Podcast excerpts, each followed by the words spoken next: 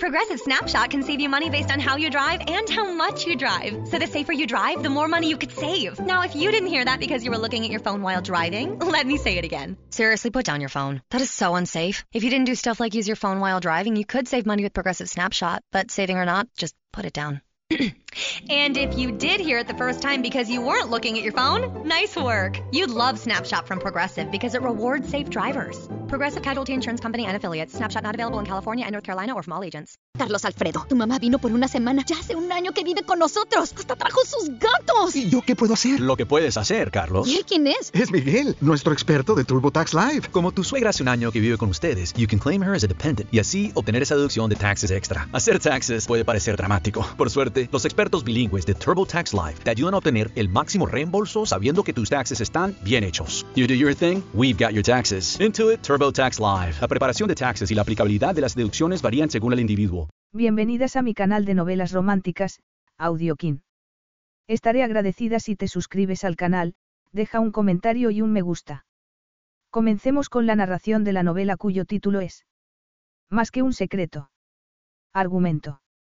Los millonarios no se casaban con camareras. ¿O sí? Maisie Dobson, una joven estudiante que trabajaba como camarera, se disponía a atender una mesa cuando se quedó horrorizada ante la intensa mirada de Antonio Rossi, el implacable millonario que era, sin saberlo, el padre de su hija.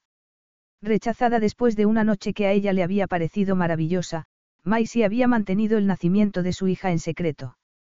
Antonio estaba decidido a reclamar a su hija, pero Maisie sabía que debía proteger su corazón. Capítulo 1. La planta 32 del edificio de oficinas estaba completamente a oscuras mientras Maisie Dobson empujaba el carrito de limpieza por el pasillo, el chirrido de las ruedas era el único sonido en el fantasmal edificio. Después de seis meses limpiando allí debería estar acostumbrada, pero seguía asustándola un poco.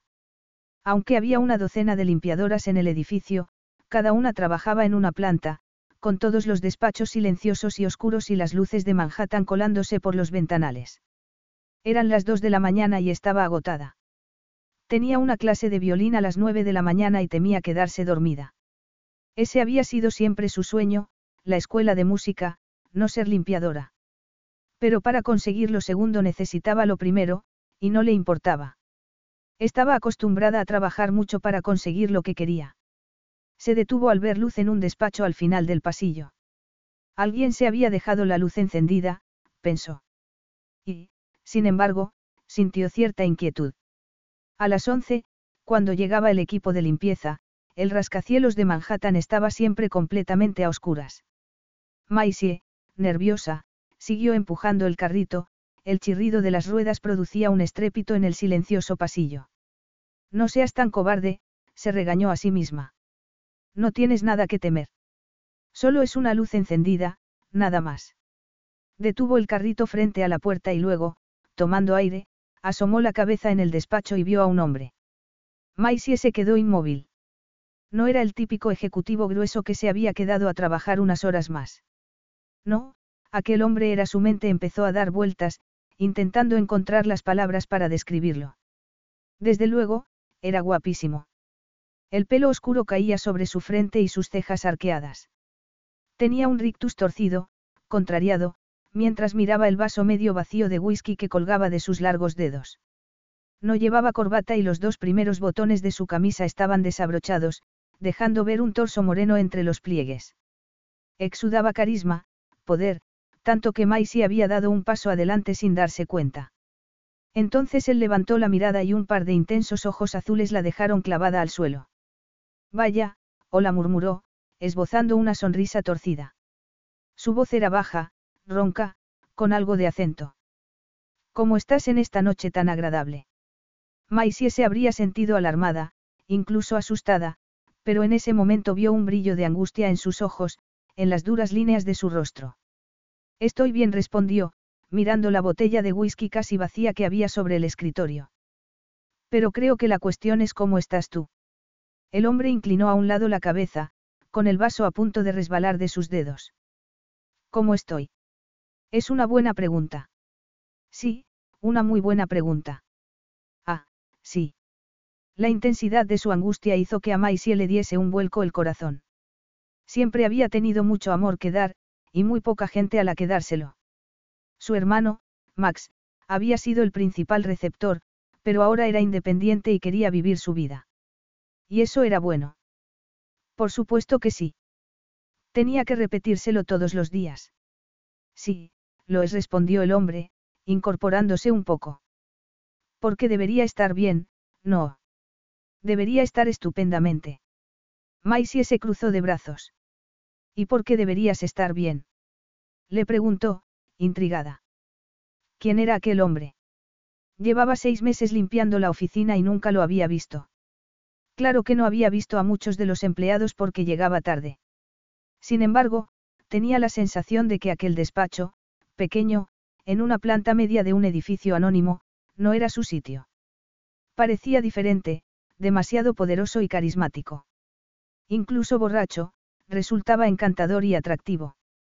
Pero, aparte del carisma, aquel hombre transpiraba un dolor que la hizo recordar el suyo propio, su propia pena. ¿Por qué debería estar estupendamente? El hombre enarcó una oscura ceja. Por muchas razones. Soy rico, poderoso, en la cima de mi carrera y puedo tener a cualquier mujer. Tengo casas en Milán, Londres y Creta. Y un yate de 40 pies de eslora, un avión privado. Levantó la cabeza para mirarla con esos sardónicos ojos azules. ¿Quieres que siga?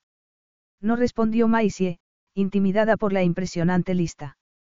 Aquel no era su sitio, pensó. Debería estar en la última planta, con el presidente y los vicepresidentes de la empresa, o tener una planta para él solo. ¿Quién sería? se preguntó. Pero he vivido lo suficiente como para saber que esas cosas no dan la felicidad. ¿Has vivido lo suficiente? repitió él, mirándola con interés. Pero si pareces una estudiante. Tengo 24 años, dijo Maisie, poniéndose digna. Y soy una estudiante. Limpio oficinas para pagarme los estudios. Es de noche, ¿verdad? murmuró el desconocido, volviéndose para mirar las luces del edificio Chrysler. Una noche oscura y fría. Maisie sintió cierta aprensión. Sabía que no estaba hablando del tiempo. ¿Por qué estás aquí, bebiendo solo en un edificio vacío?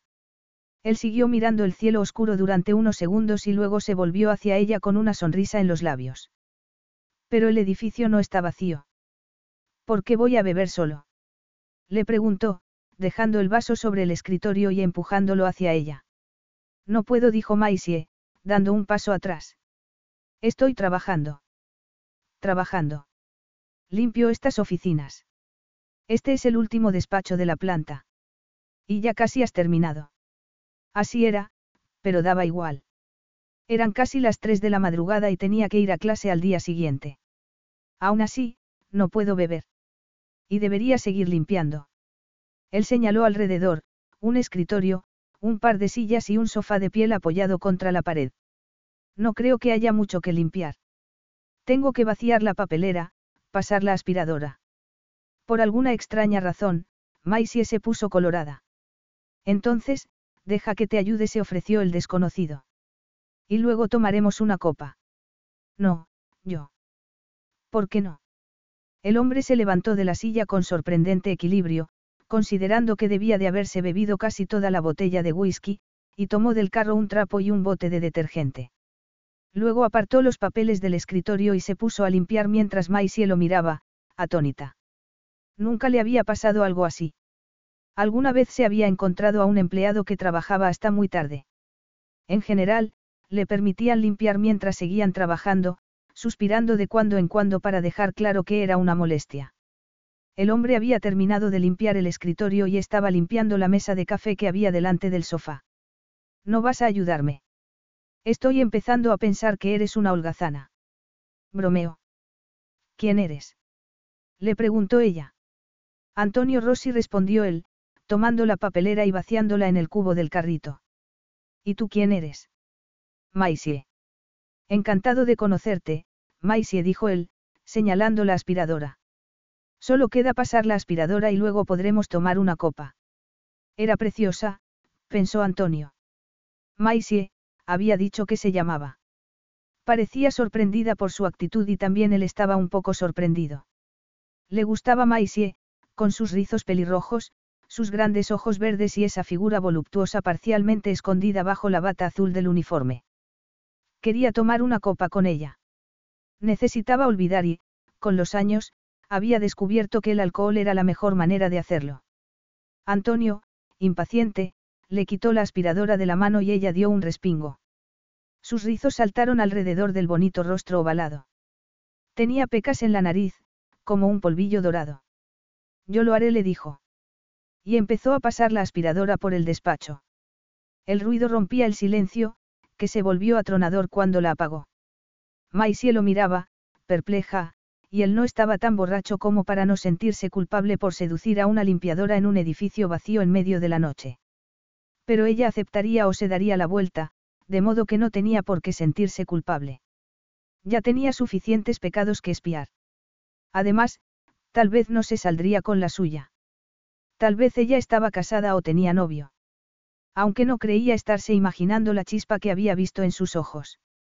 Solo para poner a prueba esa teoría, rozó sus dedos mientras dejaba la aspiradora y vio que sus pupilas se dilataban.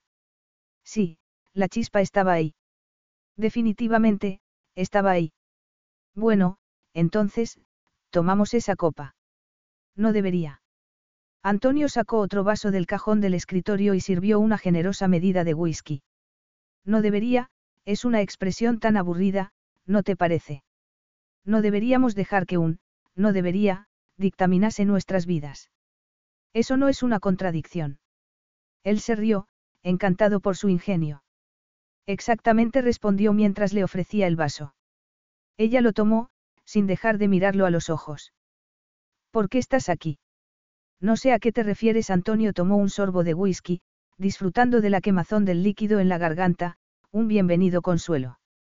En este edificio vacío, a estas horas, bebiendo solo. Estaba trabajando. Hasta que los amargos recuerdos empezaron a abrumarlo, como pasaba aquel día cada año.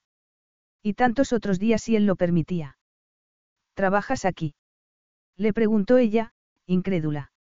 No de forma habitual. Me han contratado para que me encargue de cierta operación. ¿Qué tipo de operación? Él vaciló porque, aunque la adquisición era de conocimiento general, no quería alentar rumores. Pero entonces decidió que Maisie seguramente no conocía a ninguno de los empleados, de modo que era inofensiva.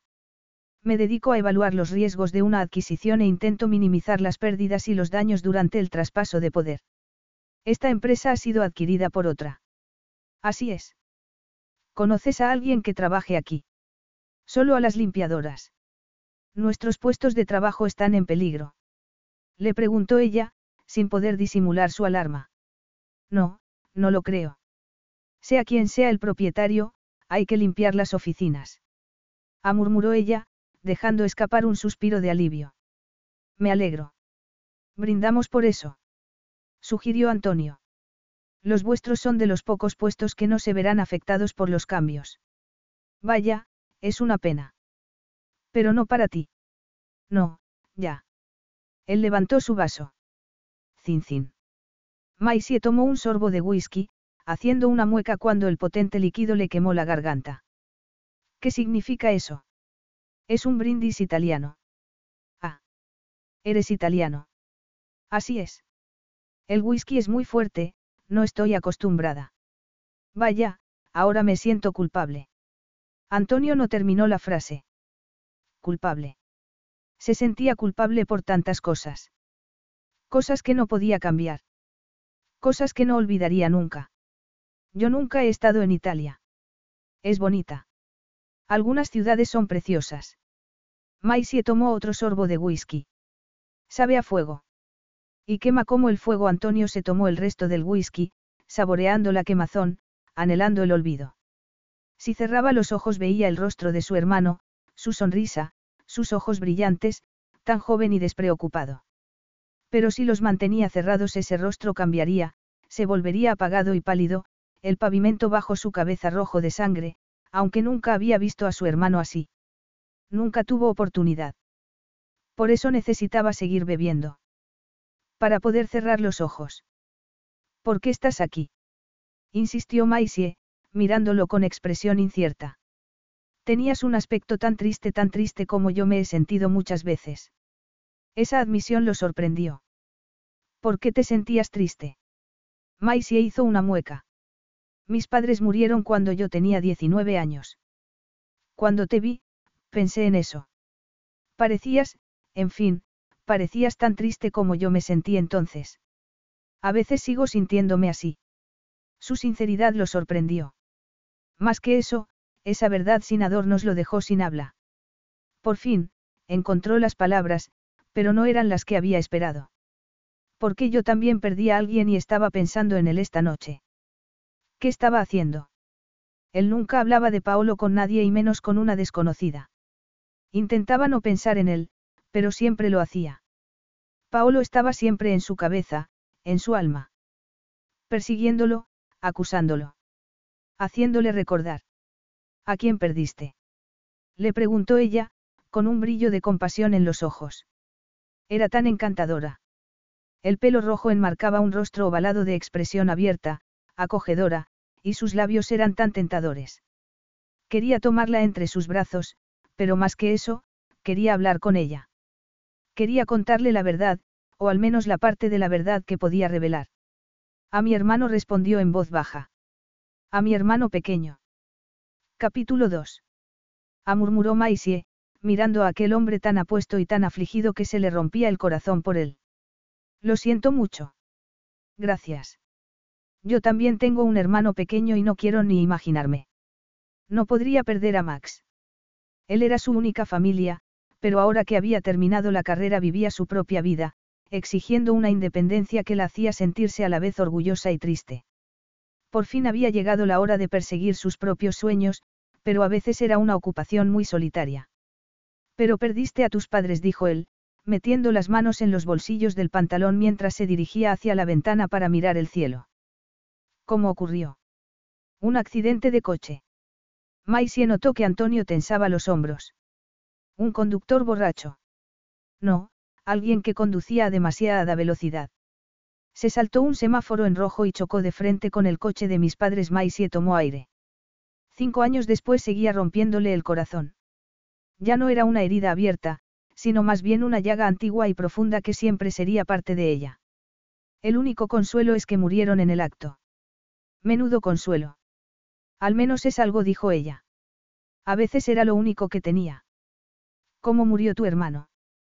Antonio tardó un momento en responder, como si estuviese sopesando lo que iba a decir, debatiendo cuánto podía contarle. Del mismo modo respondió por fin. Un accidente de coche, como tus padres. Lo siento. Es horrible que la irresponsabilidad de alguien pueda provocar la muerte de una persona a la que quieres, ¿verdad? Sí asintió Antonio. Horrible. Era alguien que conducía a toda velocidad si la interrumpió él, con tono seco. Alguien que iba a demasiada velocidad. Maisie se dio cuenta de que no quería hablar de ello. Lo siento, repitió, poniendo impulsivamente una mano en su brazo. Llevaba la manga de la camisa doblada hasta el codo y tocó el antebrazo descubierto, la piel caliente y tensa. Sintió un estremecimiento y estuvo a punto de apartar la mano a toda prisa, pero por alguna razón no lo hizo. No podía hacerlo. Siguieron así, inmóviles, durante unos tensos segundos, hasta que Antonio se dio la vuelta. Maisie vio un brillo en sus intensos ojos azules y sintió un torrente de calor, de deseo, que arrasó todo pensamiento racional. Debería disimular, pensó. Solo había querido consolarlo, pero ahora sentía algo completamente diferente. Y abrumador. Lo miraba conteniendo el aliento, sintiéndose atrapada, pero de un modo maravilloso. ¿Cuántos años tiene tu hermano? Le preguntó Antonio. Maisie logró respirar mientras apartaba la mano de su brazo. 22. Entonces tenía 17 cuando vuestros padres murieron. Sí. ¿Y qué hicisteis sin padres? Trabajar respondió ella. No quería contarle el disgusto y la sorpresa que se había llevado al descubrir que no tenían ahorros y su casa estaba embargada. El dinero siempre había sido una preocupación durante su infancia, pero tras la muerte de sus padres se convirtió en un miedo abrumador. Claro que un hombre como Antonio Rossi, con su yate y sus casas por todo el mundo, no querría saber nada de eso. Trabajar, repitió él, mirándola a los ojos. ¿Tú cuidaste de tu hermano? Sí, claro. Max lo había sido todo para ella tras la muerte de sus padres y le seguía doliendo no verlo todos los días. Echaba de menos que la necesitase, pero hacía tiempo que no la necesitaba. Emocionalmente al menos. ¿Cómo se llama? Le preguntó él. Max respondió Maisie. Acaba de terminar la carrera y está haciendo unas prácticas en Wall Street. Wall Street Antonio lanzó un silbido. Parece que las cosas le van bien. Sí, eso parece. Pero estábamos hablando de ti. ¿Cómo se llamaba tu hermano? Antonio vaciló y Maisie se dio cuenta de que no quería hablar de ello. Paolo dijo Antonio por fin, dejando escapar un suspiro. Tenía cinco años menos que yo. Hoy hace diez años que murió. Hoy. De ahí el whisky, dijo él, soltando una amarga risotada. El 16 de enero es el día más terrible del año. Lo siento mucho. Antonio se encogió de hombros. No es culpa tuya. No, pero sé cuánto duele y no se lo deseo a nadie. Le hubiera gustado tocarlo de nuevo, ofrecerle algún consuelo, pero temía su respuesta, y la suya propia. No, claro, Antonio volvió a mirarla, en silencio. Eres una persona muy amable, Maisie. Tienes un corazón generoso, das mucho a los demás y seguramente recibes mucho menos. Hablas de mí como si fuese un felpudo. No, en absoluto. Es así como te sientes. Ella torció el gesto, sorprendida, porque en el fondo de su corazón siempre había sentido que era así. Su hermano y ella solo se llevaban dos años, pero se había convertido en madre y padre para él. Tuvo que hacerlo. Y lo había hecho encantada, pero a veces su vida le parecía tan gris, tan ingrata. Y se preguntaba si había algo más. Tal vez un poco admitió por fin. Y luego se sintió fatal. ¿Cómo podía estar resentida con su hermano? No, bueno, no quería decir eso. Calla Antonio puso un dedo sobre sus labios. No tienes que disculparte por tus sentimientos. Es evidente cuánto te importa tu hermano y cuánto has sacrificado por él. ¿Cómo puedes saberlo? Susurró Maisie. Él apretó sus labios, un roce suave como una pluma y, sin embargo, el roce más íntimo que había experimentado nunca. ¿Por qué desprendes amor? Amor y generosidad. El tono de Antonio era sincero, con un toque de melancolía. Nadie le había dicho eso antes. Nadie había notado lo que había hecho por Max, todo aquello a lo que había renunciado. Pero, por alguna razón, aquel desconocido lo sabía. Gracias susurró. Antonio empujó el dedo contra sus labios, una caricia que Maisie sintió hasta el centro de su ser. Y él se dio cuenta. Tan cariñosa. Murmuró mientras trazaba la comisura de sus labios con la punta del dedo. Y tan encantadora. Maisie estaba transfigurada por esa caricia, el roce de su dedo parecía estar dejando una marca en su alma. Había tenido un par de novios, pero nada serio porque siempre tenía que pensar en Max y estaba muy ocupada, trabajando e intentando no retrasarse con sus estudios de música. Los besos y abrazos de esos novios no la habían afectado como un simple roce de Antonio Rossi. Sabía que tenía que poner fin a aquella tontería y volver a trabajar. Terminar su turno, volver a casa y olvidar la peligrosa magia de aquel encuentro inesperado. Antonio deslizó el dedo por su barbilla y su garganta, donde su pulso latía de modo frenético.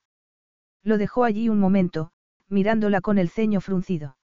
Luego desabrochó el primer botón de la bata y pasó el dedo por la sencilla camiseta de algodón que llevaba debajo, con la insignia de la empresa en el bolsillo. La sorpresa de Maisie fue tal que el vaso de whisky resbaló de sus dedos y cayó al suelo, manchando la moqueta. Oh, no. No importa, dijo Antonio. Claro que importa. No puedo dejar el despacho así, tengo que limpiarlo. Entonces, no lo dejaremos así. Antonio sonrió, irónico, como diciendo que eso no iba a distraerlo de su propósito. Pero ¿qué quería de ella el multimillonario de ojos magnéticos? Aunque la respuesta era evidente. Maisie parpadeó, clavada al suelo, mientras Antonio tomaba un paño del carrito para limpiar la mancha de la moqueta. Quería estar con ella. Eso era lo que los hombres ricos y poderosos querían de mujeres como ella. Lo único que querían. Pero allí estaba, limpiando la moqueta, y Maisie no entendía por qué. Y tampoco entendía cómo podía sentirse tentada por tan sórdida proposición. Intimidad con un desconocido. Eso era en lo que estaba pensando. Claro que tal vez solo estaba siendo amable, flirteando un poco con una empleada para divertirse. Antonio volvió a dejar el trapo en el carrito y se volvió hacia ella con una traviesa sonrisa en los labios. Bueno, ya he terminado. ¿Dónde estábamos? Maisie se había puesto colorada hasta la raíz del pelo y Antonio notó el cambio de color con gran interés. Igual que había notado cómo respondía ante el roce de su dedo. Y también él respondía, experimentando un virulento deseo y algo más profundo. Hablaba en serio cuando dijo que era buena y generosa. En ese momento, parecía la persona más honesta y amable que había conocido nunca, y deseaba eso tanto como su cuerpo. Bueno, casi tanto. ¿Dónde estábamos exactamente? Le preguntó ella, con tono retador. Antonio esbozó una sonrisa. Yo creo. Murmuró mientras pasaba el dedo por su satinada mejilla que estábamos aquí. Maisie cerró los ojos y apretó los dientes, como si el roce fuese desagradable. Pero Antonio sabía que no era así porque temblaba de arriba abajo. ¿Por qué me haces esto? Le preguntó, en un susurro. Aún no te he besado. Ella abrió los ojos, atónita a pesar de todo lo que había ocurrido. Aún. Aún, pero tú sabes que solo es una cuestión de tiempo. Y lo deseas tanto como yo, Maisie. Yo quiero olvidar el dolor y la tristeza y solo quiero recordar esto suavemente, para que pudiese apartarse si lo deseaba, Antonio la atrajo hacia sí. Sus caderas chocaron y sus pechos se aplastaron contra su torso. La notó temblar y vio que tenía los ojos muy abiertos, del color de los helechos. Una parte de él, una parte importante, quería hundir los dedos en el pelo rojo y besar su boca. Pero no podía hacer eso. Maisie era demasiado encantadora para ser tratada con tanta brusquedad, de modo que se tomó su tiempo, mirándola mientras ella se acostumbraba a su roce, notando el cambio en sus cuerpos y en el aire. El coqueteo se convirtió en anticipación, en expectación. Eres encantadora, murmuró mientras enredaba un rizo entre los dedos, tirando suavemente de él. Muy, muy encantadora. Tú también musitó ella, con una risa trémula. Pero tú debes de saber lo guapo que eres. Él se rió. Había algo deliciosamente refrescante en su sinceridad. Tal vez tú podrías demostrármelo. No sabría cómo hacerlo. Antonio volvió a tirar del rizo. ¿Podrías besarme? Un rubor encantador se extendió por toda su cara. No, no puedo. Claro que puedes.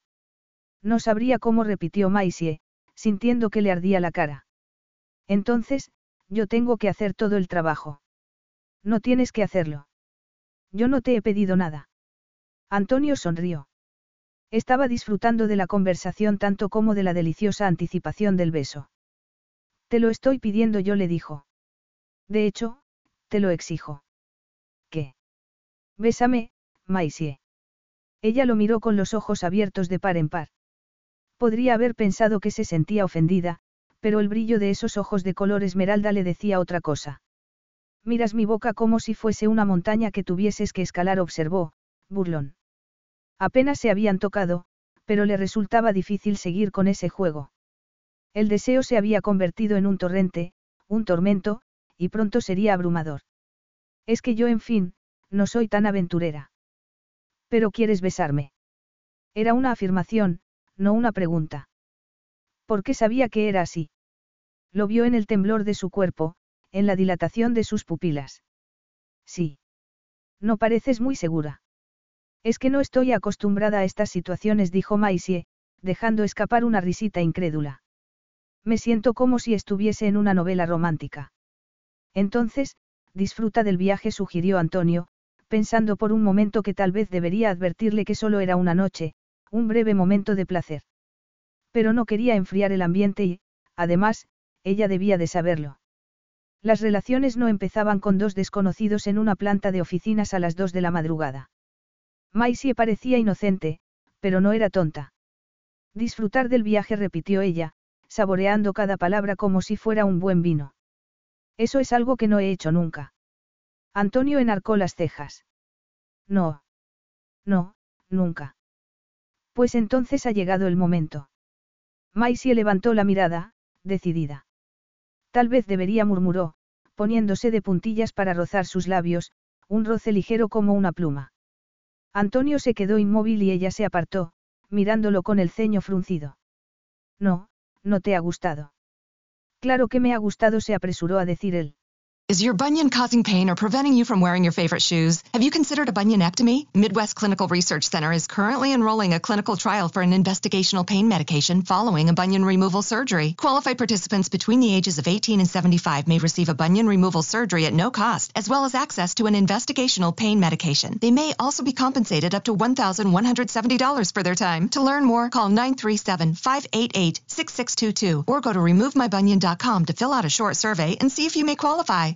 Carlos Alfredo, tu mamá vino por una semana. Ya hace un año que vive con nosotros. Hasta trajo sus gatos. ¿Y yo qué puedo hacer? Lo que puedes hacer, Carlos. ¿Y él quién es? Es Miguel, nuestro experto de TurboTax Live. Como tu suegra hace un año que vive con ustedes, you can claim her as a dependent y así obtener esa deducción de taxes extra. Hacer taxes puede parecer dramático. Por suerte, los expertos bilingües de TurboTax Live te ayudan a obtener el máximo reembolso sabiendo que tus taxes están bien hechos. You do your thing, we've got your taxes. Intuit TurboTax Live. La preparación de taxes y la aplicabilidad de las deducciones varían según el individuo. Pero ¿cómo voy a sentirme satisfecho con un mordisquito cuando lo que quiero es toda la cena, todo el banquete? Dijo luego, mientras inclinaba la cabeza para buscar sus labios. Aquel juego previo era exquisito, algo que nunca había hecho con otra mujer. Bésame otra vez, Maisie. Y ella lo hizo, poniendo una mano sobre su hombro. Era un beso torpe, vacilante, y por alguna razón, perfecto. Antonio la tomó por la cintura con las dos manos y la sintió temblar. Pero se detuvo, esperando que Maisie diera el siguiente paso. Y lo hizo. Volvió a besarlo, rozando sus labios como una tímida mariposa. Antonio capturó su boca entonces, saqueando el sedoso interior. La sangre rugía en sus venas. Había querido ir despacio, ser civilizado y llevar el control, pero todos sus planes se vieron desbaratados cuando Maisie se entregó tan generosamente. La empujó despacio hacia el sofá y la tumbó en él con cuidado mientras ella lo miraba con los ojos brillantes. Antonio. ¿Deseas esto, Maisie? Le preguntó, temiendo que se lo hubiera pensado mejor. Sí. Respondió ella con tono inseguro. Y Antonio se quejó consigo mismo por haber precipitado la situación. ¿Deseas esto? Volvió a preguntar, el brillo de sus ojos dejaba claro a qué se refería. Maisie lo miraba con las pupilas dilatadas, los labios entreabiertos y una expresión cargada de anhelo mientras él esperaba con los puños apretados, tenso y expectante. Sí dijo Maisie por fin, apoyando la cabeza en el respaldo del sofá. Sí, lo deseo. Capítulo 3. Maisie miraba el hermoso rostro de Antonio experimentando una inesperada sensación de paz en su interior. Había tomado una decisión. Iba a hacerlo. Iba a estar con él. No sabía cuándo lo había decidido. Tal vez cuando lo besó. O cuando le dijo que la deseaba. O cuando entró en el despacho. Ella no hacía esas cosas. Nunca.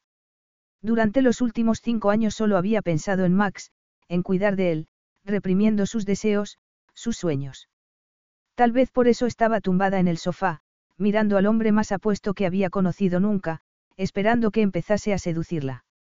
Había vivido para otra persona durante demasiado tiempo y, por una noche, quería vivir para sí misma. Para el placer, para la emoción. Para aquello. Antonio la miró de arriba abajo. ¿Estás segura? murmuró. Sí respondió ella, tragando saliva. Sí, estoy segura. Me alegro porque yo también lo estoy. Maisie temblaba mientras se arrodillaba sobre ella, sujetando sus caderas con las manos. Cuando inclinó la cabeza, dejó de pensar. Era como si se hubiera producido un cortocircuito en sus sentidos. No podía pensar y apenas era capaz de respirar. El roce de su boca había provocado un incendio dentro de ella y se sentía consumida. La besaba en el cuello, en la garganta, rozando su clavícula. Maisie experimentó un estremecimiento, impotente. ¿Qué llevas puesto? Le preguntó Antonio. El uniforme. Es horrible, lo sé. Tú podrías gustarme llevando una bolsa de plástico, la interrumpió él mientras metía las manos bajo la camiseta. Pero me gustaría verte sin nada. Le quitó la camiseta y la tiró al suelo con una sonrisa lobuna que la habría hecho reír si no se hubiese sentido tan expuesta. Tuvo que hacer un esfuerzo para no taparse con las manos porque nadie la había visto solo con el sujetador. Nadie. No tienes por qué sentirte avergonzada, dijo Antonio en voz baja. Maisie tragó saliva. No iba a admitir que nadie la había visto así antes. Que él, un perfecto desconocido, era el primero. Sin dejar de mirarla a los ojos, Antonio acarició su torso por encima del sujetador, provocando chispas de sensaciones como fuegos artificiales dentro de ella. Aunque intentaba ocultar su reacción, Antonio se dio cuenta y sonrió. ¿Sabes lo emocionante que es la reacción de una mujer para un hombre? Pero tú sigues vestido, protestó ella. Quería que siguiese tocándola, quería tocarlo, pero no sabía cómo hacerlo. Eso tiene fácil remedio, dijo él, mientras empezaba a desabrocharse la camisa. O tal vez tú querrías hacerlo por mí. No, yo. Antonio se encogió de hombros, mirándola con expresión burlona. Solo son unos botones.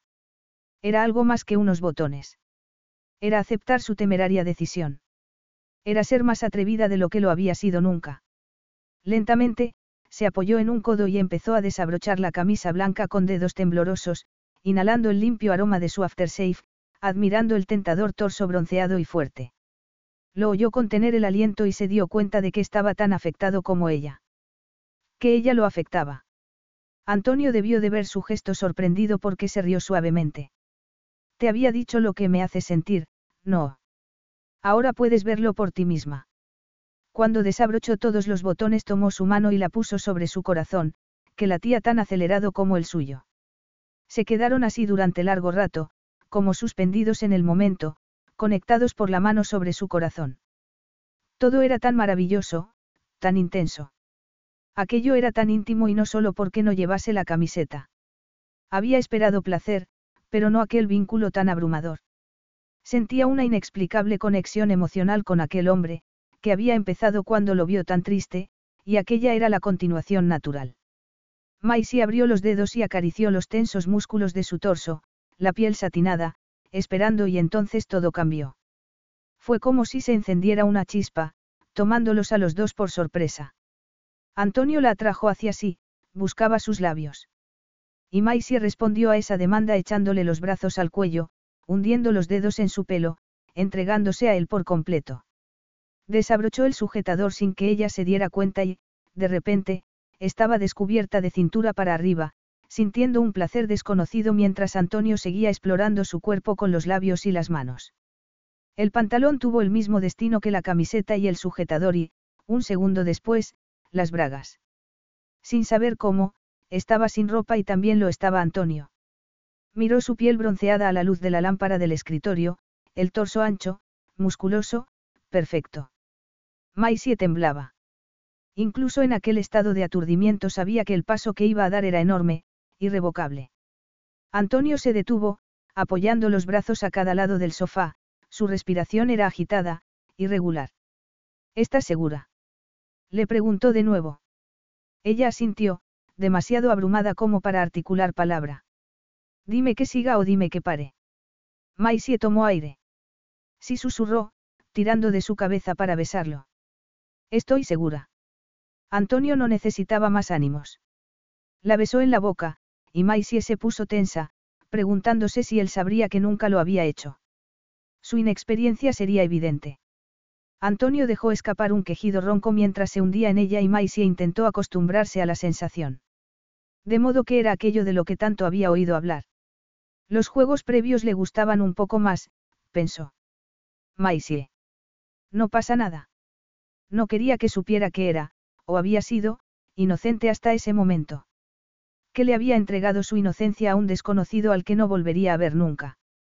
Perdió la noción del tiempo y el espacio hasta que un suspiro rompió el silencio antes de caer sobre el sofá, emocional y físicamente agotada. Antonio apoyó la frente en la suya por un momento mientras intentaba recuperar la compostura, asombrado de que le resultase tan difícil. Estar con una mujer en el sofá de la oficina no era una experiencia completamente nueva para él. Pero aquello, con Maisie, le parecía diferente. Le parecía abrumador. No había esperado sentir esa emoción. Él no sentía emociones, salvo en el aniversario de la muerte de su hermano, dejándose llevar por el dolor que mantenía guardado bajo llave durante todo el año. No debería haberla invitado aquella noche precisamente, no debería haberla seducido cuando se sentía tan vulnerable, en carne viva. No debería haber abierto la puerta de su bien guardado corazón, pero lo había hecho y no podía permitir que el torrente de dolor se colase por ese hueco y lo ahogase. Se tumbó de lado y apoyó la cabeza en la suave curva de su cuello. Seguía intentando recuperar la calma, aunque sabía que era una causa perdida. Se había rendido cuando cuando Maisie le echó los brazos al cuello y dejó que se sintiera feliz y perdido al mismo tiempo. La apretó contra su torso, abrazándola como si fuera su ancla y ella la suya. Maisie acariciaba su pelo, susurrando palabras de consuelo en su oído como si fuera un niño. Era tan bochornoso y, sin embargo, tan necesario, pensó mientras se apretaba contra ella, buscando el consuelo que solo Maisie podía darle. Lo querías mucho, susurró ella. Sí respondió Antonio, sin abrir los ojos. Sí, lo quería mucho y... Por alguna razón se sentía empujado a hablar, a contarle la terrible verdad o al menos parte de ella. Su muerte fue culpa mía. Contuvo el aliento, esperando el veredicto, la condena. ¿Tú lo mataste? Le preguntó ella en voz baja. No, claro que no. Entonces no fue culpa tuya.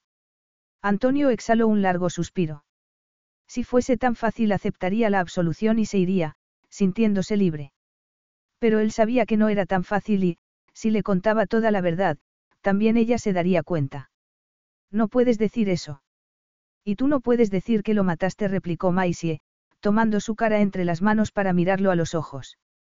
Por eso parecías tan triste, porque cargas con ese sentimiento de culpabilidad y nadie puede cargar con un peso tan grande. Tú no sabes. Entonces, cuéntamelo. Antonio negó con la cabeza. Lo odiaría si le contase la verdad y quería preservar lo poco que habían compartido. Preservar el recuerdo de esa noche que lo sostendría durante mucho tiempo. El dolor por la muerte de tu hermano debe de ser terrible y no creo que sea buena idea añadir el sentimiento de culpabilidad, murmuró, rozando sus labios con un beso que él recibió con los ojos cerrados, como si fuera un bálsamo. Tú no sabes, repitió. Era lo único que podía decir. Sé lo suficiente. Veo suficiente en tus ojos, Maisie besó sus párpados cerrados y Antonio se quedó inmóvil, aceptando la caricia, aunque algo parecía romperse dentro de él, fragmentando otra pieza de su endurecido corazón hasta que en algún momento no quedase nada. Ella seguía besándolo, presionando suavemente con los labios en su cuello, su torso, como si estuviera intentando memorizar cada centímetro de su cuerpo. Entre el dolor y la pena, Antonio sintió que el deseo despertaba a la vida, no el deseo urgente de unos momentos antes, sino algo más profundo y más tierno, algo más alarmante y mucho más maravilloso. Y sabía que no podría resistirse. Maisie se colocó sobre él, su pelo como una manta roja que los cubría a los dos. Antonio deslizó las manos por sus caderas para sujetarla y guiarla a la vez, sabiendo que también ella lo sentía, no solo el deseo, sino la conexión. Habían compartido mucho más que sus cuerpos esa noche. Se habían entregado el uno al otro, habían compartido sus almas. En aquella ocasión la sensación de felicidad lo dejó sin aliento. Había disfrutado de muchos encuentros en su vida, pero nunca había sentido nada así, esa intensidad, esa emoción y ese placer eran algo desconocido. Después, Maisie apoyó la cabeza en su torso y él enredó uno de sus rizos entre los dedos, como si eso pudiera anclarlos allí, a ese momento. Ninguno de los dos dijo una palabra, pero no hacía falta.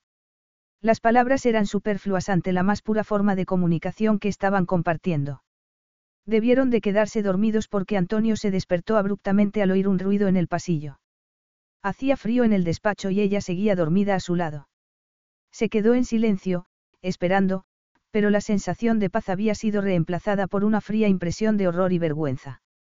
¿Qué había hecho? Recordaba cómo había temblado entre sus brazos, las cosas que había dicho, la debilidad y el deseo que había mostrado. Era bochornoso. Había pasado toda su vida, especialmente los últimos diez años, manteniéndose distante, ocultando sus emociones. Era mejor así, más seguro. Y en una noche, en unas horas, ella había logrado abrir su corazón como una cáscara de huevo. Se sentía horriblemente expuesto, como si ella le hubiese arrancado la piel, dejando los nervios al descubierto. No podía soportarlo. ¿Por qué lo afectaba tanto cuando nadie más lo había hecho? Debía de haber sido el whisky. Estaba borracho y se había puesto sentimental. Se había tomado libertades con sus emociones, y con las de Maisie, de una forma inconcebible. Lo único que podía hacer ahora era dar marcha atrás. Se quedó inmóvil, con los ojos cerrados porque no quería ver un brillo de compasión en los de Maisie. No podría soportarlo. De nuevo oyó ruido en el pasillo y, ya despierto del todo, reconoció el chirrido de un carro de la limpieza. Maisie. Era la voz de una mujer. ¿Estás ahí? ¿Has terminado con esta planta? Oh, no murmuró ella, incorporándose en el sofá a toda prisa. Sabía que estaba mirándolo, pero no abrió los ojos. Era una cobardía, pero mientras ella empezaba a buscar su ropa por el suelo, fingió dormir. Maisie. Estoy aquí. Espera un momento, enseguida salgo. Now through February 2nd, join a clean and spacious Planet Fitness for zero enrollment and only $10 a month. With tons of equipment and free fitness training, it's the perfect place for everybody to work out. Even me, mother of very fussy triplets and one very colicky husband. Especially you, Supermom. You'll release endorphins and have more energy. I remember having energy. Start feeling fit-tacular today. Join in club or at planetfitness.com. Zero enrollment, $10 a month, cancel anytime. Deal ends February 2nd. See club for details.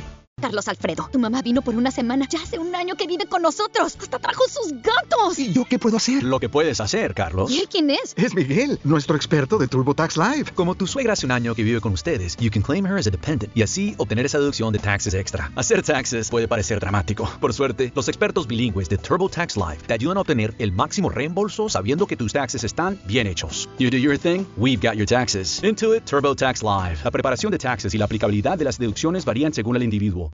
Con los ojos entornados, Antonio la vio ponerse la ropa a toda prisa y sujetarse el pelo en una coleta. Luego se volvió para mirarlo y vio indecisión y pesar en su rostro. Un segundo después, tomó su carrito y salió del despacho. Antonio dejó escapar un suspiro de alivio. Era lo mejor. Tenía que serlo. Capítulo 4. Maisie pasó las siguientes dos semanas en una especie de estupor. No se podía creer lo que había hecho, como había actuado con Antonio Rossi. Había sido un momento de locura, como si hubiese tomado alguna sustancia que le había quitado las inhibiciones y el sentido común. ¿Cómo se le había ocurrido hacer tal cosa? Sin embargo, no podía dejar de revivir esa noche, los tiernos momentos. Que había compartido con él, una intimidad que no se hubiera imaginado nunca. Cuando gritó entre sus brazos, cuando lo recibió dentro de su cuerpo. Incluso ahora, tantos días después, sentía anhelo y añoranza. Se había preguntado si intentaría ponerse en contacto con ella. No sería difícil para un hombre como él descubrir quién era y dónde vivía. Pero se regañaba a sí misma por su ingenuidad. Antonio no iba a ponerse en contacto con ella. Había sido un encuentro de una noche, nada más. No era tan ingenua como para no entenderlo y, sin embargo, ella no había sido la única sorprendida por la intensidad de la experiencia. Había visto el mismo brillo de sorpresa y emoción en sus ojos, estaba segura de ello. Y si no se hubiera ido sin decirle nada, temiendo ser descubierta por otra de las limpiadoras y quizá despedida por ello. ¿Y si ese encuentro se hubiera convertido en algo más importante? Habrían vuelto a verse si Antonio se hubiera quedado en Nueva York. Pero eso era un cuento de hadas y Maisie intentaba no pensar en ello. Sabía que la vida era dura e injusta, que las cosas nunca salían como uno esperaba. La felicidad y el amor eran posibles, pero había que luchar por ello. No te caía en el regazo en medio de la noche, en un edificio de oficinas vacío. Tenía que recordarlo como una experiencia nueva, fenomenal, increíble. Que había terminado. Intentó concentrarse en sus estudios, que era lo que solía aportarle más alegría. Después de esperar cinco años para entrar en Juilliard, uno de los conservatorios de arte más famosos del mundo, por fin iba a conseguir lo que más deseaba en la vida. Pero mientras iba a clase y estudiaba teoría de la música, mientras iba con amigos a conciertos en la iglesia local, se sentía un poco perdida, un poco vacía. No era una sensación agradable y se enfadaba consigo misma por ser tan tonta. La mayoría de sus amigos de la universidad eran más jóvenes que ella y se tomaban los encuentros de una noche como algo normal y sin importancia. Ella no podría ser así, pero desearía haber protegido su corazón un poco mejor. Al menos no había caído en la desesperación de buscar información de Antonio en Internet. Había sentido la tentación de hacerlo, pero se contuvo porque no tenía sentido. Y entonces, tres semanas después de haber entrado en el despacho, vomitó durante el desayuno. No se preocupó demasiado, pensando que algo le había sentado mal hasta que volvió a ocurrir el día siguiente. Y el día después. Y el periodo, que siempre era regular, no llegó a su tiempo. No llegó en absoluto. Incluso ella, inocente como era, entendía lo que eso significaba. Le asombraba no haber pensado en esa posibilidad. No habían usado protección y ella no era tonta. Otra señal de que se había dejado llevar como nunca en su vida. Una señal muy peligrosa. Maisie compró dos pruebas de embarazo y corrió a su estudio de Morningside, muy lejos del centro, pero el único sitio que podía permitirse desde que Max decidió irse a vivir con unos amigos y ella tenía que pagar sola el alquiler. Se inclinó sobre el inodoro para hacerse la primera prueba, con el corazón acelerado. No podía estar embarazada, no podía ser. Y, sin embargo, sabía que era posible. Sabía que la vida podía cambiar en un momento, con todo aquello con lo que uno contaba evaporándose como un castillo de arena. Sentada allí, esperando el resultado de la prueba, experimentaba la misma sensación de irrealidad que cinco años antes, en urgencias, cuando el médico de guardia le informó de que sus padres habían fallecido. Y luego, dos semanas después, cuando el abogado le dijo que no tenían dinero. En ambas ocasiones había sentido como si estuviera mirando la vida a través de un espejo distorsionador. Y así era como se sentía en ese momento, incluso antes de comprobar el resultado de la prueba. Sabía cuál iba a ser. Sabía que su vida iba a cambiar. Otra vez. Como se había imaginado, dos rayitas de color rosa. Maisie sintió el peso de la responsabilidad, y un pequeño estremecimiento de emoción. Tener un hijo haría descarrilar sus planes. Tendría que renunciar a sus estudios o, al menos, dejarlos en suspenso durante un tiempo. Otra vez. Y, sin embargo, no quería deshacerse del bebé como no había querido deshacerse de su hermano. Los dos eran parte de ella. Los dos eran razones para sobrevivir. Pero. ¿Qué iba a hacer con Antonio Rossi? Por fin, porque no tenía alternativa, Maisie se preparó para la inevitable búsqueda en Internet. Tecleó el nombre en el buscador y parpadeó cuando su fotografía apareció de inmediato en una entrada de Wikipedia. Ver su rostro, esa sonrisa y esos ojos azules, hizo que le diese un vuelco el corazón. Parecía sonreírle a ella como le había sonreído esa noche. No, tenía que dejar de pensar esas cosas porque era absurdo. Tomando aire, abrió varias páginas, buscando un número de contacto o una dirección de correo electrónico. Antonio Rossi, Playboy milanés con una supermodelo del brazo, dos supermodelos, una famosa actriz, una aburrida chica de la alta sociedad. Sonreía en todas las fotos, guapísimo y encantador, la mujer con la que iba siempre era guapa y altiva. Pero peor que las fotografías eran los artículos. Se le encogió el estómago al leer sobre, el implacable Rossi, el hombre que había hecho una fortuna con propiedades, demoliéndolas para volver a levantarlas, comprándolas a gente desesperada y luego, como actividad secundaria, ofreciendo servicios de consultoría para adquisiciones hostiles. Leyó artículos mordaces sobre empresas que llamaban a Rossi para maximizar beneficios en cada adquisición. Según la prensa, era un experto en cuidar de los multimillonarios y pisotear a la gente humilde como ella. Se echó hacia atrás en el sofá, atónita. Aquel era el hombre al que había entregado su virginidad, el padre de su hijo. Un playboy cruel y egoísta que disfrutaba destrozando la vida de la gente. No se lo había parecido esa noche, pero en realidad no sabía quién era, no lo conocía en absoluto. Maisie pasó otra semana intentando decidir qué debía hacer y deseando tener a alguien a quien confiarle sus problemas. No podía contárselo a Max porque se quedaría horrorizado y, además, los consejos de un chico de 22 años no serían de gran ayuda. Sus amigas de la universidad pondrían los ojos en blanco y le dirían que se deshiciera del bebé, pero no iba a hacerlo. No iba a deshacerse de su hijo. Una vida había empezado a crecer dentro de ella y, aunque sabía los sacrificios que tendría que hacer, estaba dispuesta a hacerlos. La cuestión era si Antonio Rossi se merecía conocer la existencia del bebé. Podía ocultarle algo tan importante, aunque no le gustase nada lo que había averiguado sobre él. No, no podía hacerlo, de modo que tendría que encontrar a Antonio y darle una noticia que, sospechaba, no sería nada bienvenida. Antonio miraba el pálido cielo azul, preguntándose por qué no era capaz de concentrarse.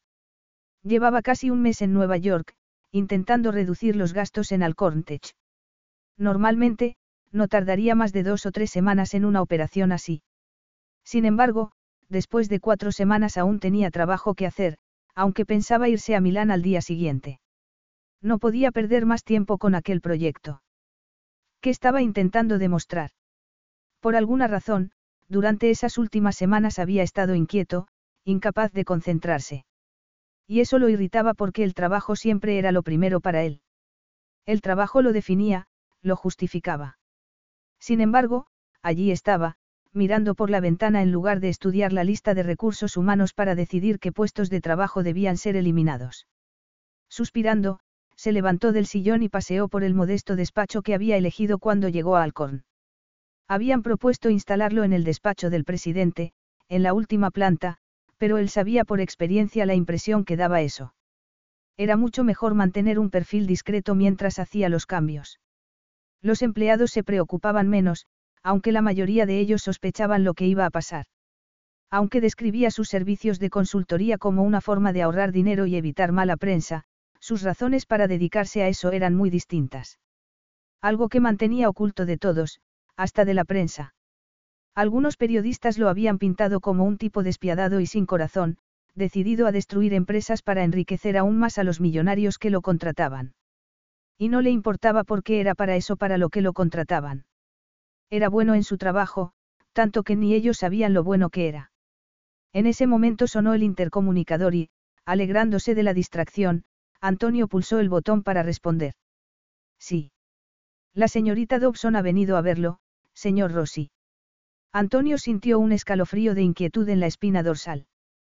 La señorita Dobson. Él no conocía a nadie llamado Dobson, pero tenía un horrible presentimiento. Maisie. Maisie, a quien no había visto en tres semanas, y a quien, desgraciadamente, no podía dejar de recordar. Más de una noche se había despertado en una fiebre de deseo, con el recuerdo del aroma de su piel, de sus brazos y su pelo. Más de una vez había pensado quedarse a trabajar hasta tarde, preguntándose si volverían a encontrarse, pero cuando eso ocurría se marchaba abruptamente, sabiendo que era mejor para los dos que sus caminos no volvieran a cruzarse. ¿Qué estaba haciendo allí? ¿Qué quería de él? Señor Rossi. No puedo recibirla ahora, respondió Antonio, sintiéndose culpable. Lo último que deseaba era ver a Maisie Dobson deshecha en lágrimas o pidiéndole que volvieran a verse. Tenía un trabajo que hacer y debía hacerlo. La noche que habían pasado juntos había sido solo eso, una noche. Muy bien, señor Rossi dijo la recepcionista. Antonio cortó la comunicación. Era mejor así. Tenía que serlo. Él no tenía nada que ofrecerle y cuanto antes lo olvidase Maisie, mejor. Y cuanto antes la olvidase él, mejor también. Tres horas después, mientras recorría el vestíbulo mirando los mensajes en el móvil, una voz lo dejó helado. Antonio. Él levantó la mirada y se quedó asombrado al ver a Maisie, con el pelo como un halo rojizo alrededor de la cara y unos ojos verdes en los que había un brillo de incertidumbre. Llevaba unos tejanos y un jersey, y sujetaba el bolso frente a su pecho casi como si fuera un escudo. Antonio se quedó inmóvil, helado. Lo último que quería era una escena en público. La vergüenza de su encuentro, como había perdido el control entre sus brazos no, no podía recordarlo siquiera. Perdón. Le dijo, mirándola como si no la conociese. ¿Podríamos hablar un momento? Le preguntó ella en un susurro, con los nudillos blancos de apretar el bolso. Solo unos minutos. Parecía como si un soplo de brisa pudiese tirarla. Tenía mal aspecto, con la cara pálida y algo hinchada, los ojos enrojecidos. Todo su cuerpo parecía emanar una profunda tristeza, un profundo miedo. También ella habría estado obsesionada por esa noche, convirtiéndolo en algo más de lo que había sido. Se sentía culpable por lo que estaba a punto de hacer, aunque ya había decidido que era lo mejor y lo más caritativo. Perdone, nos conocemos. Maisie lo miró como si la hubiera golpeado. ¿Que si nos conocemos? Es que no te acuerdas. Él inclinó a un lado la cabeza, mirándola de arriba abajo. Evidentemente, no. Antonio hizo un esfuerzo para mantener una expresión helada. Quizá no debería hacer lo que estaba haciendo, pero ya no podía dar marcha atrás. Además, era mejor que rechazarla en público. ¿No te acuerdas de mí? insistió ella, incrédula. Está claro que no. Maisie dio un respingo y Antonio tuvo que apretar los labios para no disculparse. Estaba intentando no herir sus sentimientos, pero ella parecía tan afectada, tan dolida. Solo quería que aquello terminase cuanto antes. Perdona, pero tengo que irme iba a pasar a su lado, pero Maisie lo tomó del brazo. No se daba cuenta de que no quería hablar con ella. Es que tengo que contarte algo, le dijo en voz baja, con tono angustiado. No sé qué puedes querer decirme, ya que no nos conocemos. Ella soltó su brazo. Claro, tienes razón, dijo, con tono amargo. No tengo nada que decirte. Nada repitió, sacudiendo la cabeza mientras daba un paso atrás. Y, por alguna razón, Antonio no era capaz de moverse. Alguien me dijo una vez que era la persona más encantadora y generosa que había conocido, pero parece que fue un sueño. Antonio la miró, inmóvil, mientras ella se daba la vuelta para salir del edificio. Tomó aire y se estiró la chaqueta, pero al menos había terminado. Y si Maisie lo había llenado por un momento de dudas y remordimiento bueno, sería fácil reemplazar esas inconvenientes emociones con su habitual determinación. Tal vez no debería haber fingido que no la conocía, pero la alternativa era un rechazo brutal que podría haberla herido más aún. Sí, aquello era mejor, aunque no le gustase. Y al menos no volvería a verla. Entró en la limusina y apoyó la cabeza en el asiento de piel, diciéndose a sí mismo que eso era lo mejor. Aunque no se lo pareciese en ese momento. Is your bunion causing pain or preventing you from wearing your favorite shoes? Have you considered a bunionectomy? Midwest Clinical Research Center is currently enrolling a clinical trial for an investigational pain medication following a bunion removal surgery. Qualified participants between the ages of 18 and 75 may receive a bunion removal surgery at no cost, as well as access to an investigational pain medication. They may also be compensated up to $1,170 for their time. To learn more, call 937-588-6622 or go to removemybunion.com to fill out a short survey and see if you may qualify. Now through February 2nd, join a clean and spacious Planet Fitness for zero enrollment and only $10 a month. With tons of equipment and free fitness training, it's the perfect place for everybody to work out. Even me, mother of very fussy triplets and one very colicky husband. Especially you, Supermom. You'll release endorphins and have more energy. I remember having energy. Start feeling spectacular today. Join in club or at planetfitness.com. Zero enrollment, $10 a month, cancel anytime. Deal ends February 2nd. See club for details. Capítulo 5. Un año después. En la mesa 4 necesitan otra botella de vino. Voy enseguida. Maisie movió los hombros para aliviar el dolor y tomó otra botella de vino de la cocina. Nunca se había imaginado a sí misma como camarera, pero se alegraba de tener ese trabajo porque necesitaba el dinero. Tantas cosas habían cambiado en un año, desde que vio esas dos líneas de color rosa. Tenía una hija, para empezar. Ella, su niña, era la más preciosa del mundo, lo mejor que le había pasado nunca. El embarazo había sido difícil, primero por las náuseas matinales y después la aparición de preeclampsia. Había tenido que guardar cama durante los últimos dos meses, y Max, su generoso hermano, la había ayudado en todo. Maisie hizo una mueca al pensar que una vez se había sentido menospreciada por su hermano. Max se había portado de maravilla desde que supo que estaba embarazada. Incluso había insistido en mudarse a su apartamento, dejando a sus amigos, para poder ayudarla primero con el embarazo y después con la recién nacida. Estaba cuidando de la niña esa noche para que ella pudiese trabajar, pero la llevaría al hotel durante el descanso. Con tres meses, ella se negaba a tomar biberón y, en cualquier caso, Maisie no quería renunciar a la delicia de darle el pecho. Max llegaría en 15 minutos, de modo que debía encargarse de la mesa cuatro antes de tomarse un merecido descanso. Llevaba tres horas de pie y ella la había despertado en medio de la noche. De hecho, casi había olvidado lo que era dormir ocho horas de un tirón. Se dirigió a la mesa de un corpulento empresario para volver a llenar las copas y evitar la ocasional mano descarada. Llevaba dos meses trabajando como camarera un par de noches a la semana y, en ese tiempo, había descubierto que algunos hombres ricos veían a las camareras casi como prostitutas. Estaba sirviendo una copa de vino cuando se encontró frente a unos ojos azules que la habían perseguido en sueños durante el último año. Tenga cuidado. Dando un respingo, Maisie vio que había llenado demasiado la copa y había una mancha carmesí sobre el mantel de damasco blanco. Lo siento mucho. Ponga más atención, replicó el hombre, con el rostro abotargado y expresión furiosa. Tendrá que pagarme la factura de la tintorería. Maisie vio una gota de vino en el puño de su camisa y tragó saliva. Si pagaba la factura de la tintorería, perdería parte del dinero que iba a ganar esa noche. Lo siento mucho, de verdad. Ya me imagino que lo siente el hombre parecía dispuesto a seguir discutiendo y Maisie se dio cuenta de que era el mismo tipo que había intentado tocarle la rodilla unos minutos antes.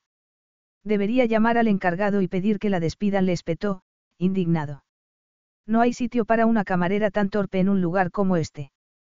Creo que te estás pasando, Brison. Era la voz de Antonio, con tono agradable, pero amenazante. Escuchar esa voz le produjo un escalofrío en la espina dorsal. Antonio. No estaba allí mientras servía la cena. Había aparecido de repente. Me ha manchado la camisa, protestó el hombre. Tal vez tú hayas bebido demasiado y es culpa tuya que te haya manchado. Brison hinchó el pecho, mirándolo con gesto fanfarrón. ¿Cómo te atreves? No es un atrevimiento, lo interrumpió Antonio. Lo que no entiendo es cómo te atreves tú a intimidar a una camarera. Maisie permanecía inmóvil, atónita. Era alucinante ver a Antonio allí, pero que además saliese en su defensa. ¿O no? Tal vez de verdad no la recordaba y, simplemente, estaba defendiendo a una camarera. Aunque eso le dolía aún más. Voy a buscar algo para limpiar la mancha, murmuró, azorada. Se alejó a toda prisa, con las piernas temblorosas. ¿Qué hacía Antonio en Nueva York? Había leído en una revista de cotilleos que estaba en Milán, donde tenía su empresa. Había vuelto para desmantelar otra compañía, para arruinar más vidas. Según los artículos que había leído, esa era su especialidad. Maisie. Ella se quedó helada al escuchar su voz. Luego dio media vuelta, despacio. Perdone, dijo, intentando que su voz sonase firme. Nos conocemos.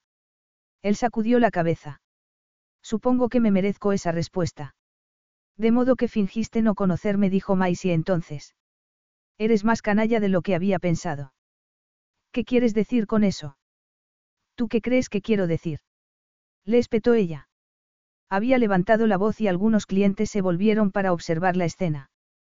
Pero Maisie no iba a darle la satisfacción de ver cuánto la afectaba, lo desolada que se había sentido durante tantos meses, de modo que se dirigió a la cocina y Antonio la siguió. ¿Qué haces aquí? Le preguntó, tomándola del brazo en el pasillo. ¿Qué haces tú aquí? Le espetó ella, intentando soltar su brazo. Yo vivo en Nueva York, tú no. Estoy trabajando. Yo también Maisie consiguió soltar su brazo.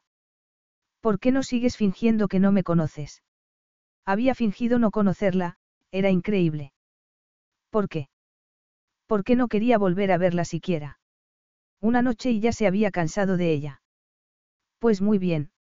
Le había confesado a Antonio que a veces se sentía como un felpudo, pero no pensaba serlo en ese momento.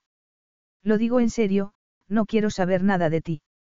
Y, si has pensado por un momento que podrías pasar otra noche conmigo mientras estás en Nueva York, olvídalo. Él la miró con ojos helados. No había pensado eso. Mejor dijo Maisie mientras entraba en la cocina, aliviada al ver que no la seguía.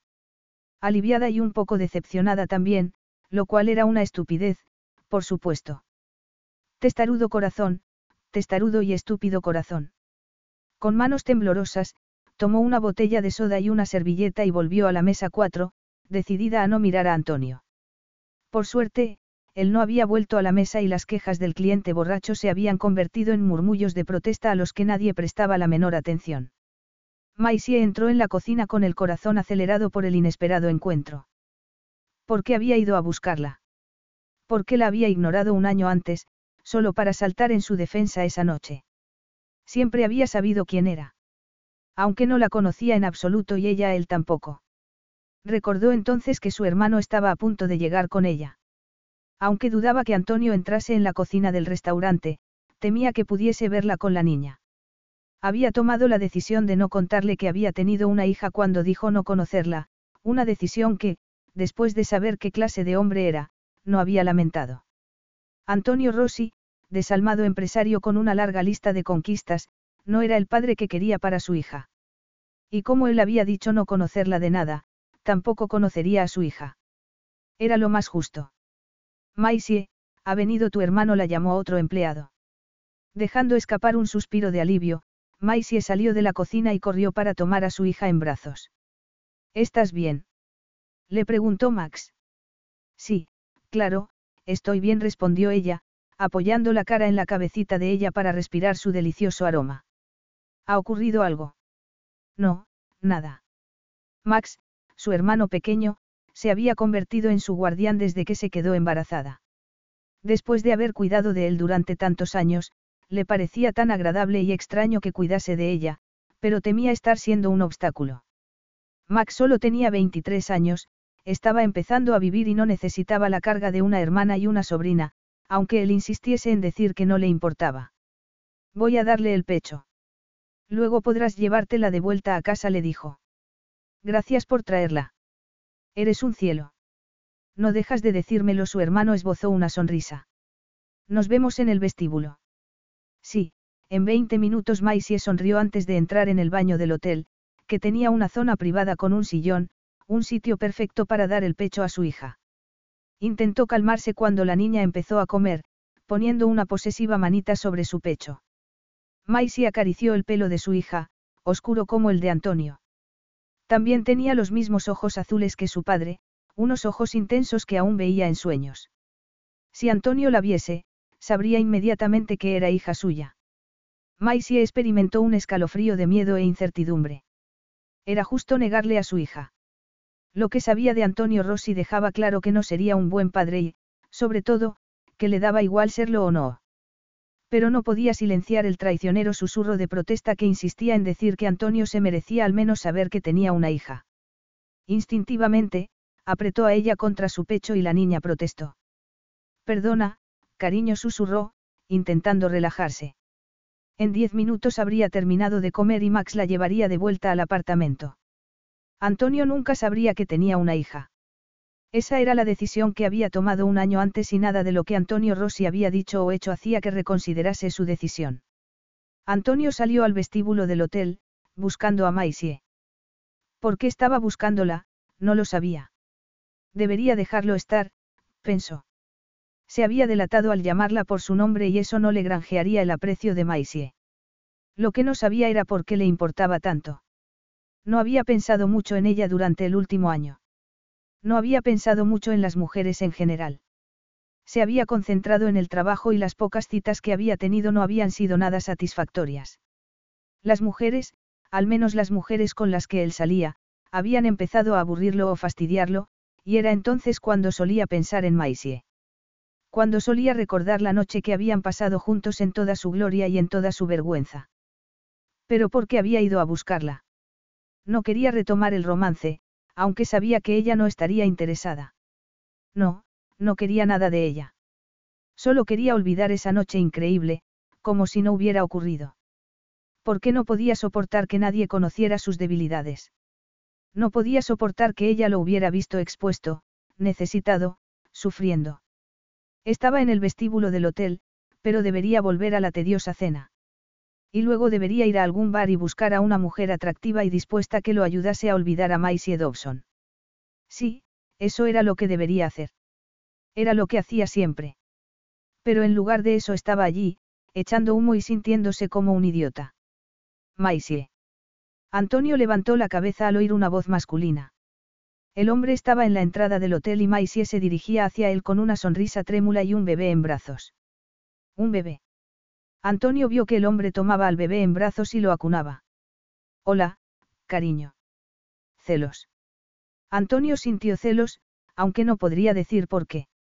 De modo que había encontrado un novio o un marido y habían tenido un bebé. Pues muy bien. Pero. Habían pasado la noche juntos un año antes y, aunque él no era un experto, aquel bebé parecía tener unos cuantos meses. Y eso significaba. O estaba embarazada cuando se acostó con él o se había quedado embarazada de aquel hombre inmediatamente después. Oh, pensó entonces con un nudo en la garganta, se había quedado embarazada de él. No habían usado ningún método anticonceptivo. Él estaba demasiado borracho como para preocuparse por eso y, más tarde, pensó que Maisie debía de tomar la píldora. Pero había ido a verlo unas semanas después. Dos, tres. Quería hablar con él y parecía angustiada. ¿Y si había ido a decirle que estaba embarazada? ¿Por qué no se le había ocurrido tal posibilidad? Antonio buscó con la mirada al hombre, pero ya se había ido y Maisie se dirigía al salón. Y su hijo podría haber desaparecido. Maisie. La llamó. Ella se dio la vuelta y palideció al verlo. ¿Por qué reaccionaría así si el bebé no era hijo suyo? ¿Qué haces aquí? Estoy invitado a una cena. Sí, pero... ¿Qué quieres de mí, Antonio? Vamos a algún sitio donde podamos hablar en privado. No tenías interés en hablar conmigo la última vez que nos vimos, le reprochó ella. Sí, pero ahora las cosas son diferentes. También son diferentes para mí. Maisie levantó la barbilla en un gesto de orgullo. Tú no quisiste saber nada de mí hace un año y ahora yo no quiero saber nada de ti. No es el momento de ser mezquino. Tenemos que hablar. No tenemos nada que decirnos. El bebé es hijo mío. Ella abrió la boca, pero no dijo una palabra. Esa era la confirmación que Antonio necesitaba y, sin decir nada, la tomó del brazo para llevarla hacia uno de los ascensores. ¿Dónde vamos? A mi suite respondió él mientras las puertas se cerraban. ¿Qué? No pienso ir a una habitación contigo. Tengo que volver al salón, estoy trabajando. Yo te pagaré lo que te paguen aquí. No quiero tu dinero, le espetó ella. Y no es solo por el dinero, sino por mi reputación. Si me marcho sin decir nada no volverán a contratarme. Si eso es lo que más te preocupa en este momento, creo que deberías ordenar tus prioridades. Maisie se cruzó de brazos, indignada. Para ti es fácil. Tú nunca has tenido que preocuparte por el dinero. Eso no es verdad, pero no importa. Yo sé cómo eres, Antonio Rossi le espetó ella entonces. Durante un segundo, Antonio se sintió helado por dentro, horriblemente expuesto. Maisie sabía cómo era, había visto sus debilidades. Él se las había mostrado. Por supuesto que sabía cómo era y él detestaba que fuera así. Lo que pienses de mí no tiene la menor importancia, le dijo, mientras las puertas del ascensor se abrían frente a una suite con suelo de mármol negro. Lo único que importa es si ese bebé es hijo mío. ¿Y si fuera hija tuya? Hija. Esa sencilla palabra lo afectó hasta la médula. Now through February 2nd, join a clean and spacious Planet Fitness for zero enrollment and only $10 a month. With tons of equipment and free fitness training, it's the perfect place for everybody to work out. Even me, mother of very fussy triplets and one very colicky husband. Especially you, Supermom. You'll release endorphins and have more energy. I remember having energy. Start feeling spectacular today. Join in club or at planetfitness.com. Zero enrollment, $10 a month, cancel anytime. Deal ends February 2nd. See club for details. Tengo una hija. Yo no he dicho eso. No hace falta que lo digas. No deberías dar nada por sentado, dijo Maisie. Su tono era firme, pero le temblaba un poco la barbilla. Estaba asustada y la única razón para que estuviese asustada era que el bebé, la niña, era hija suya. Entonces deja de jugar y dime la verdad. Es hija mía. Tengo derecho a saberlo. ¿Por qué crees que tienes derecho a nada? Le espetó ella. Fingiste no conocerme, Antonio. Fui a tu despacho. Se le quebró la voz y no pudo terminar la frase. ¿Para qué fuiste a mi despacho? ¿Qué querías decirme aquel día? ¿Por qué fingiste no conocerme? Me pareció lo más sencillo. Lo más sencillo para ti, claro. Y para ti. Nuestra relación no iba a ningún sitio y no quería rechazarte en público. Maisie sacudió la cabeza. Qué caballeroso. De verdad, estoy emocionada. Admito que no fue la mejor idea, dijo Antonio. Y no era toda la verdad. Había fingido no conocerla porque se sentía avergonzado de su debilidad. En cualquier caso, no has respondido a mi pregunta. Ella permaneció en silencio, sin mirarlo, abrazándose a sí misma como para no desmoronarse. Maisie. Dijo él, impaciente. Quiero saber la verdad. Ella dejó escapar un largo suspiro y luego se volvió hacia él, decidida, como enfrentándose a un pelotón de fusilamiento, a la ejecución de todas sus esperanzas. Sí, Antonio respondió, con tono de derrota. La niña es hija tuya. Capítulo 6. Maisie vio una mezcla de emociones en el rostro de Antonio, incredulidad, sorpresa, y luego, de repente, ilusión y alegría. Pero enseguida frunció el ceño, volviendo a ser el hombre que desmantelaba empresas y destrozaba sueños, al menos según los artículos que había leído. Deberías habérmelo contado. Intenté hacerlo, pero entonces parecías tener amnesia selectiva, le recordó ella con tono incisivo. Fui a tu despacho y te dije que quería hablar contigo, pero tú no quisiste saber nada. Pero si me hubieras dicho. Lamento mucho no haber soltado esa bomba en medio de un vestíbulo lleno de gente, lo interrumpió Maisie, furiosa. Si hubieras tenido la menor decencia, habrías hablado conmigo. Dos minutos de tu tiempo, eso era todo lo que quería. Pero, por lo que he leído en las revistas, tú no tienes mucho tiempo para las mujeres. No deberías leer ese tipo de revistas. Todo lo que publican es mentira. Yo tampoco solía leerlas, pero era la única forma de saber quién era el hombre que decía no conocerme. Y creíste saber quién era después de leer esa basura. Creí saber quién eras cuando te negaste a hablar conmigo y fingiste no conocerme, le espetó Maisie. ¿Para qué iba a decirte que estaba esperando un hijo? Deberías haber insistido. Pero, bueno, eso da igual ahora. Lo que importa es el futuro. Nuestro futuro. ¿Qué quieres decir con eso? ¿Crees que ahora que sé que tengo una hija voy a darle la espalda? ¿Crees que voy a irme como si nada hubiese cambiado? Francamente, no tengo ni idea de lo que vas a hacer, respondió Maisie. ¿Qué iba a pedirle? Su vida estaba empezando a tener cierto equilibrio y de verdad no podría soportar más cambios. Sin embargo, en ese momento temía que Antonio fuese a cambiarlo todo, a hacer zozobrar su incipiente felicidad. Entonces yo te lo diré, quiero estar involucrado en la vida de mi hija. ¿Cómo? Maisie no estaba preparada para mantener esa conversación. Había pensado que no volvería a ver a Antonio en toda su vida y, de repente, estaba en su suite, con él haciendo demandas. Antonio Rossi irradiaba poder, autoridad, carisma. Maisie sabía cosas sobre él que detestaba y, sin embargo, no podía negar la atracción magnética que ejercía sobre ella. Esos intensos ojos azules, la fuerte línea de su mandíbula, el pelo oscuro que caía sobre su frente y la hacía recordar cómo había pasado los dedos por él. No podía dejar de mirar ese cuerpo alto, fuerte, que había aplastado el suyo. La camisa blanca del smoking hacía un perfecto contraste con su bronceada piel. Tenía un aspecto magnífico, poderoso y totalmente fuera de su alcance. Apenas se podía creer que hubiera sido suyo por una noche. Aunque no lo había sido en realidad. ¿Y qué quería de ella ahora? Deberíamos compartir la custodia, dijo Antonio, como si fuese algo tan sencillo. Compartir la custodia. ¿Cómo? exclamó Maisie. Tú vives en Milán y yo en Nueva York. La niña solo tiene tres meses. Y yo me he perdido esos tres meses, pero no pienso perderme ni uno más. No pareces un hombre que quiera tener un hijo. No es una cuestión de querer, sino de deber, de responsabilidad. Ella no es solo un deber. Ella. Se llama así. Sí. Ella repitió Antonio en voz baja.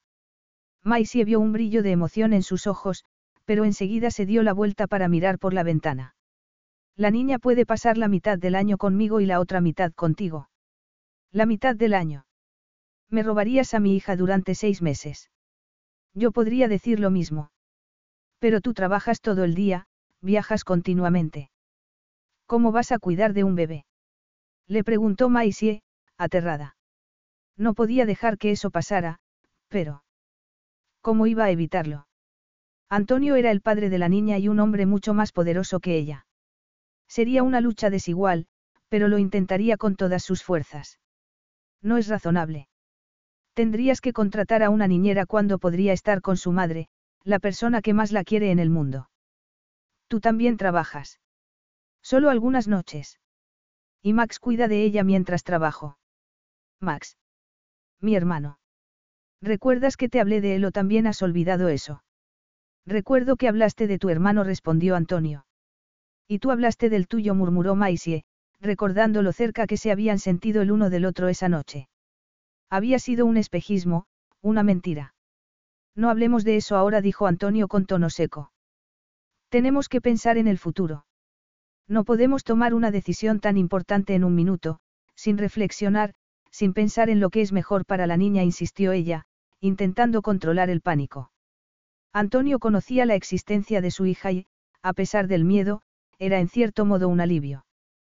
Ya no tenía que ocultar la verdad y ahora los dos tenían que afrontar la situación. Sí, lo vería como algo bueno cuando se recuperase de la sorpresa. Tal vez ahora mismo no asintió Antonio. Pero tendrá que ser pronto porque me voy a Milán dentro de tres días. Y descubrir que tienes una hija no hará que cambies de planes, claro. Replicó Maisie. Qué buen comienzo. No quiero discutir contigo. Tienes razón, no podemos tomar decisiones ahora mismo. Te llevaré a tu casa e iré a buscarte mañana para seguir discutiendo el asunto. Hablaba como un carcelero. Eso es necesario. Sí, lo es, respondió él, sacando el móvil del bolsillo. Mi coche está esperando abajo. Tengo que trabajar hasta que termine la fiesta. La fiesta ha terminado, la interrumpió Antonio. Maisie no dijo una palabra mientras bajaban en el ascensor. Él la miraba por el rabillo del ojo, intentando evaluar su estado de ánimo. ¿Aceptaría sus demandas o se opondría? Y, sobre todo, ¿qué quería él? El nacimiento de ella, su existencia, lo había tomado por sorpresa, pero su reacción instintiva había sido protegerla, aceptarla como suya. La quería ahora y para siempre. La fuerza de esa emoción lo dejaba atónito. Él nunca había pensado en el matrimonio o en tener hijos porque había visto de primera mano lo negativo y destructivo que podía ser. Sin embargo, allí estaba, contemplando una de esas opciones. El problema era que no sabía cómo iba a funcionar. Maisie tenía razón, había muchas complicaciones. Que viviesen en ciudades diferentes, por ejemplo. Además, un niño, especialmente un bebé, necesitaba a su madre. En fin, tomaría una decisión cuando lo pensase bien. Lo más importante era que quería a ella en su vida. Tenía que ser así. Salió a la calle y se dirigió a la limusina aparcada frente a la puerta del hotel. Señor Rossi lo saludó el chofer. Buenas noches, Carl. Solía contratar al mismo conductor cuando iba a Nueva York, dos o tres veces al año. Pero no había vuelto desde que estuvo con Maisie. Se habría encontrado con ella si hubiera vuelto más a menudo. Si la hubiera buscado no se habría perdido los primeros meses de la vida de su hija. Su hija. Aún no se lo podía creer. Y tampoco se podía creer que sus sentimientos por esa niña fueran tan profundos. Y, sin embargo, así era. Maisie entró en la limusina y prácticamente se pegó a la puerta para escapar de él, girando la cabeza para mirar por la ventanilla. ¿Dónde vives? Le preguntó Antonio. En Ingwood. Eso está muy lejos de aquí. Lejísimos. La mayoría de la gente no lo considera parte de Manhattan siquiera, pero el alquiler es barato. Antonio frunció el ceño. Era evidente que Maisie tenía problemas económicos y, por lo tanto, su hija también. ¿Sigues estudiando? Le preguntó abruptamente. No, tuve que renunciar al curso cuando me quedé embarazada. ¿Qué curso era? Interpretación de violín en Juilliard. Eso lo sorprendió por completo. Había esperado algo práctico en una universidad pública, no que estudiase música en uno de los mejores conservatorios del mundo. Debía de ser un sueño para ella, una aspiración, pero Maisie lo había dejado todo por su hija. ¿Piensas retomarlo? No, no lo creo. ¿Por qué no? Es muy difícil con ella y, además, no sé si estoy hecha para soportar tanta presión. Más cosas que no sabía sobre ella. Más cosas que le despertaban una curiosidad insaciable y también inconveniente. No quería tener una relación con Maisie solo porque compartiesen una hija. Aunque ahora era padre, sabía que no estaba hecho para el matrimonio y menos para el amor. Entonces, ¿qué iba a hacer? No hablaron durante el resto del viaje, mientras la limusina atravesaba las calles más destartaladas del norte de la ciudad. Por fin, Maisie indicó al conductor dónde debía girar y, unos segundos después, la limusina se detenía frente a un desvencijado edificio de ladrillo, con la pintura pelándose en la escalerilla de incendios y montones de papeles apilados frente al portal. ¿Vives aquí? Le preguntó, sin poder disimular la censura en su tono. Aquel no era sitio para criar a un niño, al menos a un hijo suyo. Sí respondió Maisie. Está bien, hay muchas familias en el barrio. No te preocupes, no tienes que acompañarme a la puerta. Quiero ver dónde vives. Es muy tarde. Pero ya estamos aquí, la interrumpió Antonio, saliendo del coche y ofreciéndole su mano. Maisie tardó un momento en aceptarla, pero por fin lo hizo y el sedoso roce de sus dedos hizo que sus entrañas se encogieran de deseo. Por suerte, ella soltó su mano en cuanto salió del coche para buscar las llaves en el bolso. Luego abrió el portal y, suspirando, le hizo un gesto para que entrase. Era oscuro y olía a fritos, a algo rancio. No hay ascensor. Le preguntó, al ver que tomaba la escalera. No, y vivimos en el sexto, así que espero que estés en forma. ¿Con quién vives? Con Max.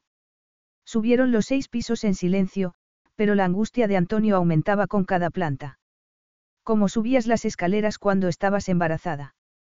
Nos vinimos aquí cuando nació ella. Además, estuve en cama durante los dos últimos meses de embarazo. ¿En cama? ¿Por qué? Sufría preeclampsia. Ella nació con tres semanas de antelación, por una cesárea de urgencia. Y él no sabía nada de eso. Deberías haberte puesto en contacto conmigo. Yo podría haberte ayudado. Tú no querías saber nada de mí, le recordó Maisie, pero sonaba más cansada que enfadada en ese momento y Antonio se sintió culpable. Tenía razón, todo aquello era culpa suya por no haber querido escucharla. Lo siento. Maisie lo miró, sorprendida. Ah, vaya. Al parecer, eres capaz de disculparte, qué sorpresa. Puedo disculparme cuando es necesario. Te disculpas ante la gente a la que dejas sin trabajo. Eso es lo que crees que hago. Un periódico te llama, el destructor. Como te he dicho, no debes prestar atención a esa basura. Lo niegas. Mira, no es momento de hablar de mi negocio. ¿Por qué no abres la puerta? Muy bien, pero no hagas ruido. No quiero despertar a ella. Abrió la puerta y entraron en un pequeño salón. Era algo descuidado, pero agradable, con muchos juguetes sobre la alfombra. Su hermano, que estaba tumbado en el sofá, se levantó de un salto. Maisie. ¿Quién es? No pasa nada, Max dijo ella, volviéndose hacia Antonio. Es Antonio Rossi, el padre de ella. ¿Qué? Pero se irá enseguida. Quiero verla, dijo Antonio. Está dormida. No haré ruido, le aseguró él. No me niegues esto, por favor. Aún no he visto a mi hija. ¿Por qué no quería dejarlo entrar en la vida de ella? ¿De qué tenía miedo? Carlos Alfredo, tu mamá vino por una semana. Ya hace un año que vive con nosotros. Hasta trajo sus gatos. ¿Y yo qué puedo hacer? Lo que puedes hacer, Carlos. ¿Y él quién es? Es Miguel, nuestro experto de TurboTax Live. Como tu suegra hace un año que vive con ustedes, you can claim her as a dependent y así obtener esa deducción de taxes extra. Hacer taxes puede parecer dramático. Por suerte, los expertos bilingües de TurboTax Live te ayudan a obtener el máximo reembolso sabiendo que tus taxes están bien hechos. You do your thing, we've got your taxes. Intuit TurboTax Live. La preparación de taxes y la aplicabilidad de las deducciones varían según el individuo. Carlos Alfredo, tu mamá vino por una semana. Ya hace un año que vive con nosotros. Hasta trajo sus gatos. ¿Y yo qué puedo hacer? Lo que puedes hacer, Carlos. ¿Y él quién es? Es Miguel, nuestro experto de TurboTax Live. Como tu suegra hace un año que vive con ustedes, you can claim her as a dependent y así obtener esa deducción de taxes extra. Hacer taxes puede parecer dramático. Por suerte, los expertos bilingües de TurboTax Live te ayudan a obtener el máximo reembolso sabiendo que tus taxes están bien hechos. You do your thing, we've got your taxes. Intuit TurboTax Live. La preparación de taxes y la aplicabilidad de las deducciones varían según el individuo. Yo sé cómo eres, Antonio Rossi. Maisie sabía demasiado y por eso mantenía las distancias, pero no podía dejar que sus errores y debilidades fueran un obstáculo para la relación con su hija. Muy bien, pero no hagas ruido. Abrió una puerta y entró de puntillas, con el detrás, conteniendo el aliento. La habitación era pequeña, el limitado espacio estaba ocupado por una cama doble y una cuna. Antonio miró el arrugado edredón y el pijama en el suelo antes de mirar la cuna. Se le aceleró el corazón mientras miraba a su hija, que dormía con un puñito sobre la cara y las pestañas rozando sus regordetas mejillas. Tenía la piel morena y el pelo oscuro como él. Si había pensado en pedir una prueba de paternidad, la idea se evaporó al ver a la niña. Ella era, evidentemente, su hija, desde el pelo oscuro al hoyuelo de la barbilla. La oyó suspirar entonces y se le encogió el corazón. Ella susurró, solo para escuchar ese nombre, para reclamar su paternidad o, al menos, empezar a hacerlo. Con cuidado, bajó la mano para tocar su carita con un dedo. Antonio.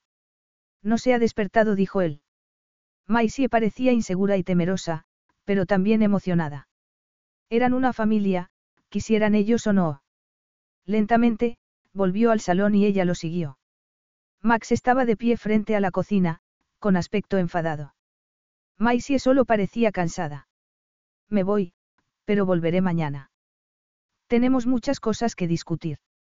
Vendré a buscaros a las diez y entonces empezaremos a tomar decisiones, dijo con tono autoritario. Muy bien, murmuró ella. Nos veremos mañana. No sabía si era una amenaza o una promesa, o cómo lo había entendido Maisie. Y le daba igual. Capítulo 7. Maisie dejó a ella, recién comida y contenta, sobre una mantita rosa antes de ponerse a ordenar el diminuto apartamento. Apenas había conciliado el sueño esa noche, dándole vueltas a la situación. No sabía lo que exigiría Antonio y cuánto estaría ella dispuesta a ceder, aunque no sabía si tendría alternativa. Antes de irse a trabajar por la mañana, su hermano había insistido en que no tomase ninguna decisión sin meditarlo bien. Podemos hablar con un abogado, Maisie. Ese tipo no tiene por qué darte órdenes. Es el padre de ella, Max. No puedo evitar que vea a su hija, le dijo, con el estómago encogido. Insistiría Antonio en tener a la niña la mitad del año. Le parecía inconcebible y, sin embargo, sabía que, el implacable Rossi, era un hombre que destruía vidas sin pensárselo dos veces. Ella estaba empezando a protestar cuando sonó el timbre. Maisie se miró al espejo y torció el gesto. Su pelo era un desastre y tenía dos manchas en el jersey, pero no podía hacer nada, de modo que fue al telefonillo para abrir el portal. En cuanto Antonio entró en el salón sintió la necesidad de dar un paso atrás y tomar aliento. Era demasiado. Siempre había sido tan alto, tan fuerte. Llevaba un traje de chaqueta oscuro con una camisa azul claro y una corbata de color cobalto que destacaba el azul de sus ojos. Todo en él era magnético y poderoso. Recordaba el aroma de su aftershave y le pareció que volvía a estar en el oscuro despacho, deliciosamente a su merced. Pero eso era lo último en lo que debería pensar en ese momento. Ella dejó escapar un grito de protesta y Maisie tomó a la niña en brazos, agradeciendo la distracción. ¿Qué le pasa? preguntó Antonio. Nada, es un bebé. Los bebés son así. Yo no sé nada sobre bebés, francamente. Yo tampoco sabía nada antes de tener a ella, admitió Maisie. He tenido que aprender a toda velocidad. Ya me imagino Antonio metió las manos en los bolsillos del pantalón, mirando a su alrededor. Parecía tan fuera de lugar allí, pensó ella. Ya te has hecho a la idea de que eres padre. No estoy seguro.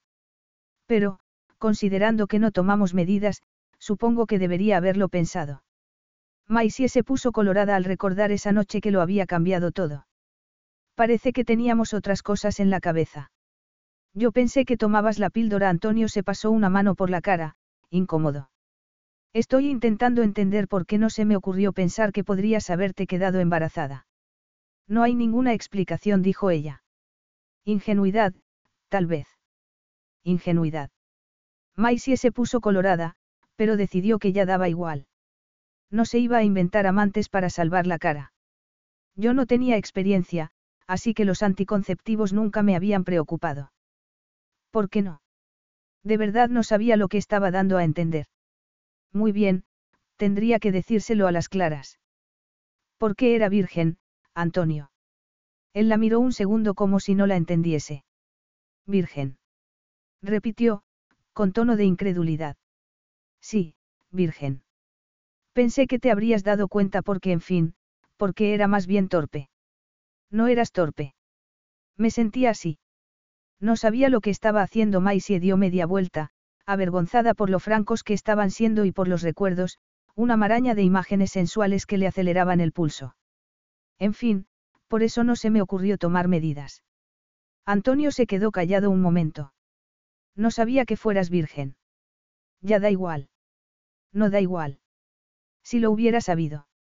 ¿Qué? No me habrías tocado. Habrías encendido unas velitas. No lo se admitió él. Pero habría sido diferente. No tenemos por qué seguir pensando en ello. Ahora hay que pensar en ella, en lo que es mejor para la niña. Estoy de acuerdo. Y lo que es mejor para la niña es vivir con su padre y su madre. A Maisie le dio un vuelco el corazón. ¿Y cómo vamos a hacer eso? Ella había empezado a protestar y, sin darse cuenta, empezó a moverla de lado a lado mientras doblaba primero una rodilla y luego la otra, una rutina que solía calmar a la niña durante tantas noches en vela. ¿Qué haces? preguntó Antonio. La miraba como si se hubiera vuelto loca y Maisie se imaginó que debía de ser un poco raro verla sacudiéndose de un lado a otro mientras doblaba primero una rodilla y luego la otra. Esto la tranquiliza. Lo probé una noche y desde entonces. Parece que no ha sido fácil. No, pero no cambiaría nada. Ni un segundo siquiera. Te creo, dijo él. ¿Por qué no salimos? Hace un día precioso. ¿Tienes un cochecito? Sí, claro. Y le gusta mucho salir a pasear. ¿Hay algún parque cerca? El parque Fort Trion no está lejos. A veces la llevo allí. Muy bien, entonces iremos a ese parque y hablaremos, anunció Antonio. Le parecía irreal, extraño, pasear por las avenidas del barrio con Maisie a su lado y ella en el cochecito. La gente pensaría que eran una familia. Lo eran. Durante diez años, desde la muerte de su hermano, había estado solo. Sí, había tenido aventuras, pero ninguna había significado nada para él. No había dejado que nadie lo conociese. Hasta Maisie. La noche que se conocieron había bajado la guardia y era por eso por lo que había fingido no recordarla. Por eso, esa noche había sido incapaz de conciliar el sueño, preguntándose cómo podía hacer frente a su responsabilidad para con su hija y mantener a Maisie a cierta distancia. Tenía que encontrar el modo de hacerlo. Pasearon por el parque durante un rato, con el sol brillando sobre sus cabezas. Encaramado sobre una escarpada pendiente había un edificio de aspecto medieval que Antonio no había visto nunca. Es parte del Museo Metropolitano de Arte, le contó Maisie. Una reconstrucción de un monasterio medieval. Ah, qué interesante. Mientras paseaban, ella movía las piernecitas en el cochecito, levantando la carita hacia el sol. Le gusta el movimiento, le contó Maisie. Y le encanta ir en autobús. Cuéntamelo todo, dijo Antonio entonces. El embarazo, el parto, todo. Ella lo miró, sorprendida. Pensé que querías hablar del futuro. Sí, pero primero quiero saber algo del pasado. Muy bien. Maisie le contó todas las cosas que se había perdido, todo lo que él no sabía. Sus náuseas matinales, la aparición de preeclampsia en el tercer trimestre. Se me hincharon los tobillos, le dijo, haciendo una mueca. Me sentía fatal, por eso tuve que dejar las clases. Las echas de menos. En realidad, no tanto como pensaba y me siento un poco culpable. ¿Por qué? Porque era mi objetivo. Cuidar de Max, conseguir que fuese a la universidad, mantenernos a flote durante todo ese tiempo lo que me empujaba era estudiar en Juilliard. Cuando consiguiese una plaza, entonces todo tendría sentido, pero al final no ha sido exactamente así. Ah, no. Maisie esbozó una sonrisa. ¿De verdad te interesa? Sí, claro, respondió Antonio. Y lo decía de corazón. Por supuesto que me interesa. Estaban cruzando el puente sobre el río Hudson y Maisie miró el agua brillando bajo el sol, pensativa. Era como si, en lugar de haber llegado a la cima de la montaña, estuviese abajo del todo. Y había muchos escaladores dándose codazos para llegar arriba, empezó a decir, sacudiendo la cabeza. Creo que no estoy hecha para ese tipo de competencia. Todos mis compañeros ponían la música por delante de todo lo demás y yo no soy así. Y no creo que pueda cambiar. Tal vez eso no sea negativo. No, no lo es. Jamás lamentaré haber cuidado de Maxi, desde luego, nunca lamentaré haber tenido a ella, dijo Maisie, mirando a su hija con expresión de arrobo. Antonio miraba de una a otra, sorprendido. Maisie estaba pálida y tenía aspecto cansado, pero resultaba encantadora bajo la luz del sol, con los rizos bailando alrededor de su cara y las pecas en la nariz. Su figura era más redondeada por la maternidad y parecía más femenina, más seductora.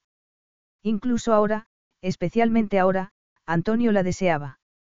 Saber que había traído a su hija al mundo aguijoneaba su deseo, un hecho tan innegable como inconveniente.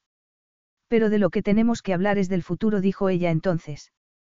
Sé que ha sido una sorpresa descubrir que tienes una hija y me alegra que quieras cumplir con tu obligación. No, me parece que no lo entiendes.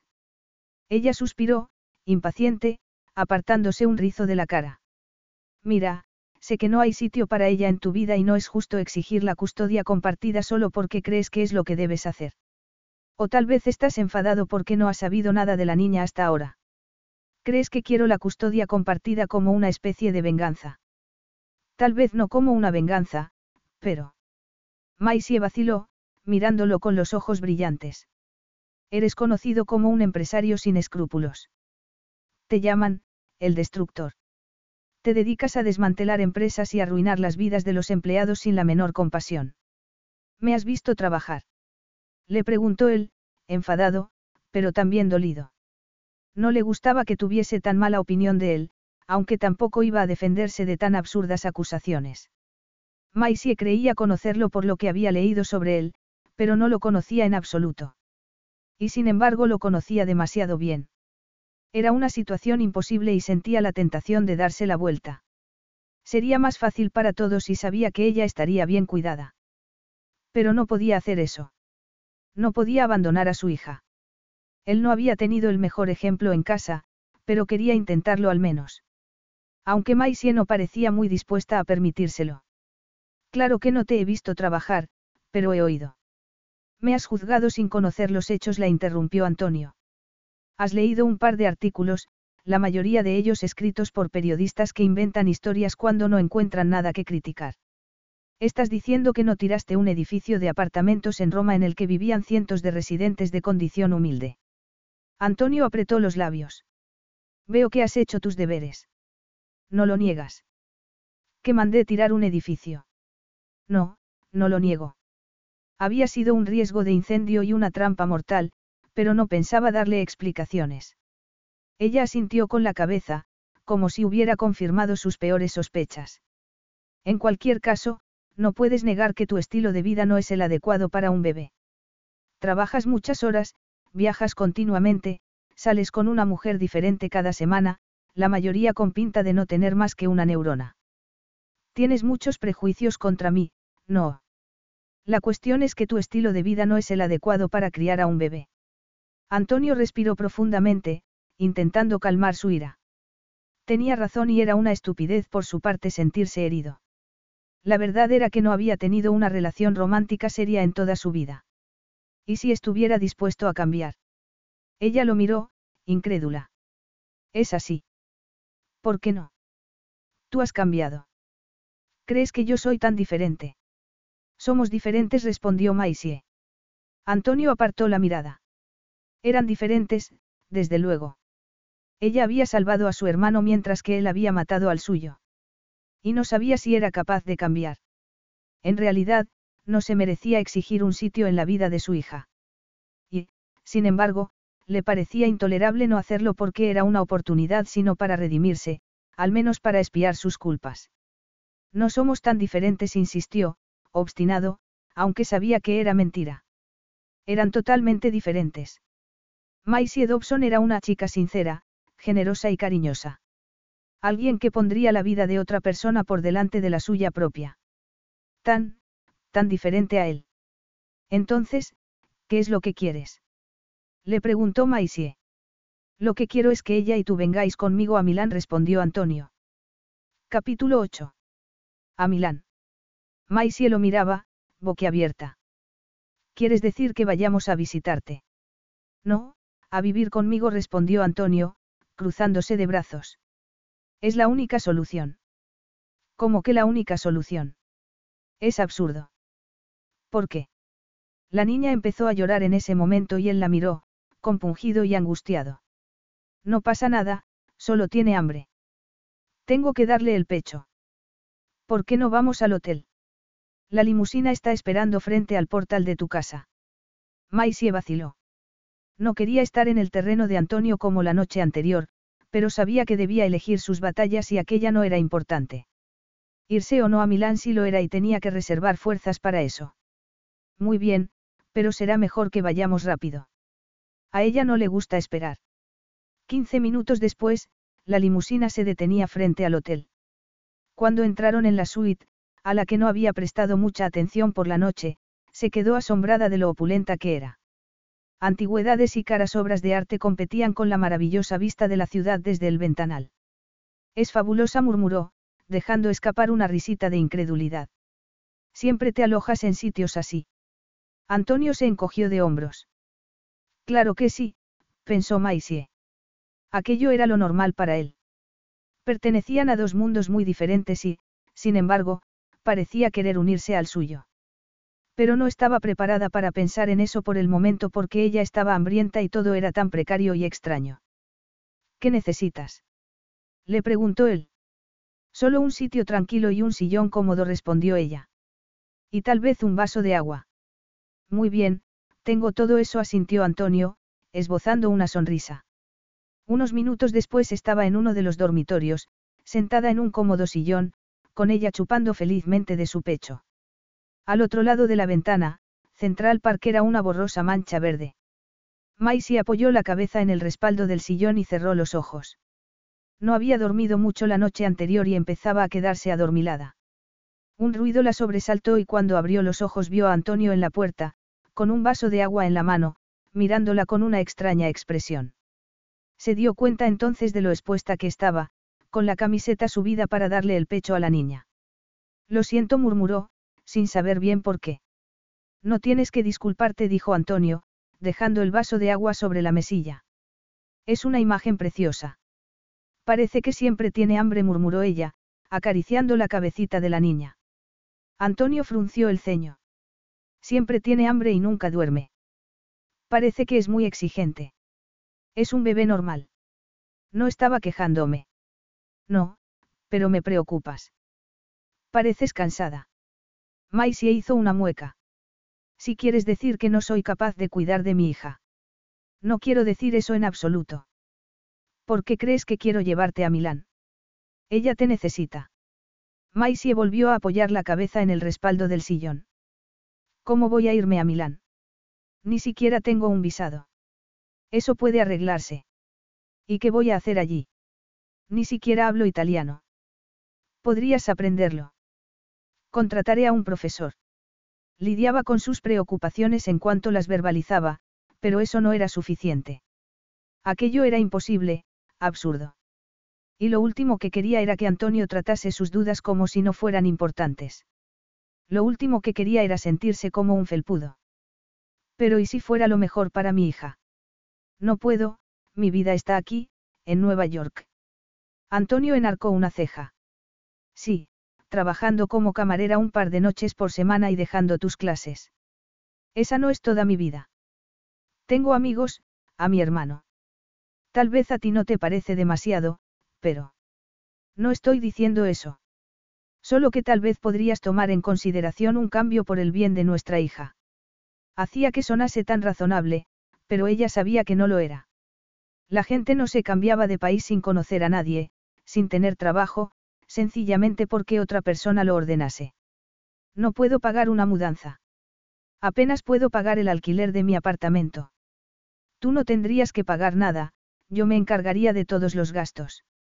Eso sonaba muy tentador. No tener que preocuparse por el dinero por primera vez en su vida sería algo nuevo para ella. Y, sin embargo, tendría que depender de Antonio, un hombre en el que no sabía si podía confiar. Un hombre que no parecía preocupado por ella, solo por su hija. Me estás pidiendo demasiado. Piénsalo, Maisie. Por ella. La niña se había quedado dormida con la boquita abierta, las oscuras pestañas casi rozando sus mejillas regordetas. Era preciosa. Y Antonio nunca la había tenido en brazos. Podía ser tan injusta, tan poco razonable como para negarle a su hija. Sin embargo, La alternativa no podía ser mudarse a otro país, al otro lado del mundo.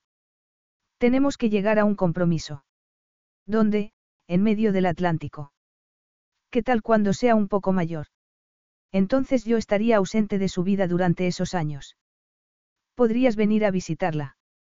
No quiero ser un extraño que aparece de vez en cuando, Maisie la interrumpió Antonio. Soy su padre. Ella lo miró, en silencio, sintiéndose culpable e insegura. Puedo pensármelo al menos. Me voy a Milán dentro de dos días. Dos días. Pero eso no es razonable. Necesito tiempo. Ya me he perdido tres meses de su vida, Maisie.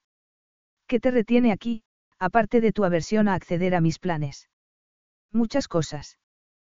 Por ejemplo. Tengo amigos. Me imagino que son amigos del conservatorio y tú misma me has dicho que has dejado el curso.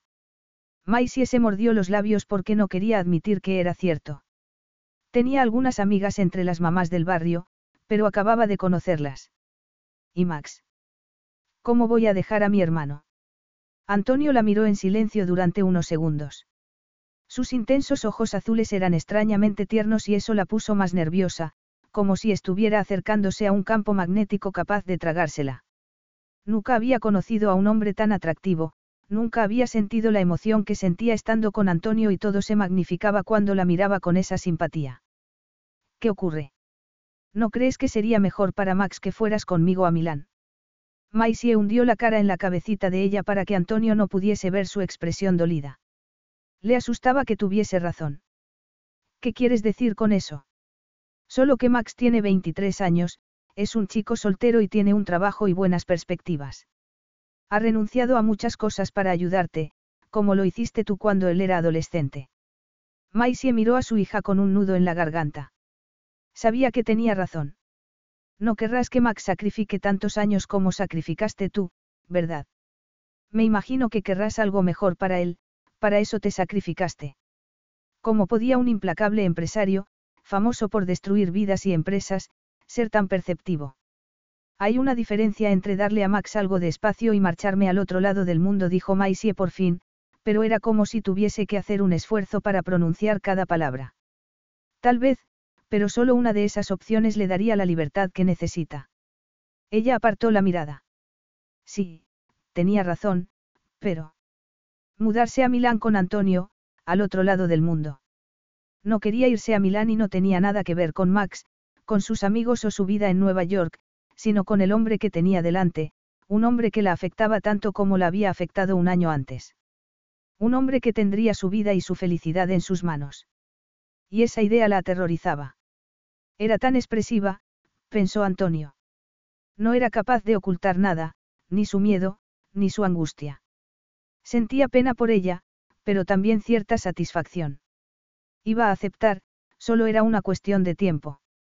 Así que lo haría por Max, murmuró ella, con voz temblorosa. ¿Y por ti? Y por ti misma se apresuró a decir él. Esto no tiene por qué ser un sacrificio. Ya has hecho más que suficientes en tu vida.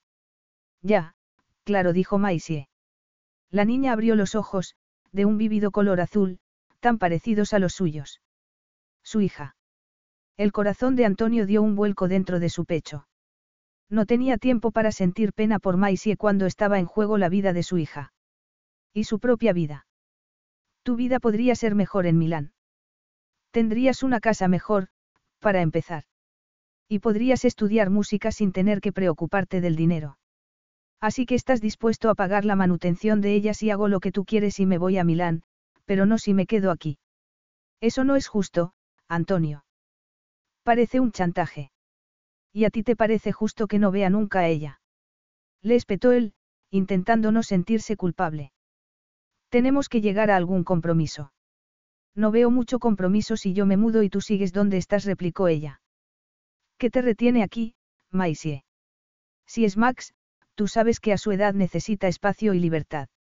Aunque lo invitaré a visitarnos en Milán tantas veces como quiera. No es solo Max. Entonces. Todo, Antonio. Me estás pidiendo que ponga mi vida y la vida de mi hija en tus manos. Y, aunque seas el padre de ella, para mí sigues siendo un extraño. Me asusta dejarlo todo para seguirte a un país extranjero donde no conozco a nadie, dijo Maisie, con los ojos brillantes. Creo que soy una persona fuerte. Tras la muerte de mis padres, cuando descubrí que no habían dejado dinero, no me acobardé. Cuidé de mi hermano y pagué sus estudios. Y cuando descubrí que estaba embarazada hice lo mismo, pero eso no significa que quiera meterme en una situación imposible con alguien en quien no puedo. ¿No puedes qué? En quien no puedo confiar, terminó ella la frase. Aún no. Antonio dejó escapar un largo suspiro, intentando no sentirse herido por su sinceridad. Muy bien, es justo. Acepto que no nos conocemos. At Parker, our purpose is simple. We want to make the world a better place by working more efficiently, by using more sustainable practices, by developing better technologies. We keep moving forward. With each new idea, innovation, and partnership, we're one step closer to fulfilling our purpose every single day. To find out more, visit parker.com/purpose. Parker, engineering your success. Así que pondremos barreras. Compraré una casa y la pondré a tu nombre y tendrás un estipendio mensual. Pondré todo eso por escrito para que te sientas segura. Maisie lo miraba con expresión afligida. Es muy generoso por tu parte, pero no se trata solo de dinero. Entonces, ¿de qué se trata? De mi vida y de la vida de mi hija. Exclamó Maisie. ¿Y si ella se encariña contigo y después de unos meses o unos años, tú decides que te has cansado y quieres volver con tus modelos? Le espetó con expresión fiera. No voy a dejar que le rompas el corazón. Por un segundo, Antonio tuvo la extraña sensación de que no estaba hablando solo de la niña. Pero eso, por supuesto, era una tontería. No le gustaba. Maisie había dejado eso bien claro y seguramente era lo mejor. Está claro que tienes muy mala opinión de mí. Debo tener cuidado, por ella. Un periodo de prueba entonces sugirió Antonio. Seis meses. Si no estás satisfecha al final de esos seis meses, podemos renegociar. Pero debes quedarte en Milán durante ese tiempo. Antonio le sostuvo la mirada, esperando que accediese, aunque en el fondo esperaba que no fuera así. Por miedo. Un miedo que lo hacía desear salir corriendo. Quería alejarse de Maisie, de ella. Porque cómo iba a ser padre. Cómo iba a tener una familia. El sentimiento de culpabilidad siempre sería una mancha en su alma. Pero Maisie no tenía por qué saber eso. Seis meses repitió ella, pensativa. Seis meses. Parecía la Venus de Botticelli, con los rizos pelirrojos rodeando su precioso rostro ovalado y los labios entreabiertos. En sus brazos, ella gorjeó y el inocente sonido desató algo dentro de Antonio. Quería aquello. Había perdido tanto en su vida, había cometido tantos errores, pero quería aquello. Lo necesitaba. Muy bien, dijo ella por fin. Antonio sintió alegría y miedo a la vez. Quería aquello, pero... ¿Y si volvía a fracasar? ¿Y si lo perdía todo? No sabía si tendría fuerzas para pagar por sus pecados una segunda vez. Capítulo 9.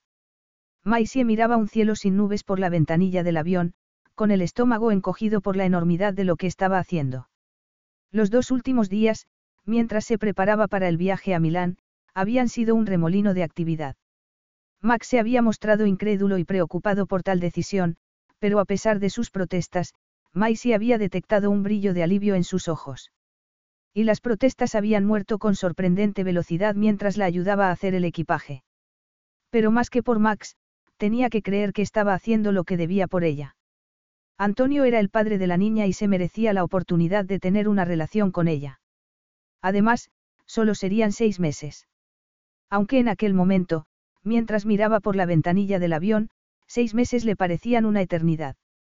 Antonio estaba trabajando en su ordenador desde que despegaron.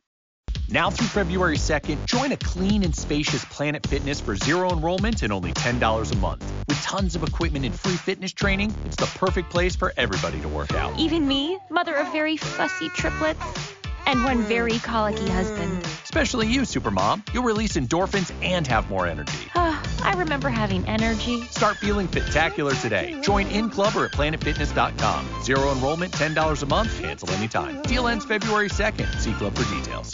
Carlos Alfredo, tu mamá vino por una semana. Ya hace un año que vive con nosotros. Hasta trajo sus gatos. ¿Y yo qué puedo hacer? Lo que puedes hacer, Carlos. ¿Y él quién es? Es Miguel, nuestro experto de TurboTax Live. Como tu suegra hace un año que vive con ustedes, you can claim her as a dependent y así obtener esa deducción de taxes extra. Hacer taxes puede parecer dramático. Por suerte, los expertos bilingües de TurboTax Live te ayudan a obtener el máximo reembolso sabiendo que tus taxes están bien hechos. You do your thing, we've got your taxes. Intuit TurboTax Live. La preparación de taxes y la aplicabilidad de las deducciones varían según el individuo. De hecho, desde que tomó la decisión de ir a Milán se había vuelto más distante y eso hacía que se cuestionase su decisión. Era como si, después de haber conseguido lo que quería, ya no quisiera saber nada de ella o de su hija. Nunca había tomado a la niña en brazos ni la había mirado con detenimiento. Maisie se preguntaba, con cierto pánico, por qué había querido que fuesen a Italia con él. Iba a ser así siempre. Antonio. Sí. Respondió él, levantando la mirada de la pantalla. Maisie se armó de valor. Porque se sentía como si fuera una carga. Aquello era lo que había temido, que yendo a Italia, confiándole su vida, empezaría a sentirse impotente, perdida. Su vida en Nueva York podría no ser gran cosa para un hombre como él, pero era suya y lo último que deseaba era sentirse como una molestia. ¿Quieres tomar a ella en brazos? Le preguntó. Apenas la has mirado desde que subimos al avión, pero tenemos un vuelo de ocho horas por delante y no hay mejor momento que el presente. Antonio miró a la niña con gesto inseguro. Nunca he tenido un bebé en brazos. ¿Qué debo hacer? Tienes que sujetarle la cabecita, eso es lo más importante. No te preocupes, no se va a romper. ¿Quieres probar? No sé. Puedes hacerlo, no va a pasar nada. Ver a su hija en los brazos de Antonio le parecía sorprendentemente conmovedor. Antonio apoyó su cabecita en el hueco del codo mientras ella lo miraba con unos ojos azules iguales a los suyos. Hola, Bella murmuró, esbozando una sonrisa. Ciao. Maisie sonrió, emocionada. Tendrás que enseñarle italiano. Sí, lo haré, dijo él, con aparentemente convicción. Y a mí también. No debería haber dicho eso, pensó entonces. Ellos no iban a tener ese tipo de relación. Aunque Antonio no había hablado de nada específico, Maisie había entendido que vivirían por separado en Milán, conectados solo por su hija. Sí dijo él, girando la cabeza para mirarla. Y a ti también. También podría contratar a un profesor, sugirió ella. O hacer un curso online. ¿Por qué vas a hacer un curso cuando yo puedo enseñarte? Antonio volvió a mirar a la niña con ternura. Ella pestañeó, mirándolo con infantil seriedad y luego, de repente, empezó a reírse. Un gorjeo infantil que era como un arco iris de pura alegría. Antonio le devolvió la sonrisa mientras besaba su frente. Maisie apartó la mirada, parpadeando para controlar las lágrimas. No había esperado que la afectase tanto verlo con ella. Su hija. Para bien o para mal, eran una familia. Las dudas que la habían invadido hasta entonces empezaron a disiparse. Ir a Milán había sido una buena decisión y tal vez todo saldría bien si los dos se esforzaban. Unos minutos después, ella empezó a protestar y Maisie volvió a tomarla en brazos para darle el pecho. Eso es algo que yo no puedo hacer, bromeó Antonio. Maisie se puso colorada, sintiéndose expuesta a pesar de la mantita con la que cubría su pecho. Todo aquello le parecía tan extraño e íntimo y, sin embargo, tan normal. Como si fuese lo más natural. Bueno, háblame de Milán, le dijo. Yo nunca he estado en Europa. ¿Dónde creciste? Al norte de Nueva York. Me fui a Manhattan a estudiar. ¿Y Max?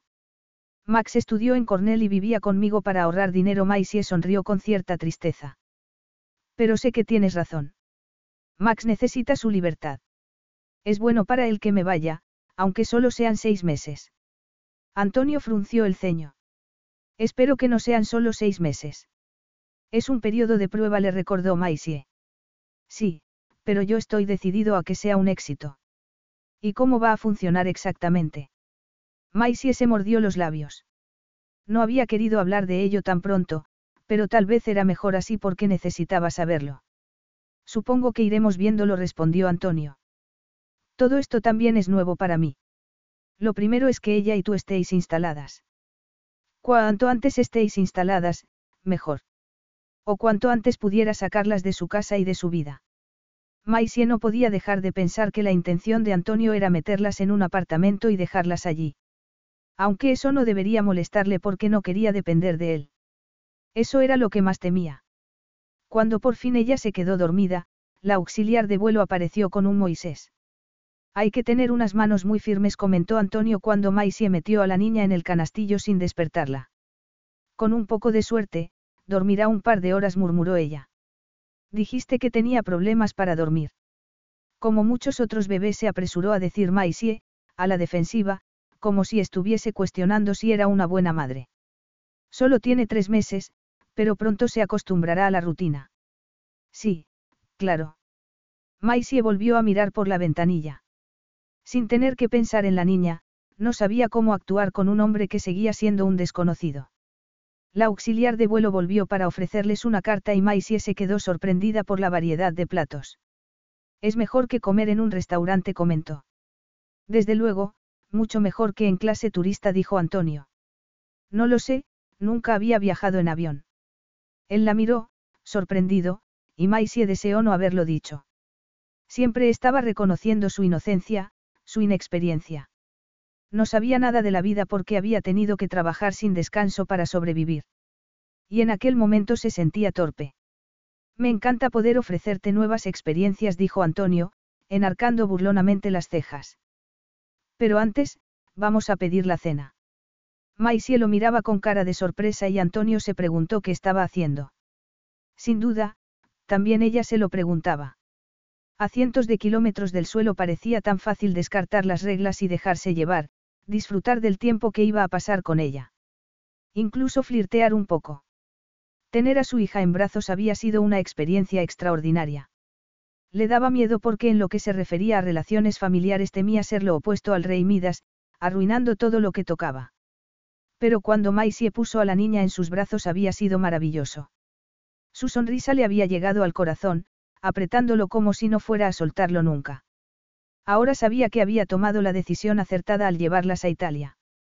En cuanto a su relación con Maisie, la verdad era que no podía encontrar una explicación razonable para pedir champán con la cena, para brindar y sonreír cuando las luces de la cabina se apagaron, dejándolos en un capullo de intimidad. Ninguna razón en absoluto. Y, sin embargo, lo hizo porque quería hacerlo. Mientras cenaban le preguntó por su infancia, cómo había sido su vida cuando vivían sus padres, porque había decidido estudiar música. Maisie respondía de forma insegura, tímida, pero poco a poco fue tomando confianza. Me encanta tocar el violín, pero es algo privado, le contó mientras él servía más champán. Interpretar en público nunca me ha interesado demasiado. La música es lo que alimenta mi alma, no si hay gente escuchándome tocar. Alimenta tu alma, repitió él. Una frase muy interesante.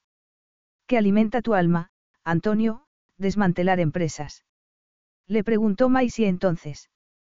Perdona, se apresuró a disculparse al ver que fruncía el ceño. No debería haber dicho eso. Pero no apruebas lo que hago. No me gusta, respondió ella, levantando la barbilla en un gesto que Antonio ya conocía bien. Arruinar la vida de tanta gente solo por dinero. Estaban arruinados de todos modos, dijo él, intentando no sentirse dolido. ¿Por qué le importaba que Maisie lo creyera un empresario sin corazón? Los periódicos y las revistas solían pintarlo así, sin hablar del lado altruista de su empresa. En cualquier caso, que ella pensara que era un empresario sin corazón era mejor que contarle la verdad. De verdad no había solución o algunos puestos se habrían salvado si las empresas no quisieran más beneficios. Las empresas para las que trabajo ya han sido adquiridas o se han fusionado con otras, respondió Antonio. No había querido dar explicaciones o justificarse, pero lo estaba haciendo porque le molestaba que Maisie pensara tan mal de él. Me llaman para intentar minimizar el daño, no maximizarlo. Entonces, ¿por qué te pintan como alguien implacable? Puedo ser implacable, admitió él. Las adquisiciones son despiadadas por naturaleza. Se pierden puestos de trabajo, algunas vidas quedan arruinadas y eso vende más periódicos que cualquier buena acción. Maisie hizo una mueca. A mí me parece un trabajo horrible, sórdido. Alguien tiene que hacerlo.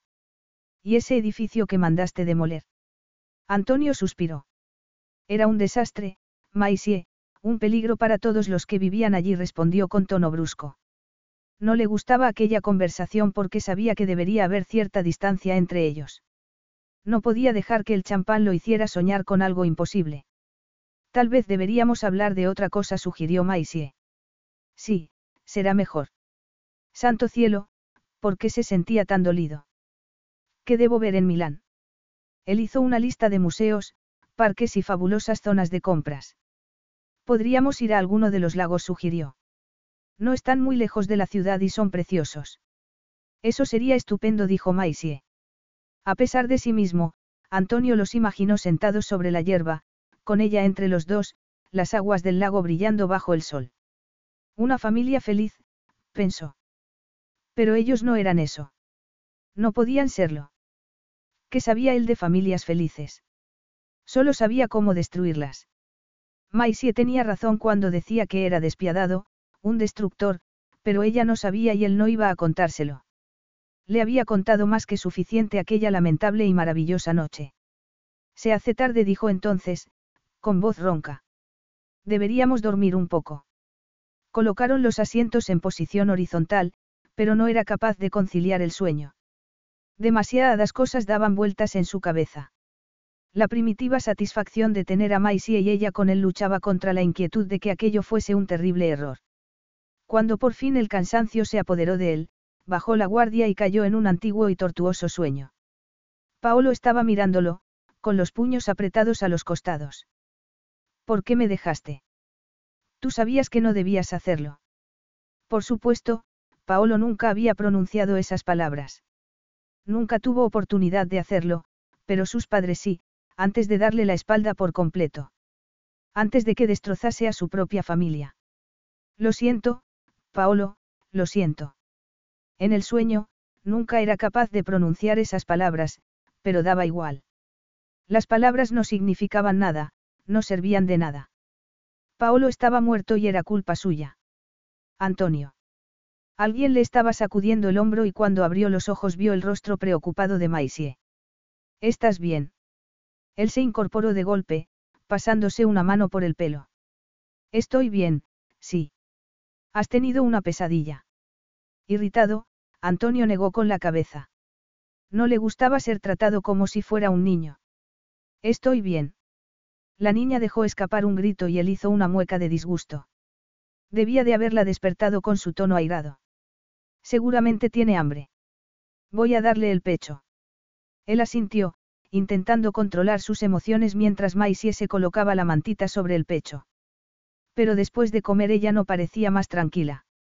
A veces está inquieta por las noches, Maisie suspiró, cansada. ¿Quieres que la pasee un poco? Dijiste que moverla ayudaba. Si quieres. Claro que sí, Antonio tomó a la niña en brazos, asombrado de lo blandita y suave que era. Se la colocó en el hueco del codo y su corazón se hinchió de amor y de miedo. Era tan preciosa, tan pequeña. Paseó arriba y abajo por el pasillo del avión, acunando suavemente a la niña y canturreando una nana que recordaba de su infancia. Por fin, ella dejó de protestar y cerró los ojitos. Antonio acarició su pelo. Era diminuta, frágil y preciosa. Y la quería. Sabía que haría cualquier cosa por ella, lo sacrificaría todo. Era un sentimiento profundo, instintivo y abrumador. En aquella ocasión no lo estropearía todo. No, en aquella ocasión lo haría bien, por ella y por él mismo. Capítulo 10. ¿Qué te parece?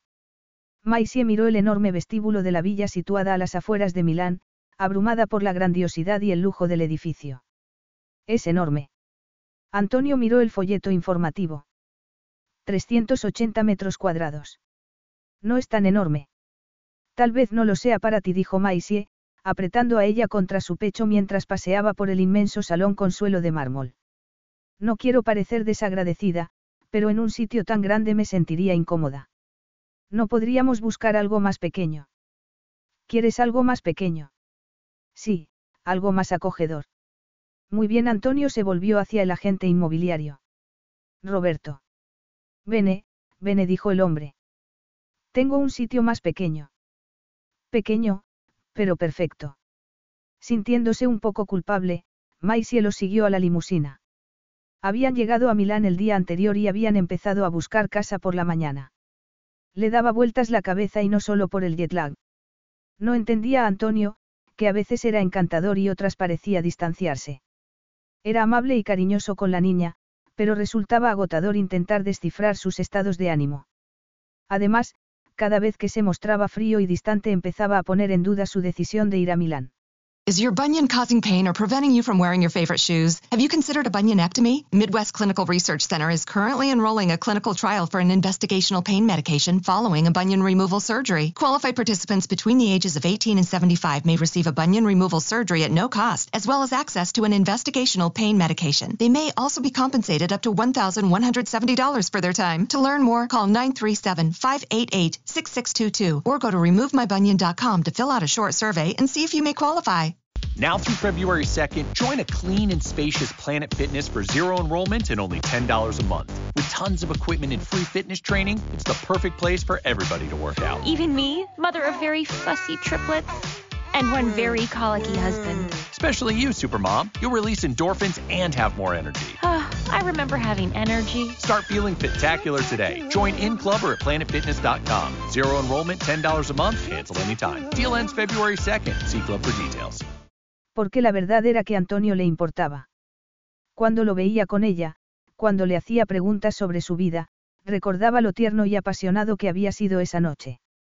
Lo recordaba y lo deseaba, aunque no fuese real, aunque no fuese el verdadero Antonio. Y desear a ese hombre era absurdo y peligroso.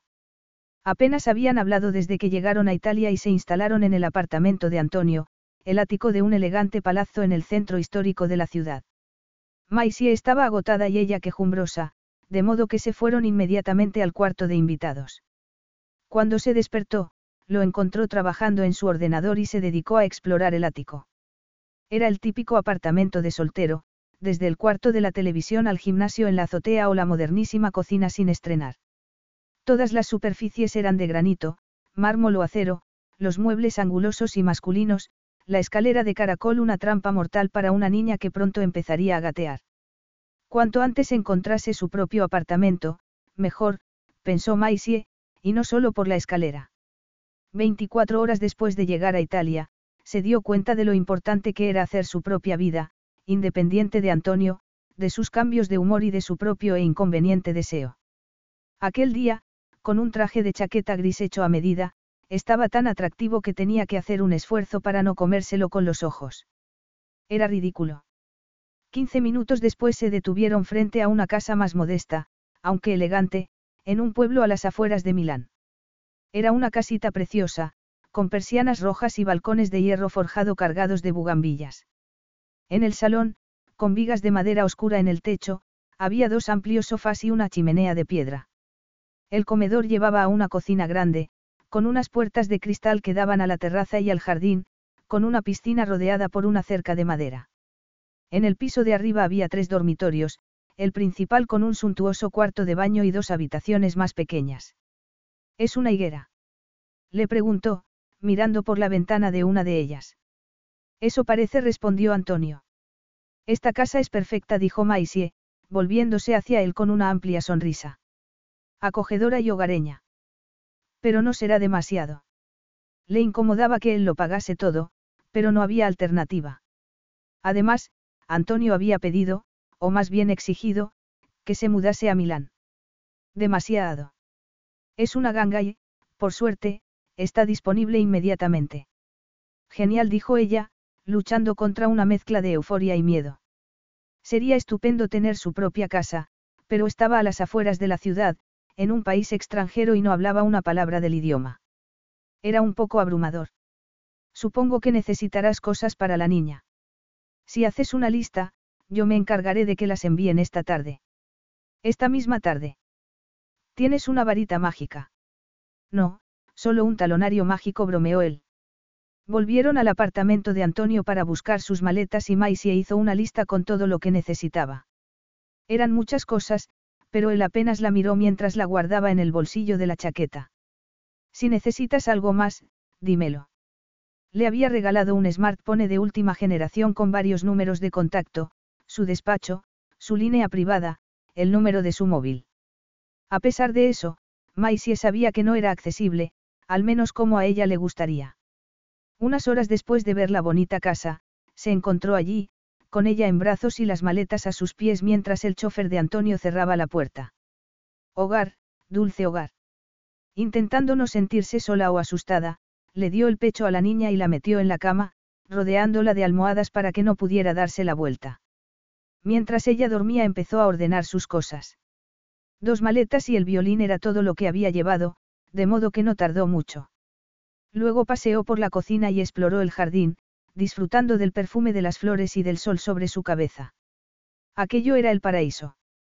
Aunque un paraíso un poco solitario. Cuando ella se despertó, la sacó al jardín y extendió una manta bajo la higuera. Suspirando, levantó la cara para disfrutar del sol mientras la niña gorjeaba a su lado. Poco a poco empezó a relajarse. La vida allí podía ser estupenda.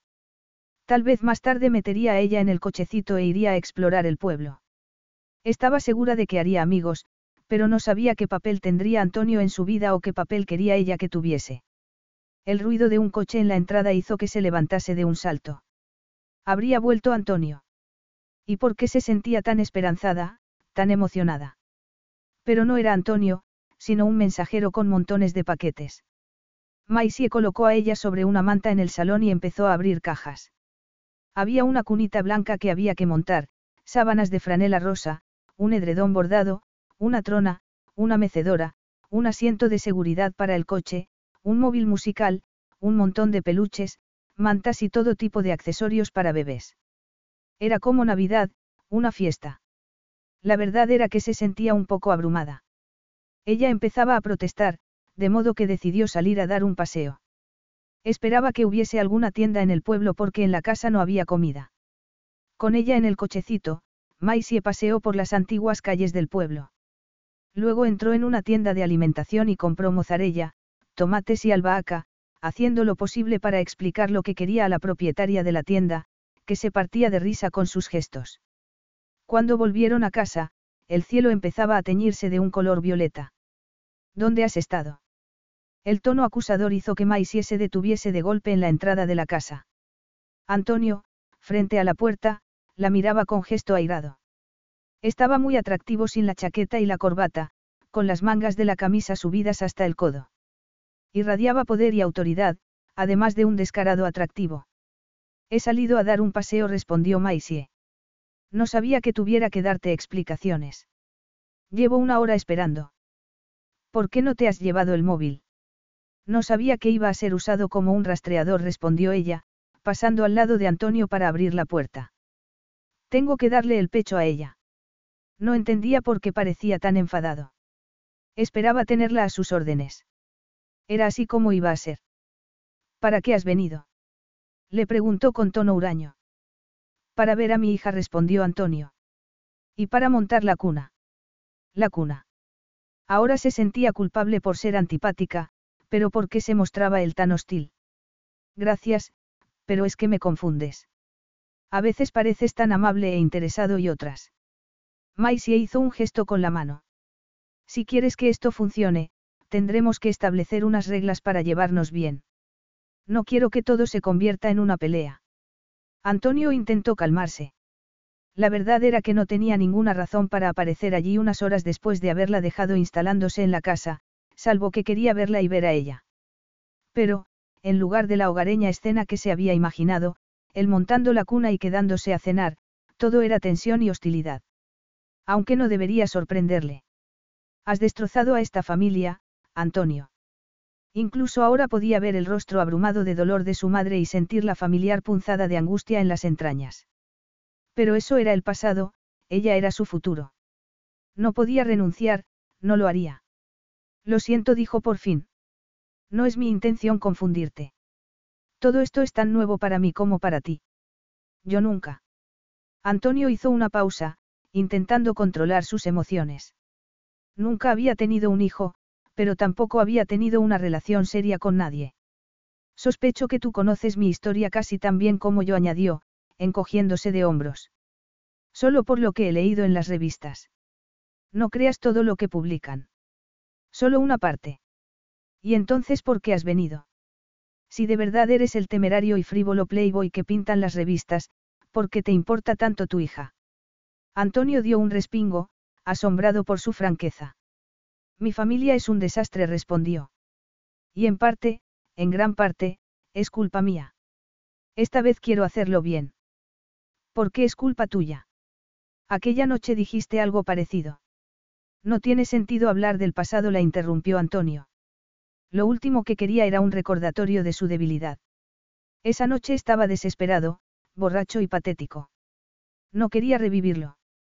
Admito que también yo estoy un poco sorprendido por la fuerza de mis sentimientos. Nunca pensé que tendría hijos, pero ahora que ella está aquí la quiero, dijo sencillamente. Y quiero lo mejor para ella. Puede que no haga las cosas bien, pero te juro que lo intentaré.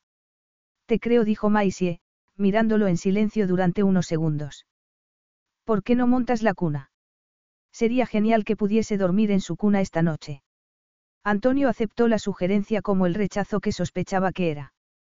Mejor para los dos, en realidad. No había necesidad de compartir secretos o acercarse demasiado. Pasó horas leyendo las complicadas instrucciones de la cuna y cuando por fin consiguió montarla se había hecho de noche. Oía a Maisie moviéndose en el piso de abajo y se le hizo la boca agua cuando le llegó el olor a panceta frita de la cocina.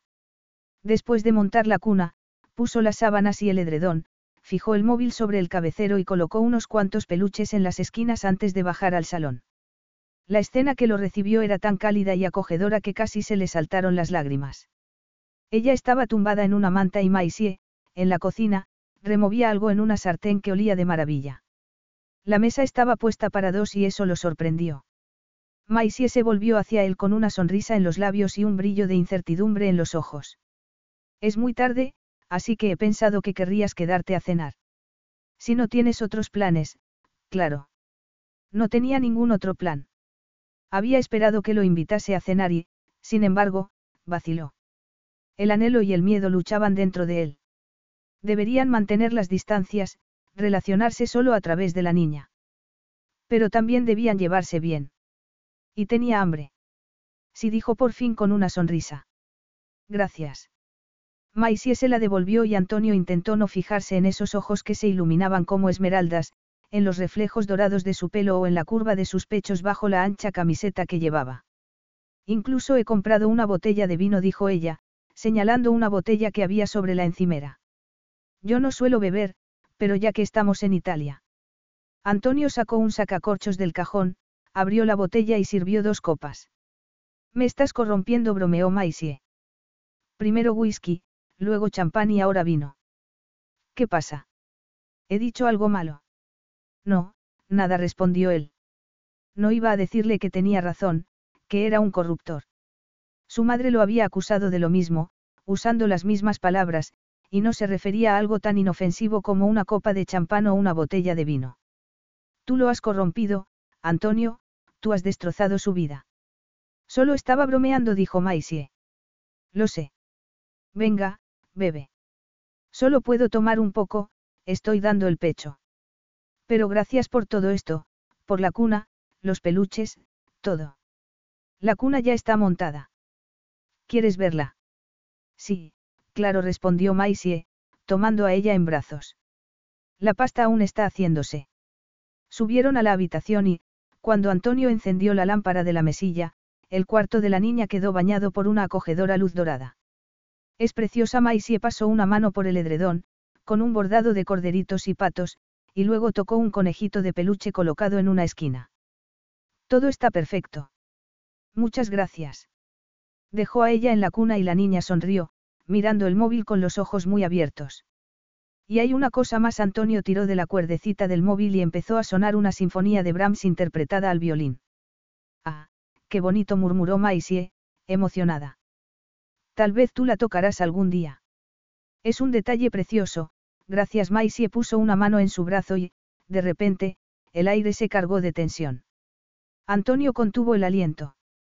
Deseaba tanto besarla de nuevo y estaban tan cerca. Pero no creía que ella supiera lo que estaba haciendo. No creía que supiera que estaba invitándolo abiertamente o cuánto deseaba él aceptar la invitación.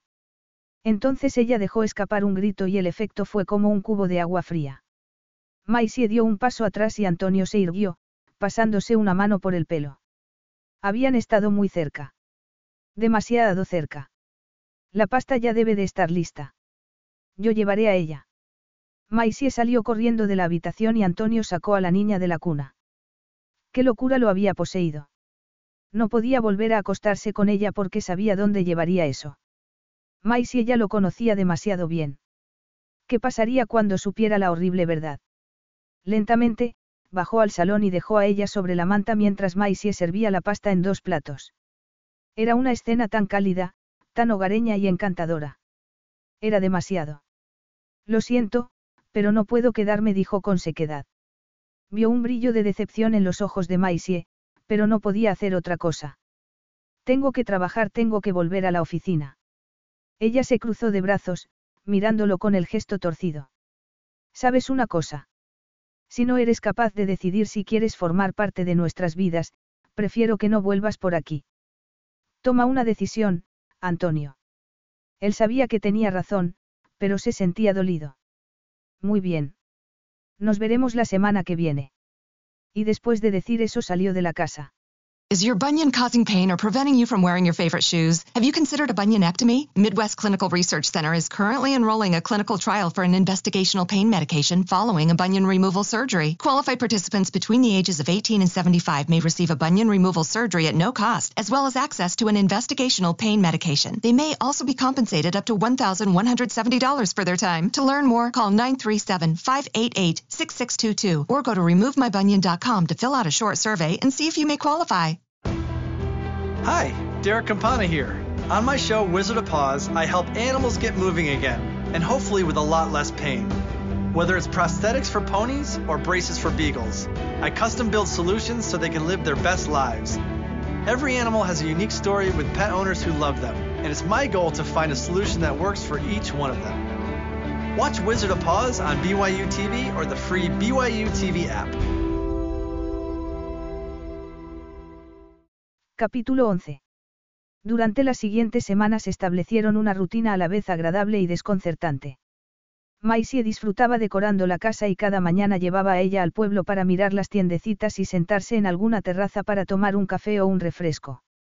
También había encontrado un grupo de madres y, aunque la barrera del lenguaje seguía siendo un problema, le sorprendió lo fácil que era comunicarse con una mezcla de gestos y el poco italiano que había aprendido. Ella parecía contenta, dormía mejor y protestaba menos durante el día. Charlaba con Max por videoconferencia y, aunque su hermano seguía un poco preocupado, Maisie veía alivio en sus ojos. Y lo entendía. Era joven y quería vivir la vida. Se alegraba por él. Además, también ella estaba disfrutando en Italia más de lo que había esperado salvo por una cosa. Antonio era el problema, la ola turbulenta en un mar generalmente plácido. Después de la primera noche, cuando se marchó antes de cenar, había vuelto con un frío calendario de visitas. Había propuesto visitar a ella en días alternos y también los sábados. Si necesitas una niñera solo tienes que decírmelo. Tal vez lo haga, dijo Maisie, intentando no sentirse decepcionada. Ella quería que fuesen amigos, pero Antonio solo parecía tolerarla por ella y eso le dolía más de lo que debería. Antonio también había contratado a una profesora de italiano, una sonriente abuela que tomaba a ella en brazos mientras ella repetía frase tras frase. Empezaba a hacer progresos, pero el padre de la niña seguía siendo un frustrante enigma. Durante sus visitas podía ser encantador y divertido. Si tenía algún problema, fuese un grifo que goteaba o que necesitaba un coche, Antonio lo solucionaba con celeridad. El día que le envió un todoterreno se quedó sin habla, pero él se limitó a encogerse de hombros. A pesar de esos actos de generosidad, seguía mostrándose distante cuando le hacía alguna pregunta personal. Su vida seguía siendo suya, él la visitaba a ella y no al revés. En general, pensó mientras estaba sentada frente a la piscina una tarde, dos semanas después, a pesar de los lujos, el sol y los nuevos amigos que había hecho, se sentía inquieta y descontenta, como si quisiera algo más. Pero no sabía qué. El sol empezaba a ocultarse tras las copas de los árboles, así que tomó a ella en brazos para entrar en la casa. Antonio había cenado allí la noche anterior, de modo que no lo esperaba aquel día y eso la entristecía un poco. La verdad era que se sentía sola y seis meses le parecían mucho tiempo. Si Antonio hiciese algún esfuerzo, si la dejase entrar en su vida, aunque solo fuera un poco, pero no era así. Sabía que no debería importarle, que no debería soñar con imposibles. Aunque pareciese un padre devoto, Antonio era un playboy, un empresario frío y sin corazón. Ella estaba en la cuna y la casa en sombras cuando alguien llamó a la puerta. Maisie fue a abrir y se quedó atónita al ver a Antonio. Pensé que hoy no vendrías, le dijo. Ella está durmiendo. No he venido por ella. Algo aprensiva, Maisie dio un paso atrás para dejarlo entrar. Antonio parecía inquieto, incluso enfadado. Tenía sombra de barba y el pelo algo alborotado. A pesar de la tensión que emanaba, seguía siendo increíblemente atractivo y dio otro paso atrás, recordando lo fácil que había sido para él seducirla una vez. ¿Qué ocurre? ¿Tienes algo de beber? No, lo siento, Maisie se cruzó de brazos. ¿Por qué has venido? Él esbozó una sonrisa torcida mientras se dejaba caer en el sofá. ¿Por qué no podía estar solo? ¿Por qué no? Preguntó ella, sentándose en el otro sofá. ¿Sabes qué día es hoy? Ella tardó un momento en recordar, pero cuando lo hizo se le encogió el corazón. Es el aniversario de la muerte de tu hermano. Y de la concepción de ella, dijo Antonio, mirándola con esos ojos azules tan intensos. ¿Te acuerdas? Claro que me acuerdo, pero pensé que tú no querías recordarlo, murmuró. Maisie, apartando la mirada. ¿Por qué una vez fingí no conocerte? No solo por eso, por muchas otras cosas Maisie tomó aire, dispuesta a decirle lo que pensaba. A veces parece que te gusta estar conmigo, pero otras es como si ni siquiera te cayese bien. Antonio soltó una carcajada. Me gustas, Maisie. Me gustas demasiado. Eso no debería emocionarla, pero así fue. Entonces, ¿por qué? ¿Crees que soy un canalla? No. Un poco canalla. No, claro que no. No me gusta tu trabajo, pero como hombre. Maisie no sabía cómo terminar la frase. Aquella conversación era tan íntima como la que habían compartido un año antes, cuando entró en el despacho y, sin saberlo, cambió su futuro. Como hombre. No sé, Antonio. No me has dado la oportunidad de conocerte. ¿Por qué no creo que te gustase lo que podrías descubrir? Tal vez deberías dejar que eso lo decidiera yo, dijo Maisie. Me gustan muchas de las cosas que veo en ti.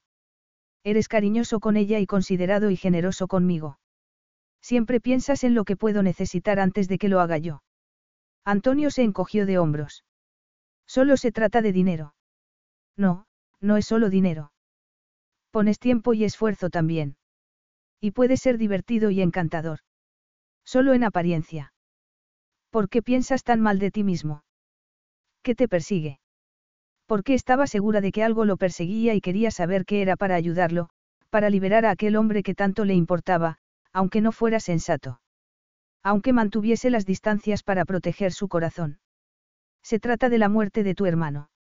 Antonio se quedó callado durante largo rato y Maisie pensó que no iba a responder. Pero quería saberlo, necesitaba saberlo. Antonio era el padre de su hija y, sobre todo, el único hombre de su vida. Quería estar cerca de él, ayudarlo si era posible. Amarlo. Esa pregunta la sorprendió. Ella no amaba a Antonio. Claro que no. No lo conocía lo suficiente como para experimentar un sentimiento tan profundo. Y, sin embargo, debía reconocer que le gustaría amarlo, abrirle su corazón.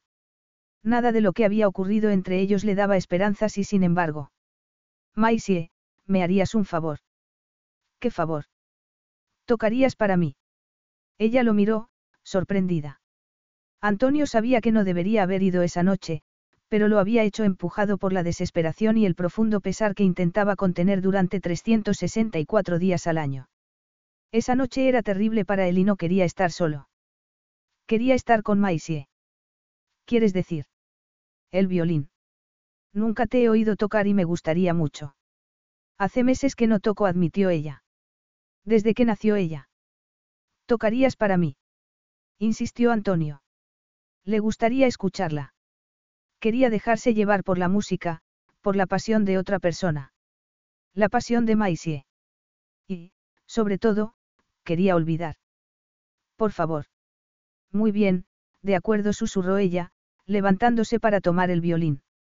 Cuando empezó a tocar, de inmediato reconoció las melancólicas notas de adagio para cuerdas del compositor estadounidense Samuel Barber y dejó que la música lo llenase, lo habitase, llevándolo a un sitio lleno de anhelo y tristeza al que intentaba no acceder, que lo partía por la mitad y lo dejaba expuesto y roto.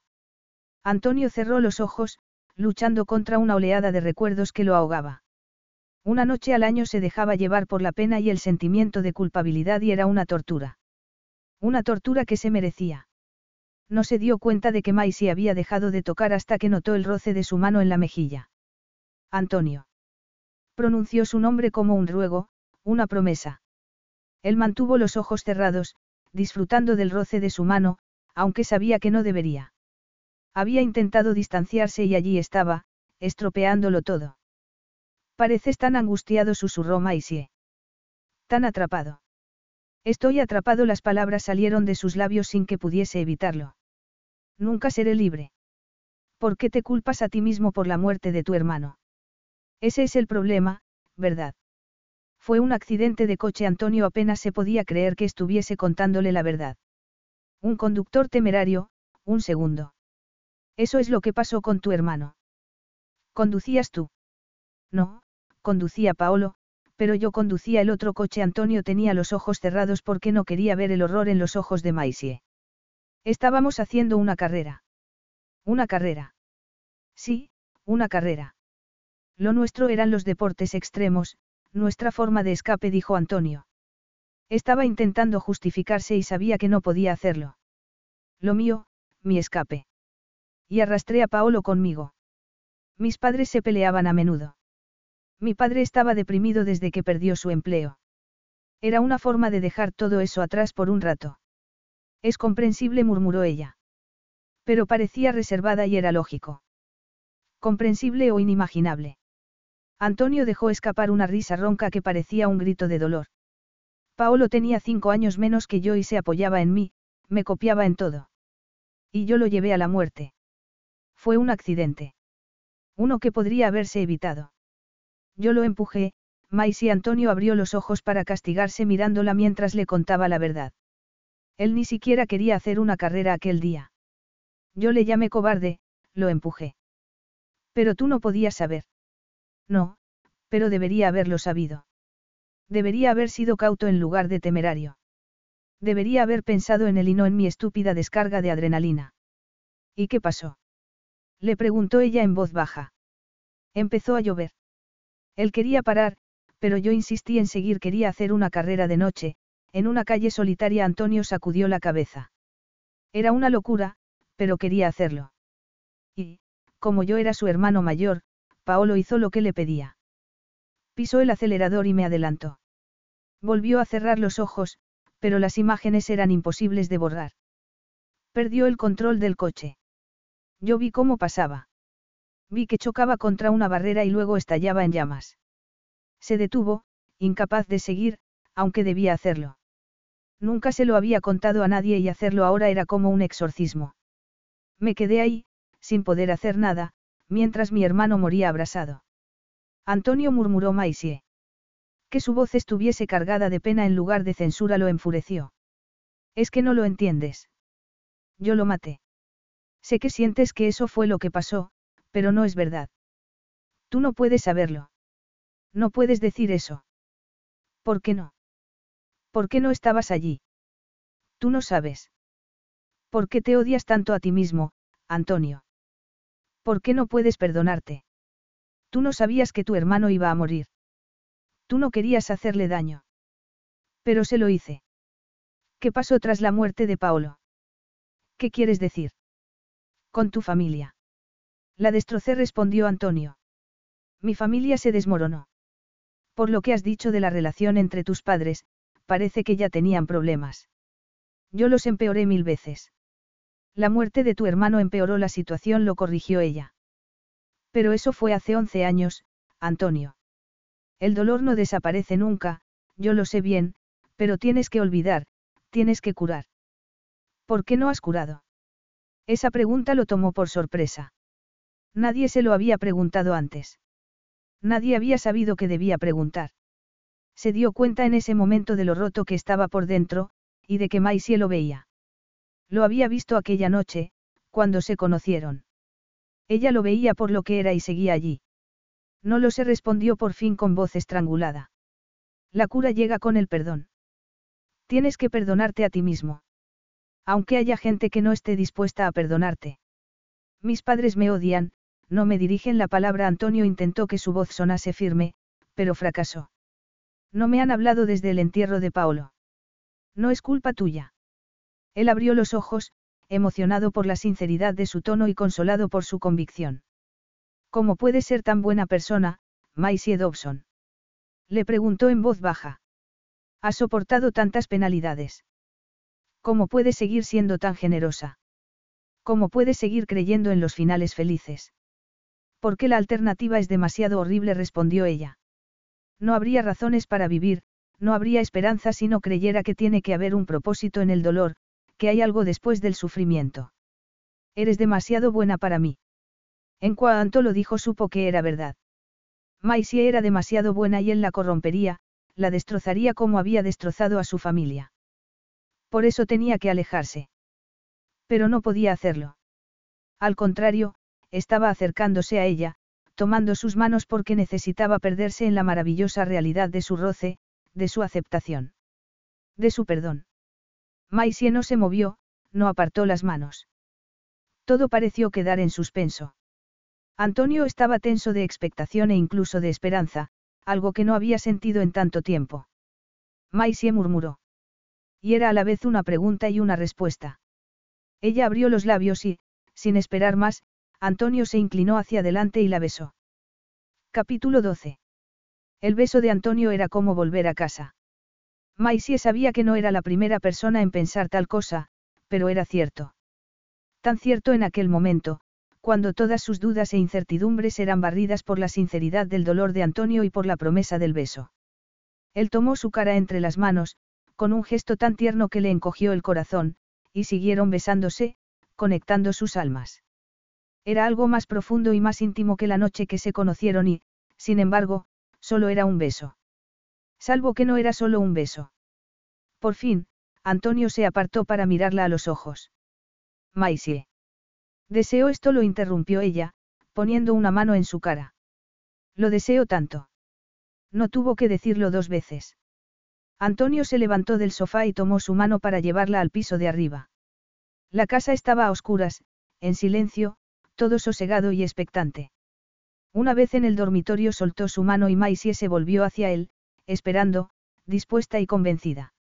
Antonio la atrajo hacia sí y la besó suave, tiernamente.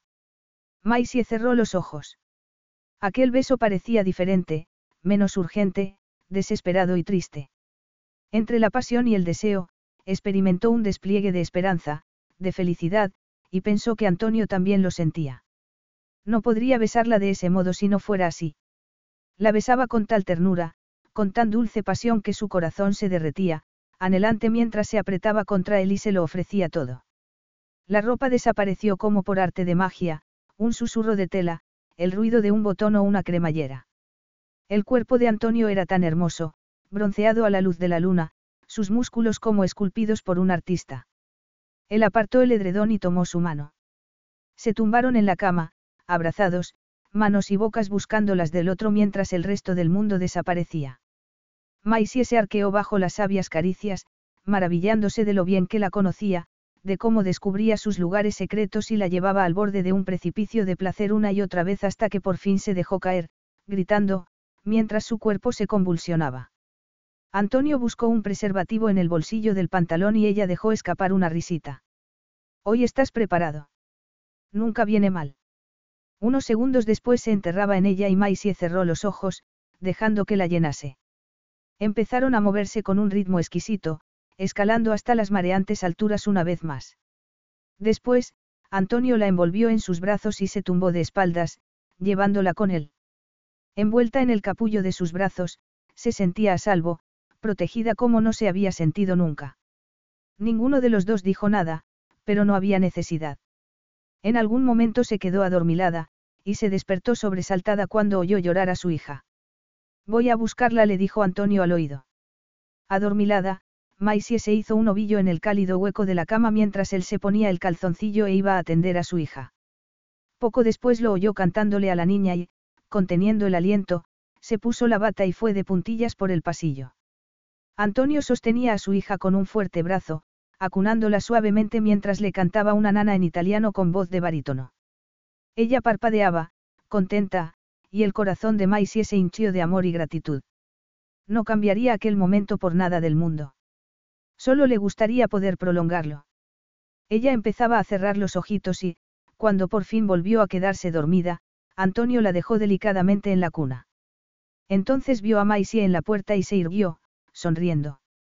Ella le devolvió la sonrisa, con el corazón lleno de amor, un amor tan intenso que era doloroso. Le daba miedo sentir tan profundamente, querer algo de ese modo. Porque en ese momento quería a Antonio. No solo como amante o como amigo, sino como compañero, como alma gemela. Eso la sobresaltó y, sin darse cuenta, dejó de sonreír. Antonio frunció el ceño al notar el cambio de actitud, pero no dijo nada mientras volvían al dormitorio. Gracias, dijo ella entonces. Es lo mínimo que podía hacer. Eres tú quien cuida de la niña todos los días. No es ninguna carga Maisie se dio cuenta de que había respondido con brusquedad, pero la verdad era que descubrir lo que sentía por Antonio, y cuánto esperaba de él, la asustaba. Habían compartido una noche intensa, pero había sido real. Podía confiar en aquel hombre. Quería hacerlo. Siempre había tenido mucho amor que dar, pero sabía cuánto dolía perder a un ser querido. La muerte de sus padres, el rechazo de Antonio sentía recelos y eso la ponía a la defensiva. No quería decir eso, murmuró Antonio. Y creo que debería irme. Ella parpadeó, sorprendida. No había esperado que se fuera, pero ¿por qué no? Antonio no había cambiado. Seguía siendo el hombre que era. Ella había tenido una revelación esa noche, pero eso no significaba que a él le hubiera pasado lo mismo. Como quieras. Lo vio vestirse sin saber qué decir. Iban a hablar de lo que había pasado o a fingir que no había pasado nada. ¿Y qué quería ella? Antonio terminó de vestirse en silencio y salió de la habitación. Maisie fue con él, mirándolo mientras se ponía la chaqueta y sacaba las llaves del coche. ¿Cuándo volverás? Para visitar a ella, quiero decir. Él hizo una mueca. Sé lo que quieres decir. Vendré el sábado, como suelo hacer. Pasaremos el día juntos. Maisie intentaba no mostrarse esperanzada. Habían pasado los últimos sábados juntos, paseando por el campo, pero tal vez las cosas habían cambiado. Tal vez Antonio quería que cambiasen. No sé, quizás sería mejor que me llevase a la niña. Tengo que acostumbrarme a estar solo con ella. Pero tengo que darle el pecho. No podrías preparar un biberón. Ella no toma biberón todavía. Tiene más de tres meses. Tal vez debería empezar a hacerlo. Maisie abrió la boca para discutir. ¿Qué sabía Antonio de biberones y bebés? Pero volvió a cerrarla sin decir nada porque tenía razón. Si iba a estar a solas con su hija, ella tendría que acostumbrarse al biberón. Pero no le gustaba y no podía evitar sentirse dolida. Muy bien dijo por fin. Antonio asintió antes de despedirse y Maisie se apoyó en la pared. ¿Cómo había terminado todo tan mal? ¿Y qué había esperado? Se quedó así un momento, en silencio, pensativa. Luego, lentamente, volvió a su habitación. Las sábanas olían a él y tuvo que hacer un esfuerzo para no ponerse a llorar. Era mejor así. La muerte de sus padres había dejado una herida abierta en su interior que solo ahora estaba empezando a curar. Podía dejar que le importase tanto otra persona y que la herida volviera a abrirse. Era mejor que la relación entre ellos fuese distante y formal. Esa noche había sido una aberración, una aberración maravillosa y devastadora. Maisie se metió en la cama y se cubrió la cabeza con el edredón. Quería olvidarse de todo durante unas horas. Si pudiese hacer lo mismo con los recuerdos. Antonio. La alegre sonrisa de Maisie lo dejó sin aliento, pero intentó mantener la compostura y mostrarse frío, reservado. Sí, había ido un día antes de lo previsto, pero eso no significaba nada. Hola. No te esperaba hasta mañana, dijo Maisie mientras él se sentaba al lado de ella sobre la manta, bajo la higuera. El agua de la piscina brillaba bajo el sol y el olor a azahar llegaba con la brisa. Hacía un día precioso, tranquilo y agradable, nada que ver con el agobio de Milán. Ya lo sé, pero tenía algún tiempo libre y quería ver a ella. La sonrisa de Maisie desapareció, pero intentó disimular. Me alegro y, evidentemente, ella también. Antonio sonrió a su hija mientras le hacía cosquillas en los pies. La risa infantil se enredaba en su corazón, apretándolo con fuerza. La verdad era que no habría podido alejarse aunque quisiera, y no quería hacerlo. Quería estar allí, bajo la higuera, con ella y Maisie. Su familia. Esa palabra se le enredó en el corazón. ¿Cómo podía pensar tal cosa, o esperar que fuera así? Estaba loco. No había aprendido nada. Además, un cliente me ha regalado entradas para la escala esta noche y he pensado que te gustaría ir. ¿A la ópera? Sí. ¿Contigo? Sí, conmigo Antonio esbozó una sonrisa. La verdad era que él mismo había comprado las entradas porque pensó que a Maisie le gustaría ir y quería ir con ella, estar con ella. Ese impulso, esa necesidad, superaba sus precauciones y sus dudas. Por el momento. Me encantaría, pero ¿qué hacemos con ella? Podemos contratar a una niñera, respondió él. Tienes que dejarla con una niñera en alguna ocasión, ¿no? Sí, claro. Esta mañana he probado a darle el biberón y se lo ha tomado sin problemas. Ah, estupendo. El rostro de Maisie se iluminó. Durante un segundo. Pero no tengo nada que ponerme. Eso tiene fácil arreglo. Aunque en Italia no hay que vestirse de ningún modo especial para ir a la ópera. Solo lo hacen los turistas. Ah, no, yo no quiero parecer una turista, bromeó ella. No, desde luego. Unas horas después, llegaban en limusina a la escala de Milán para ver la Traviata. Su profesora de italiano, la anciana que también se llevaba con ella, se había quedado con la niña y Maisie estaba más tranquila. Antonio vio un brillo de emoción en sus ojos mientras miraba el antiguo edificio de la ópera. Se había puesto un vestido de punto negro que se pegaba a sus curvas y hacía que desease tocarla. Durante toda la tarde había tenido que luchar para no hacerlo.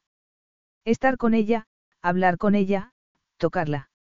Era más que un deseo, era un anhelo que salía de lo más profundo de su alma. Y no iba a examinarlo más. Al menos esa noche. Maisie se quedó maravillada cuando se sentaron en un palco privado, con su elegante alfombra roja y su antigua decoración. Esto es precioso. Me alegro de que te guste, dijo él. Le encantaba verla tan feliz. Se alegraba de haber comprado las entradas, se alegraba de estar allí con ella. Las luces del teatro se apagaron y empezaron a sonar los primeros acordes de la ópera. Ella lo miró con una sonrisa de emoción en los labios y Antonio se la devolvió. Y luego se dispuso a mirar la ópera y a Maisie. No podía apartar los ojos de ella. Era encantadora, estasiada con cada nota y cada movimiento en el escenario, hablando sin parar durante el entreacto mientras tomaban una copa de champán en el elegante vestíbulo. Lo siento mucho. No paro de hablar. No, por favor. Me gusta escucharte, Antonio sonrió, decidido a no dejarse llevar por el miedo. Queriendo ser diferente. Varias horas después volvían a subir a la limusina, que los esperaba en la puerta del teatro. Ha sido increíble, estaba diciendo Maisie. Y la historia era tan triste. No son tristes todas las óperas. Supongo que sí, aunque nunca había visto una en el teatro. Yo tampoco. En serio. Pensé que lo habías hecho todo. No, esto es nuevo para mí. Aquello era nuevo. Ellos. Antonio se dio cuenta de que ella pensaba lo mismo y tuvo que hacer un esfuerzo para no echarse atrás. Este fin de semana tengo que acudir a una cena benéfica, dijo abruptamente. El sábado. ¿Quieres ir conmigo? ¿Tú quieres que vaya? Le preguntó ella. Sí. Muy bien, Maisie sonrió tímidamente. Es una cena formal. ¿Por qué entonces de verdad no tengo nada que ponerme? Parece que tendremos que ir de compras a Milán. ¿Qué tal mañana? Pero ella. Puedes llevarla. Yo me quedaré con ella mientras tú te pruebas vestidos. Muy bien, estupendo. Maisie sonrió, ilusionada, y Antonio tuvo que tragar saliva. Ya estaba deseando que llegase el día siguiente. Muchos días siguientes. Capítulo 13. Maisie se miró al espejo, maravillada. Se sentía transformada, y no solo por el vestido de noche que había elegido el día anterior en la boutique más lujosa que había visto en toda su vida, sino por el nuevo peinado y el maquillaje. Antonio había enviado a un estilista a la casa y, aunque eso le pareció halagador, también le preocupó un poco. Pensaba que necesitaba tanta ayuda para estar a la altura en una cena benéfica. Y tal vez era así porque se sentía como pez fuera del agua. Ir a la escala ya había sido algo especial, pero aquello, una fiesta con gente de la alta sociedad, empresarios, millonarios, un sitio en el que tendría que impresionar, era como entrar en la estratosfera y le costaba respirar. La verdad era que Antonio no estaba a su alcance y eso era cada día más evidente. No lo era cuando comían espaguetis en el comedor, o cuando Antonio hacía cosquillas a ella o le daba el biberón. A salvo en el refugio de la villa sentía que eran iguales.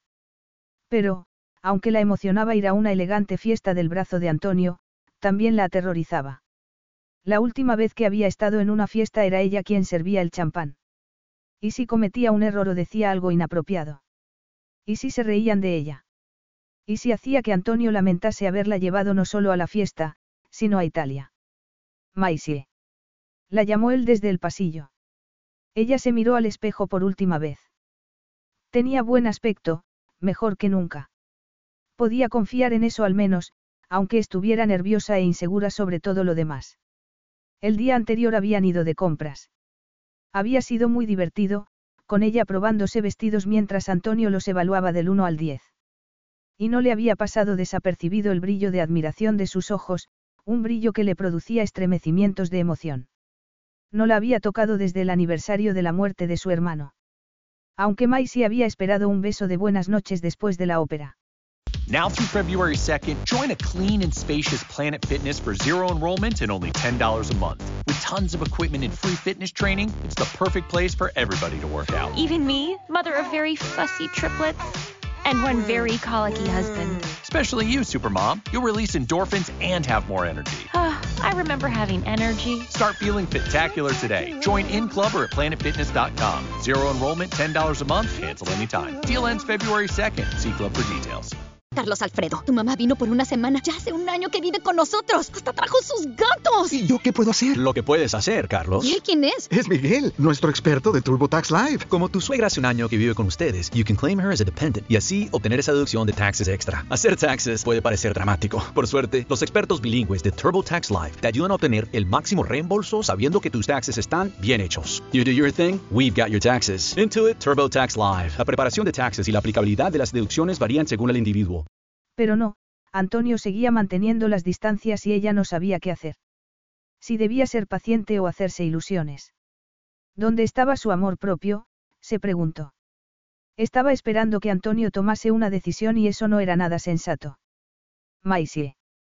La llamó él de nuevo, con una nota de exasperado afecto que la hizo sonreír. Ya estoy lista, respondió, abriendo la puerta del dormitorio. Estás preciosa, dijo Antonio. ¿Ha llegado la niñera? Le preguntó, intentando disimular cuánto le gustaba que la mirase con ese brillo de admiración en los ojos.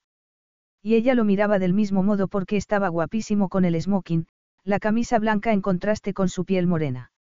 Y sus ojos parecían más azules y más intensos que nunca. Sí, ya está aquí, respondió él, tomando su mano. No te preocupes. Ella se quedó dormida la otra noche y hoy hará lo mismo.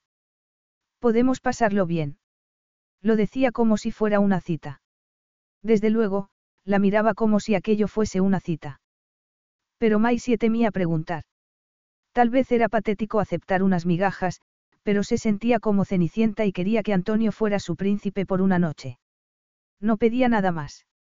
Tengo algo para ti, dijo él entonces, sacando una cajita de terciopelo negro del bolsillo de la chaqueta. Maisie contuvo el aliento al ver un collar de esmeraldas y diamantes. Pero esto es demasiado. Quedará perfecto con el vestido, la interrumpió él. Espera, deja que te lo ponga. Cuando rozó su nuca con los dedos tuvo que contener el aliento. Los últimos días habían sido una tortura, recordando la última noche que estuvieron juntos y anhelando que volviesen a estarlo. Si fuese más valiente se daría la vuelta y lo besaría. Pero no era tan valiente porque no sabía lo que sentía Antonio, que seguía siendo cambiante y frío a veces. Quería que le demostrase lo que sentía, lo importante que era para él. Aunque tal vez no lo era. Después de cerrar el broche del collar, Antonio puso las manos sobre sus hombros descubiertos y Maisie cerró los ojos, conteniéndose para no echarse hacia atrás. La esperanza y el deseo se enredaban con los recuerdos de esa noche, con la ternura que había mostrado Antonio, la sinceridad con la que se había entregado. Podría hacerlo de nuevo. Ninguno de los dos dijo nada y, en el silencio, podía oír el sonido de sus agitadas respiraciones. Luego él le dio un beso en la nuca y Maisie se estremeció. Era tan poco y, sin embargo, tanto. Deberíamos irnos, dijo Antonio. Sus ojos eran opacos, su expresión inescrutable, pero esbozó una sonrisa mientras tomaba su mano para bajar por la escalera. Maisie subió al lujoso interior de la limusina y Antonio se sentó a su lado, con un muslo largo y poderoso rozando su pierna y agitando sus sentidos de nuevo. ¿Por qué no conduces nunca? Le preguntó. Antonio golpeó el brazo del asiento con los dedos. Hace once años que no conduzco. Maisie tardó un segundo en entender. Desde la muerte de tu hermano. Así es. Llevas demasiado tiempo atormentado por su muerte. ¿Cuándo vas a perdonarte a ti mismo? No puedo hacerlo, respondió él, sin mirarla. Lo he intentado y tú me has ayudado escuchándome. Su voz sonaba estrangulada y Maisie se dio cuenta de lo difícil que era aquello para él. Quería decirle que no debía sentirse culpable, pero sabía que no quería seguir hablando de ello, de modo que se limitó a poner una mano en su brazo a modo de consuelo. Se quedaron así hasta que la limusina se detuvo frente al hotel en el que tendría lugar la cena benéfica. Cuando entraron en el lujoso vestíbulo, el corazón de Maisie parecía a punto de saltar de su pecho. Sé que vas a ser la mujer más bella esta noche, dijo Antonio. Ella levantó la barbilla e irguió los hombros, intentando armarse de valor mientras él la tomaba del brazo. La noche acababa de empezar y ya estaba perdiendo el control, pensó Antonio. Se había saltado sus propias reglas cuando se quedó a cenar dos noches antes, y había vuelto a hacerlo cuando la invitó a la escala, y cuando fueron de compras para asistir a aquella cena. Era un riesgo demasiado grande y, sin embargo, allí estaba. En lugar de apartarse de Maisie, se acercaba cada vez más.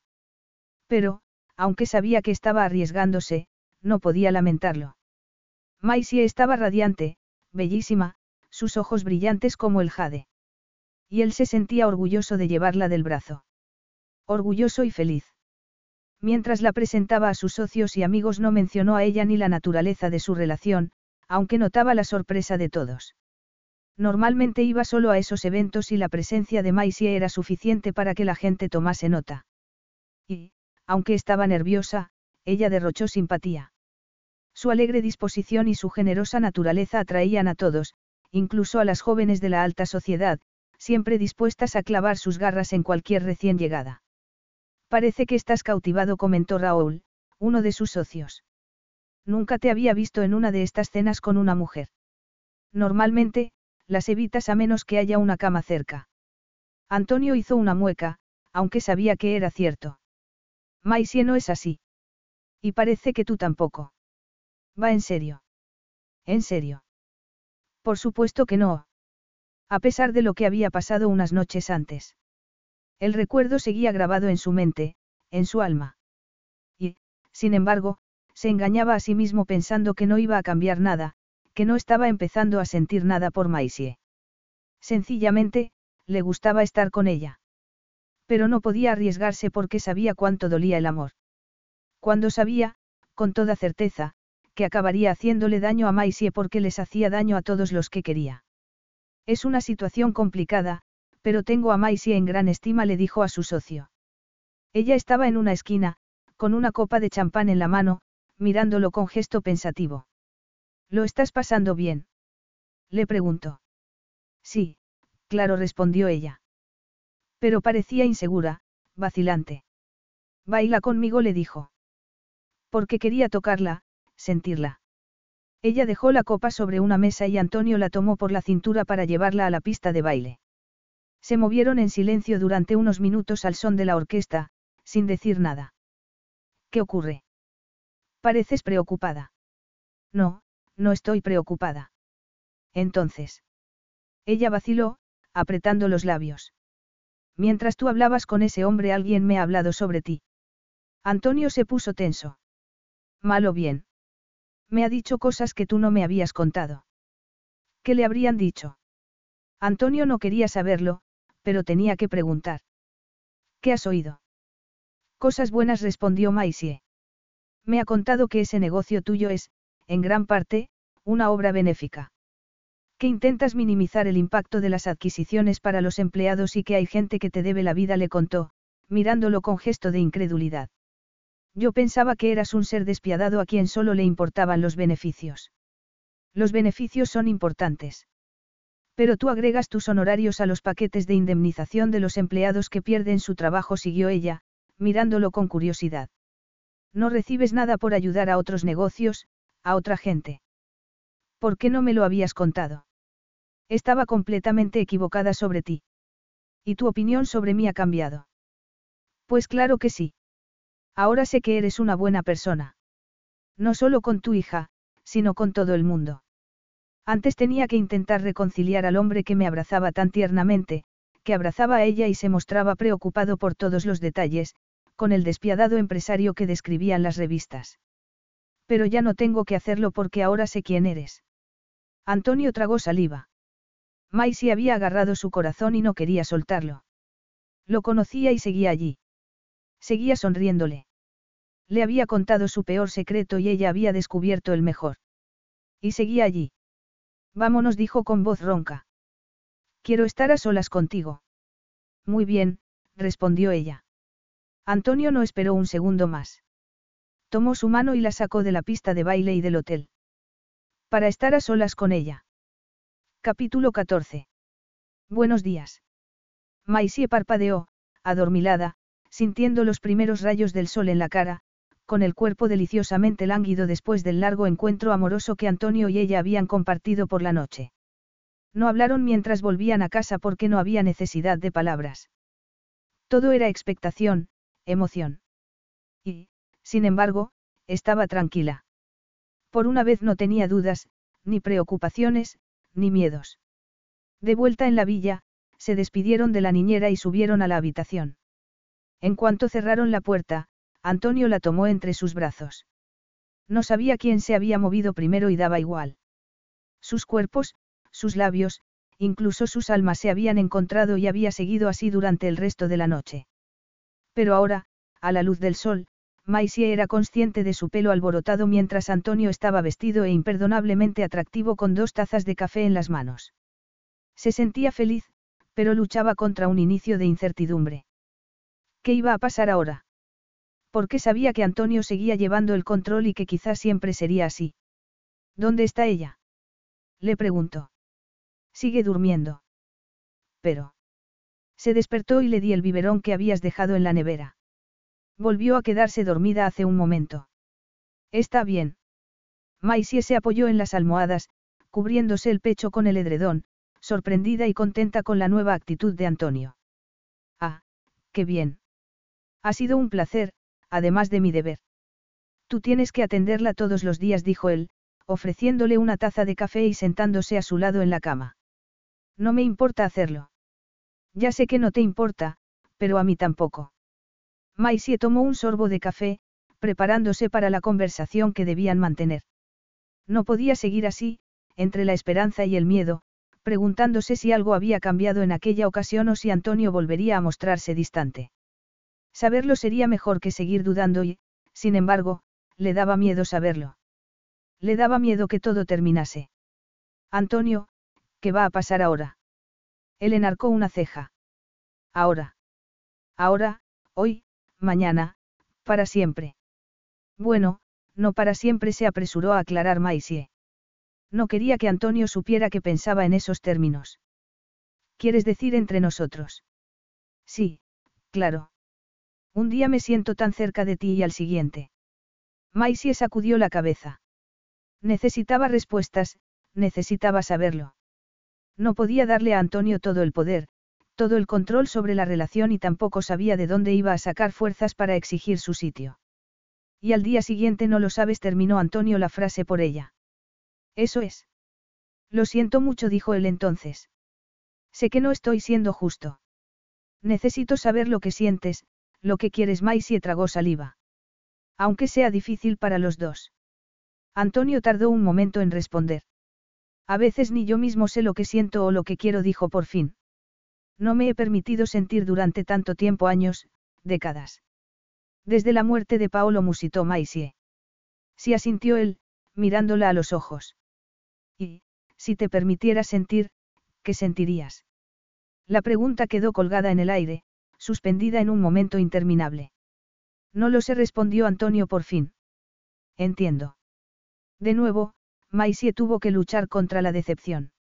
Aunque era absurdo.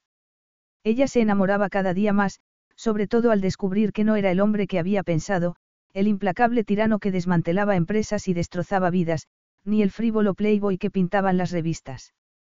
Pero eso no significaba que él pudiese amarla. Lo que se dijo Antonio entonces es que no quiero que tú y yo tengamos una relación fría. Por ella, y por nosotros mismos.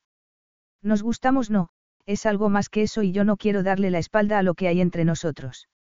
O lo que podría haber. Estás diciendo que quieres tener una relación conmigo. Por un momento, Antonio pareció atrapado, como el clásico conejo cegado por los faros de un coche, tanto que Maisie estuvo a punto de reírse. Si respondió por fin, como si le hubieran arrancado esa palabra. Eso es lo que estoy diciendo. Siguieron tomando café en silencio durante unos minutos, absorbiendo el enorme cambio que se había producido en su relación. Luego ella empezó a llorar y Maisie saltó de la cama para ir a la habitación de la niña porque la verdad era que no sabía cómo estar con Antonio en ese momento. Más tarde se duchó y se vistió, evitando a Antonio o intentando hacerlo. Cuando por fin bajó al salón, con ella en brazos, él estaba esperando en la cocina, con una cesta de picnic y una manta. He pensado que podríamos ir al lago Lugano, le dijo, esbozando una sonrisa. Solo está a una hora de aquí. No tienes que trabajar. Le preguntó Maisie, sorprendida.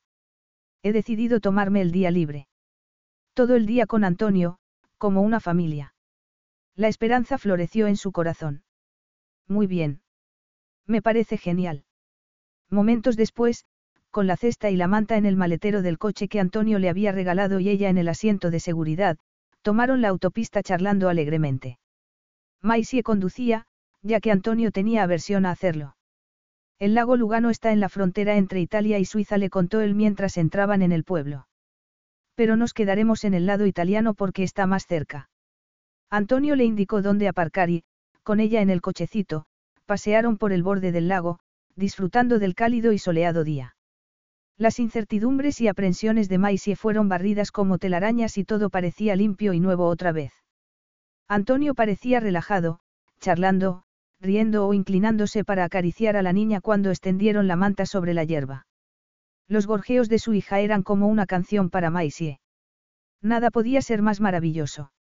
Si aquel día era una muestra de cómo iba a ser su relación a partir de ese momento, entonces no tenía nada de lo que preocuparse. Todo, absolutamente todo, parecía posible. Aquello era la felicidad. Antonio tenía que recordárselo a sí mismo porque le parecía tan poco natural, tan frágil. No dejaba de mirar a Maisie y a ella, esperando que desaparecieran de repente como un espejismo. Tarde o temprano algo iba a ir mal, estaba seguro. Se sentía tenso, inquieto. Intentó disfrutar del simple placer de estar con ellas, pero no era capaz.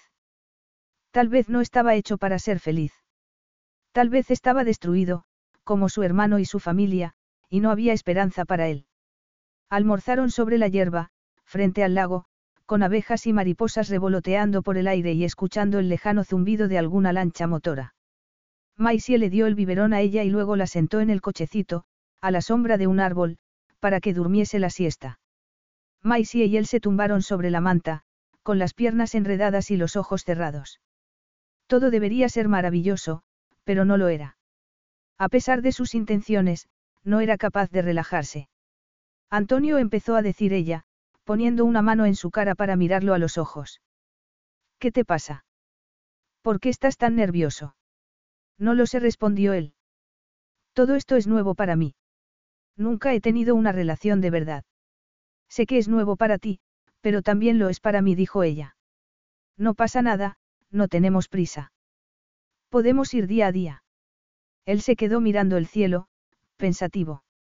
Deberíamos irnos. Se hace tarde y tengo que pasar por la oficina. Muy bien. Maisie empezó a guardar las cosas en la cesta y él dobló la manta. Ninguno de los dos dijo nada mientras volvían al coche, y no era un silencio de agradable camaradería, sino tenso, infeliz, como si ya estuvieran separándose. Y Antonio sabía que era culpa suya. Lo siento, se disculpó cuando Maisie detuvo el coche frente a la villa. Yo quería que el día fuese perfecto. Ella intentó sonreír, pero había sombras en sus ojos. Nada es perfecto, pero lo he pasado bien. De verdad. ¿Cómo podía ser tan paciente con él? se preguntó Antonio, angustiado. Había llamado a su chofer para que fuese a buscarlo y la limusina llegó unos minutos después. Nos veremos pronto, se despidió, besando la carita de ella antes de subir a la limusina. Cuando cerró la puerta dejó escapar un suspiro de alivio. Al menos estando solo no sentía que era un fracaso.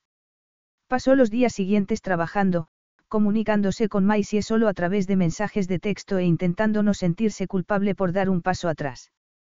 Pero el alivio se había evaporado, dejando solo una inquietud y un mal humor que hasta sus empleados notaron. No era feliz con Maisie y no era feliz sin ella. Las relaciones eran algo imposible para él y eso lo ponía furioso. Por fin, tres días después de la visita a Lugano, se dirigió a la villa de nuevo. Estaba atardeciendo cuando el coche se detuvo en la entrada. Antonio despidió al chofer y tiró de los faldones de la chaqueta, intentando reunir valor. Vio a Maisie por la ventana, con ella en brazos y el pelo sujeto en un descuidado y simpático moño. Cuando abrió la puerta, oyó las melodiosas notas de una nana. Maisie tenía una voz preciosa, delicada. Se detuvo un momento para saborear la belleza y la paz de la escena, el olor a albahaca en la cocina, la dulce voz de Maisie mientras le cantaba a su hija. Todo era tan acogedor, tan maravilloso, tan distinto a su fría, impersonal y estéril vida que se preguntó por qué se había alejado durante unos días. Maisie. Hola, Antonio lo saludó ella. No había más que alegría en su tono. Ni censura, ni acusación, ni decepción. Él le devolvió la sonrisa mientras tomaba a su hija en brazos y besaba a Maisie con pasión y gratitud. Ella puso una mano en su mejilla, mirándolo con los ojos brillantes. Me alegro de que hayas venido. Yo también dijo Antonio. Y era cierto. La niña empezó a protestar y Antonio la movió arriba y abajo, asombrado de lo fácil que había sido acostumbrarse a su hija. Maisie los miró un momento, con una sonrisa en los labios, y luego fue a la cocina para seguir con la cena. Sí, todo era normal. Tenía que recordar eso, creérselo. Era normal y maravilloso. La cena fue relajada, pero también un poco caótica, con los dos haciendo turnos para distraer a ella, que parecía especialmente inquieta esa noche. Antonio la bañó y Maisie la metió en la cuna. Bajó al salón unos minutos después, con una expresión tímida y expectante. Aquella parte era la más sencilla, pero tan maravillosa como todo lo demás. En silencio, Antonio tomó su mano para subir a la habitación. En silencio, cerró la puerta y la envolvió en sus brazos, besándola con urgencia porque no podía tenerla entre sus brazos y no desearla como un loco. Ella le devolvió el beso, echándole los brazos al cuello. Cayeron sobre la cama en una maraña de brazos y piernas, y se quitaron la ropa a toda velocidad, con el deseo abrumándolos a los dos. Antonio intentó controlarse un momento, apoyando las manos a cada lado del colchón para mirar su dulce rostro, los rizos extendidos sobre la almohada.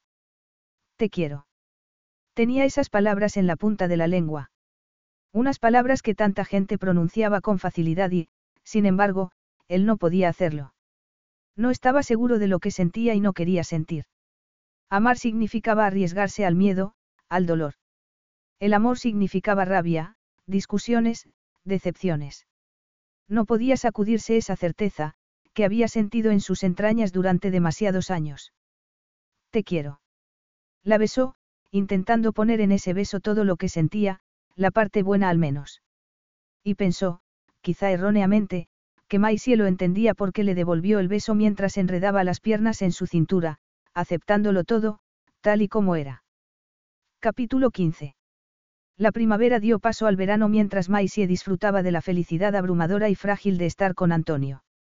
Él iba a la casa casi todos los días y pasaban horas con ella, charlando o yendo de excursión, encontrando la felicidad en estar juntos. También fueron a Milán varias veces para acudir a algún evento y, Aunque Maisie disfrutaba de esas experiencias, con Antonio a su lado, siempre se alegraba de volver a casa. A su casa. Además del grupo de madres al que se había unido, tenía varios alumnos de violín a los que daba clases dos días por semana, mientras ella dormía la siesta. Las noches que Antonio pasaba con ella, mientras lo aprendían todo sobre el cuerpo del otro, eran tan maravillosas como los días. La intimidad entre ellos era cada vez más profunda, cada encuentro los ataba más el uno al otro. O eso creía Maisie. Pero la verdad era que, a pesar del tiempo que pasaba con él, seguía sin saber lo que sentía y sospechaba que tampoco Antonio lo sabía. Se regañaba a sí misma por darle tantas vueltas, pensando que debía ser paciente. Y, aunque en general conseguía hacerlo, los días que no la visitaba o las noches que dormía sola se veía perseguida por antiguos miedos. El recuerdo de la repentina muerte de sus padres, de cómo su vida había cambiado de la noche a la mañana. Había sobrevivido a ese dolor, pero a duras penas. Estaba segura de que no podría volver a pasar por algo así y sería peor si Antonio le daba la espalda. Había encontrado el amor, pero seguía sin saber cómo ser fuerte, cómo luchar por él. En julio, cuando ella tenía cinco meses, le habló a Max sobre el cambio en su relación con Antonio. No le había contado nada hasta entonces porque no quería preocuparlo. ¿Estás con Rosy? Había exclamado su hermano. Sí.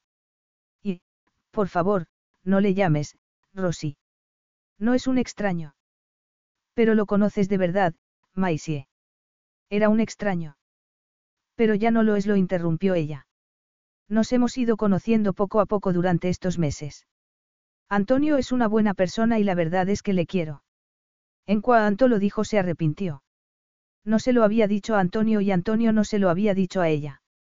A veces, Maisie sentía como si hiciera un esfuerzo para no pronunciar esas palabras. No, por favor, dijo Max, sin poder ocultar su preocupación. ¿Qué? Es malo amar a alguien.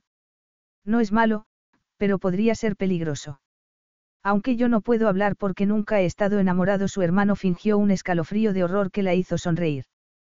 Pero no quiero que te haga daño. Ya has sufrido suficiente, Maisie. Lo sé. Y no quiero más tristezas, te lo aseguro. ¿De verdad crees que Antonio puede hacerte feliz? ¿Que puede sentar la cabeza? Esas son dos preguntas diferentes. Pero están relacionadas. Maisie suspiró. Lo sé. ¿Y ella? Le preguntó su hermano. ¿Qué pasa con ella? No querrás que le haga daño y si Antonio no piensa quedarse mucho tiempo. Tal vez siquiera lo interrumpió ella, con el corazón encogido. Sabía que Max estaba preocupado, pero no le gustaba que expresase sus propios temores en voz alta. Maisie, ese hombre es un playboy. ¿Sabes con cuántas mujeres ha salido? Siempre modelos y actrices, y nunca está con ellas más de una semana. Lo sé, conozco su reputación. Aunque intentase no pensar en ella. ¿Y crees que puede cambiar? Menuda pregunta. ¿Cómo iba a responder? ¿Por qué le parecía diferente? Porque ella quería que fuese diferente. No lo sé, dijo por fin. Yo creo que es diferente, espero que lo sea conmigo. Y eso lo decía todo, en realidad. Lo único que tenía era esperanza. Había pasado los tres meses más felices de su vida y, sin embargo, seguía asustada e insegura. Pero era culpa suya. O de Antonio. Eran dos personas rotas, heridas, cada uno a su manera. Me preocupo por ti, nada más dijo su hermano. Quiero que seas feliz. ¿Lo sabes? No. Claro que sí. Gracias, cariño. Después de despedirse de su hermano, Maisie metió a ella en el cochecito y salió a dar un paseo para aclararse la cabeza. Las estrechas calles del pueblo se habían vuelto familiares para ella. Como la plaza, con su fuente y su boxe. Sentada en un banco, mirando a los ancianos del pueblo jugar a la petanca, intentó olvidar las preocupaciones. Antonio no había dicho que la quería, pero parecía feliz con ella. Eso debería ser suficiente. Dos simples palabras no garantizaban nada, además. Sus padres se lo habían dicho muchas veces y ya no podrían decírselo nunca más. Se le llenaron los ojos de lágrimas. Iba a sentirse siempre perseguida por los fantasmas del pasado, por las viejas heridas, como Antonio. Creía estar curada, pero amar a Antonio le había demostrado que aún tenía miedo.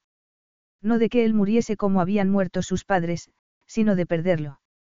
Ella empezó a protestar y, con el corazón pesado, Maisie se levantó del banco y se dirigió a la villa. Se decía a sí misma que tenía mucho por lo que dar las gracias, una casa preciosa, una niña sana, un hombre bueno en su vida, nuevos amigos. Y, recientemente, la oportunidad de dar clases de violín. Todo iba bien. ¿Por qué no podía conformarse con lo que tenía? ¿Por qué tenía que estar constantemente preocupada, temiendo perderlo, deseando algo más? Cuando llegó a casa su móvil empezó a sonar. Era Antonio. ¿Dónde estabas? Le preguntó. Acabo de llegar a casa. ¿Por qué? Voy a enviarte un coche. Tengo un evento esta noche y necesito que me acompañes. Son las cuatro y aún no le he dado el pecho a ella. Puedes traerla. Contrataré a una niñera. Maisie tomó aire, decidida a no encontrar faltas cuando no era necesario. Muy bien. Nos vemos en Milán. Antonio paseaba por el salón del ático mientras Maisie se arreglaba en el dormitorio. No había estado allí desde la noche de la cena benéfica, cuando había sentido como si le hubiera entregado su alma. Había dividido su vida en compartimentos, Maisie y ella en la villa, su vida de soltero en la ciudad. Aunque no se había aprovechado de la separación porque no se podía ni imaginar estar con otra mujer. Lo había hecho inconscientemente, como un modo de mantener cierta distancia que le parecía necesaria y eso, en el fondo, podía ser destructivo. A veces veía decepción en los ojos de Maisie, cuando se despedían o cuando no pronunciaba las palabras que ella quería escuchar. Pero estaba intentándolo y esperaba que ella se diese cuenta porque era lo único que podía darle. Ya estoy lista. Antonio se dio la vuelta al oír su voz y tuvo que contener el aliento al verla. El vestido de noche, ajustado y de color azul marino, destacaba su generosa figura a la perfección y el pelo suelto caía en cascada sobre sus hombros descubiertos como un halo rojizo con reflejos dorados. Now through February 2nd, join a clean and spacious Planet Fitness for zero enrollment and only $10 a month. With tons of equipment and free fitness training, it's the perfect place for everybody to work out. Even me, mother of very fussy triplets and one very colicky husband. Especially you, Supermom. You'll release endorphins and have more energy. Ah, I remember having energy. Start feeling spectacular today. Join in club or at planetfitness.com. Zero enrollment, $10 a month, cancel anytime. Deal ends February 2nd. See club for details. Carlos Alfredo, tu mamá vino por una semana. Ya hace un año que vive con nosotros. Hasta trajo sus gatos. ¿Y yo qué puedo hacer? Lo que puedes hacer, Carlos. ¿Y él quién es? Es Miguel, nuestro experto de TurboTax Live. Como tu suegra hace un año que vive con ustedes, you can claim her as a dependent y así obtener esa deducción de taxes extra. Hacer taxes puede parecer dramático. Por suerte, los expertos bilingües de TurboTax Live te ayudan a obtener el máximo reembolso sabiendo que tus taxes están bien hechos. You do your thing, we've got your taxes. Intuit TurboTax Live. La preparación de taxes y la aplicabilidad de las deducciones varían según el individuo. Pareces una reina. Y tú pareces un rey, dijo Maisie, con una sonrisa trémula. Antonio tomó su mano. Su hija ya estaba dormida y la niñera se encontraba con ella en la habitación. La noche era suya. Ven le dijo. Empezó a relajarse cuando llegaron al hotel donde tendría lugar la gala, patrocinada por uno de sus clientes. Maisie saludaba a todo el mundo con simpatía y, como siempre, Antonio se sentía orgulloso de llevarla del brazo. Y quería que lo supiera. Aunque no lo dijo en voz alta, pensó que ella lo sentía. Lo sentía él mismo en las sonrisas que le dedicaba, en cómo sus ojos se iluminaban cada vez que lo miraba. Eres maravillosa, le dijo más tarde, cuando volvieron al ático, silencioso y oscuro. La tomó entre sus brazos y ella apoyó la cabeza en su hombro. Me parece irreal, murmuró. ¿Qué te parece irreal? Fiestas, limusinas, vestidos de noche Maisie hizo una pausa, levantando la cabeza. ¿Y tú? Antonio se puso tenso. Había esperado esa conversación, sabía que era necesaria, pero no estaba preparado. ¿Qué quieres decir? Solo que no sé qué es real, Antonio. No sé en qué puedo confiar, en qué puedo creer. ¿Tan difícil es? Hemos sido felices estos meses, no. Felices, sí, pero la felicidad es algo muy frágil. Maisie lo miró a los ojos, buscando una respuesta que Antonio sabía no iba a encontrar. Puede haber algo más. Algo más significativo que un momento de felicidad. Antonio tragó saliva. Estamos intentándolo. Eso no es suficiente. Quiero que lo sea y a veces lo ha sido, pero... Maisie dejó escapar un suspiro. Tú sigues siendo tan distante algunas veces. Casi como si te apartases de mí intencionadamente. Y eso hace que tenga miedo.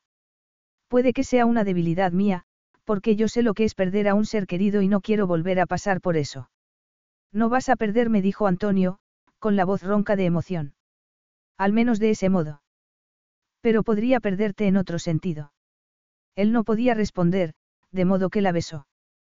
Tierna, profundamente.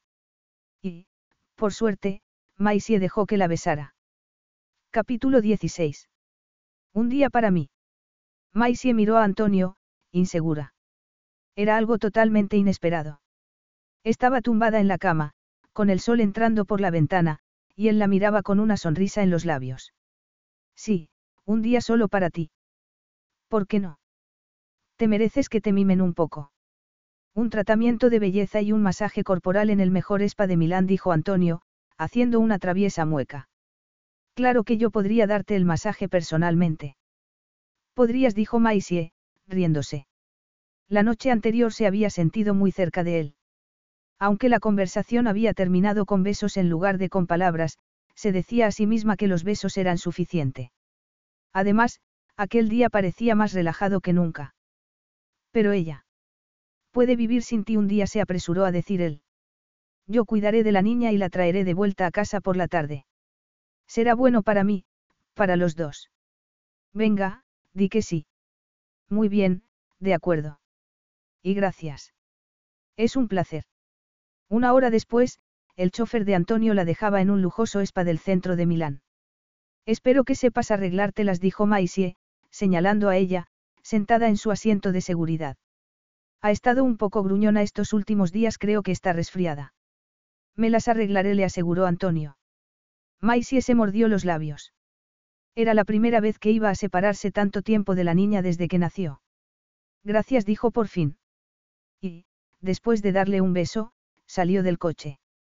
En cuanto entró en el elegante spa, varias empleadas la rodearon y, en unos minutos, estaba recibiendo un masaje en los pies mientras tomaba un zumo de fruta en una habitación suavemente iluminada, con música relajante. Había esperado sentirse incómoda o nerviosa, pero lo que sentía era un bienestar desconocido y cerró los ojos, dejando que la mimasen. El día pasó en un remolino de tratamientos, manicura, pedicura, masaje facial, corporal, peluquería. Sentada en un cómodo sillón, tomaba un café espolvoreado de chocolate mientras hojeaba una revista del corazón.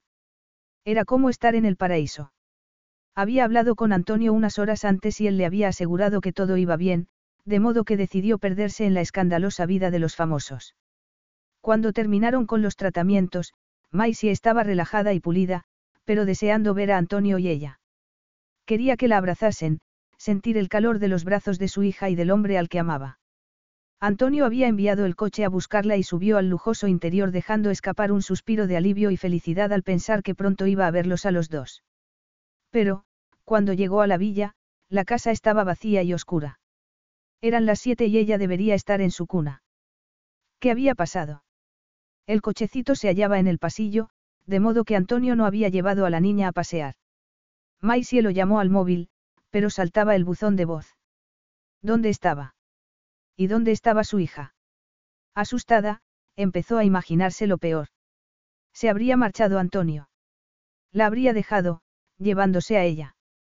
Tal vez el día en el spa había sido una trampa. Se decía a sí misma que estaba siendo paranoica, que no tenía razones para desconfiar de él. Lo amaba y esperaba que, con el tiempo, él la amase también.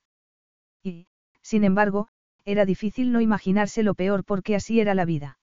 Se volvía contra ti de repente, cuando menos te lo esperabas. Veinte minutos después, Antonio llamó por fin y Maisie respondió con el corazón encogido. ¿Dónde estás? Le preguntó. ¿Qué ha pasado? Maisie. A Antonio se le quebró la voz y el corazón de Maisie se detuvo durante una décima de segundo.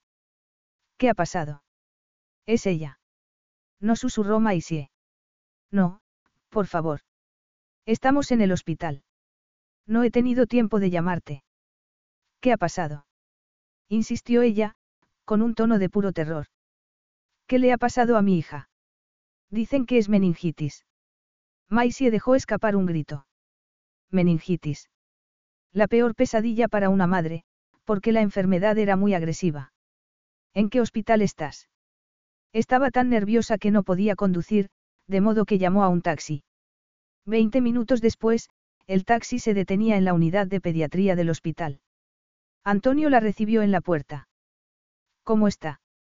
Le preguntó, con el corazón desbocado. Estable por el momento. Por el momento. ¿Qué significa eso? No podía perder a ella, no podía. Tiene meningitis bacteriana. La voz de Antonio era firme, pero estaba tenso, pálido. Al menos, eso es lo que creen. Ocurrió de un modo tan repentino. Se le quebró la voz y tuvo que parar un momento para respirar. Pensé que lloraba porque le estaban saliendo los dientes o tenía un resfriado. Quiero verla, lo interrumpió Maisie. ¿Dónde está? Unos minutos después miraba a su hija, inerte en la cuna hospitalaria, intubada. Parecía tan diminuta y frágil, tan enferma, que se le rompía el corazón. Sus ojos se llenaron de lágrimas, pero las apartó, impaciente, demasiado angustiada como para dejarse llevar por la emoción. ¿Qué han dicho, Antonio? ¿Cuál es el diagnóstico? Aún no lo saben. Entonces podría, podría. Tenemos que esperar, Maisie. Le han puesto el tratamiento que necesita y hay que esperar para ver cómo responde y si hay alguna secuela. Una rápida búsqueda en Internet les dijo cuáles podían ser las secuelas, daño cerebral, sordera, la muerte. Maisie cerró los ojos. ¿Cómo has podido dejar que pasara? La pregunta salió de sus labios en un desesperado susurro de dolor. Me he ido un día. Unas horas. La dejé sola y ahora. Sacudió la cabeza, abrazándose a sí misma, atormentada. ¿Cómo has podido dejar que pasara? La pregunta se repetía en la cabeza de Antonio, en el vacío que había dentro de él, reverberando una y otra vez. Le habían hecho antes esa pregunta, cuando su madre supo de la muerte de Paolo. Le había pedido explicaciones y él no tenía ninguna respuesta. Ninguna excusa. Ahora sentía la misma vergüenza y en los ojos de Maisie veía el mismo brillo acusador que había visto en los de su madre. ¿Cómo has podido dejar que pasara?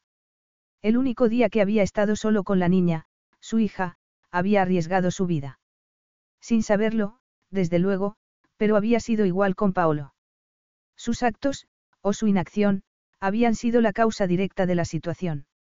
Si la hubiese llevado antes al hospital, si hubiera visto las señales, los síntomas, si hubiese actuado con mayor rapidez.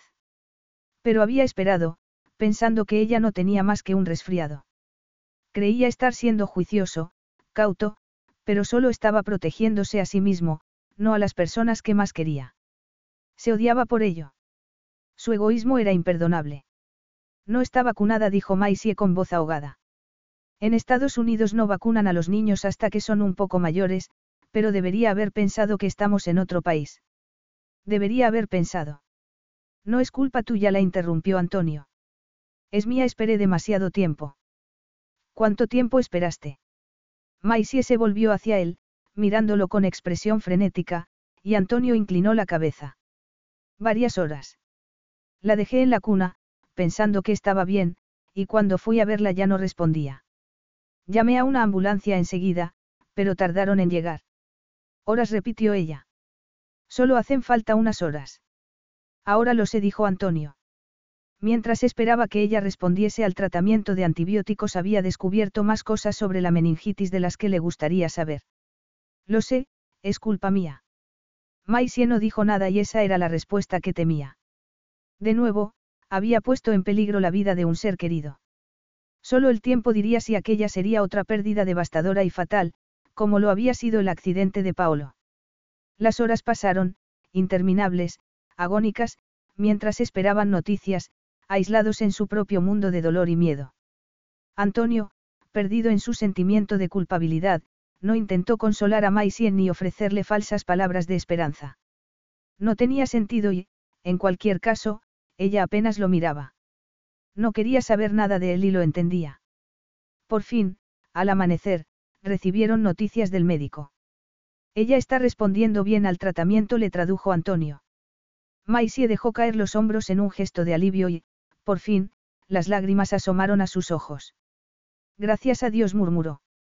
Gracias a Dios.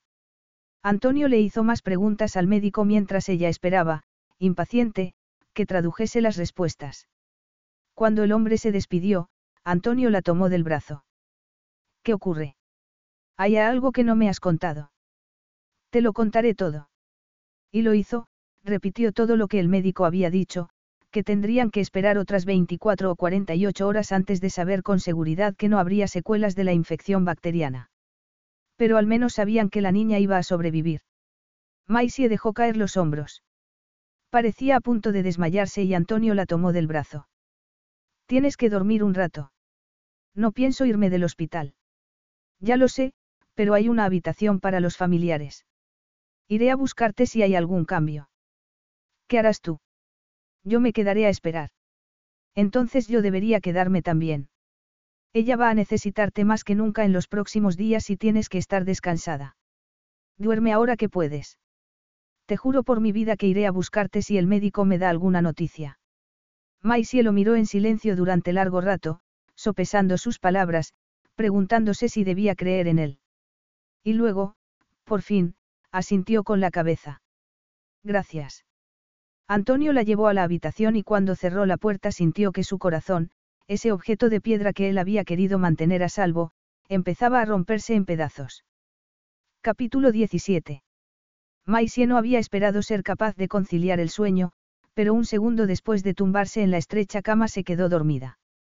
Horas después se despertó sobresaltada, sintiéndose peor que nunca en toda su vida, con los párpados pegados, la boca seca, la cabeza a punto de estallar. Se incorporó para mirar la hora en el móvil. Antonio no había ido a buscarla. A toda prisa, se puso los zapatos y se atusó un poco el pelo con los dedos antes de abrir la puerta y salir al pasillo. Encontró a Antonio sentado en un sillón al lado de la cuna de ella. Sin afeitar, con el cabello despeinado y la mirada clavada en la niña. Maisie se preguntó si habría parpadeado siquiera en todas esas horas de vigilia. Antonio lo llamó en voz baja. Él se volvió para mirarla con expresión circunspecta. Acaba de irse el médico.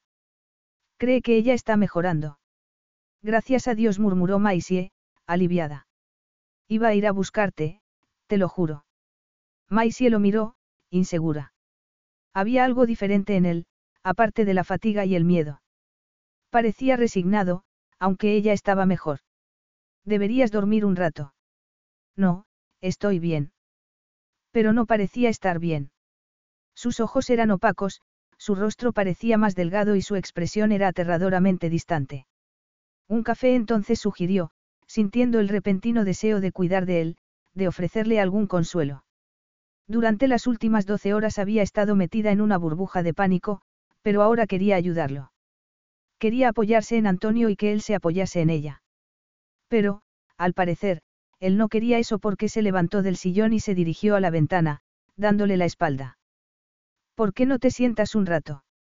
El médico volverá pronto. Se quedaron en silencio y Maisie no sabía cómo llegar a él porque parecía más distante que nunca. Entonces ella se despertó y los dos se lanzaron sobre la cuna, al borde de las lágrimas. Maisie abrazó un momento a su hija, saboreando el calor de su cuerpecito, el olor a talco mezclado con el olor a antiséptico del hospital. Por la tarde, el médico les dijo que lo peor había pasado. Ella podría irse a casa al día siguiente y, con suerte, no habría secuelas. Aunque tendrían que llevarla al hospital para hacerle un reconocimiento la semana siguiente. Maisie apenas se podía creer que la niña hubiera salido intacta del desastre de las últimas 24 horas.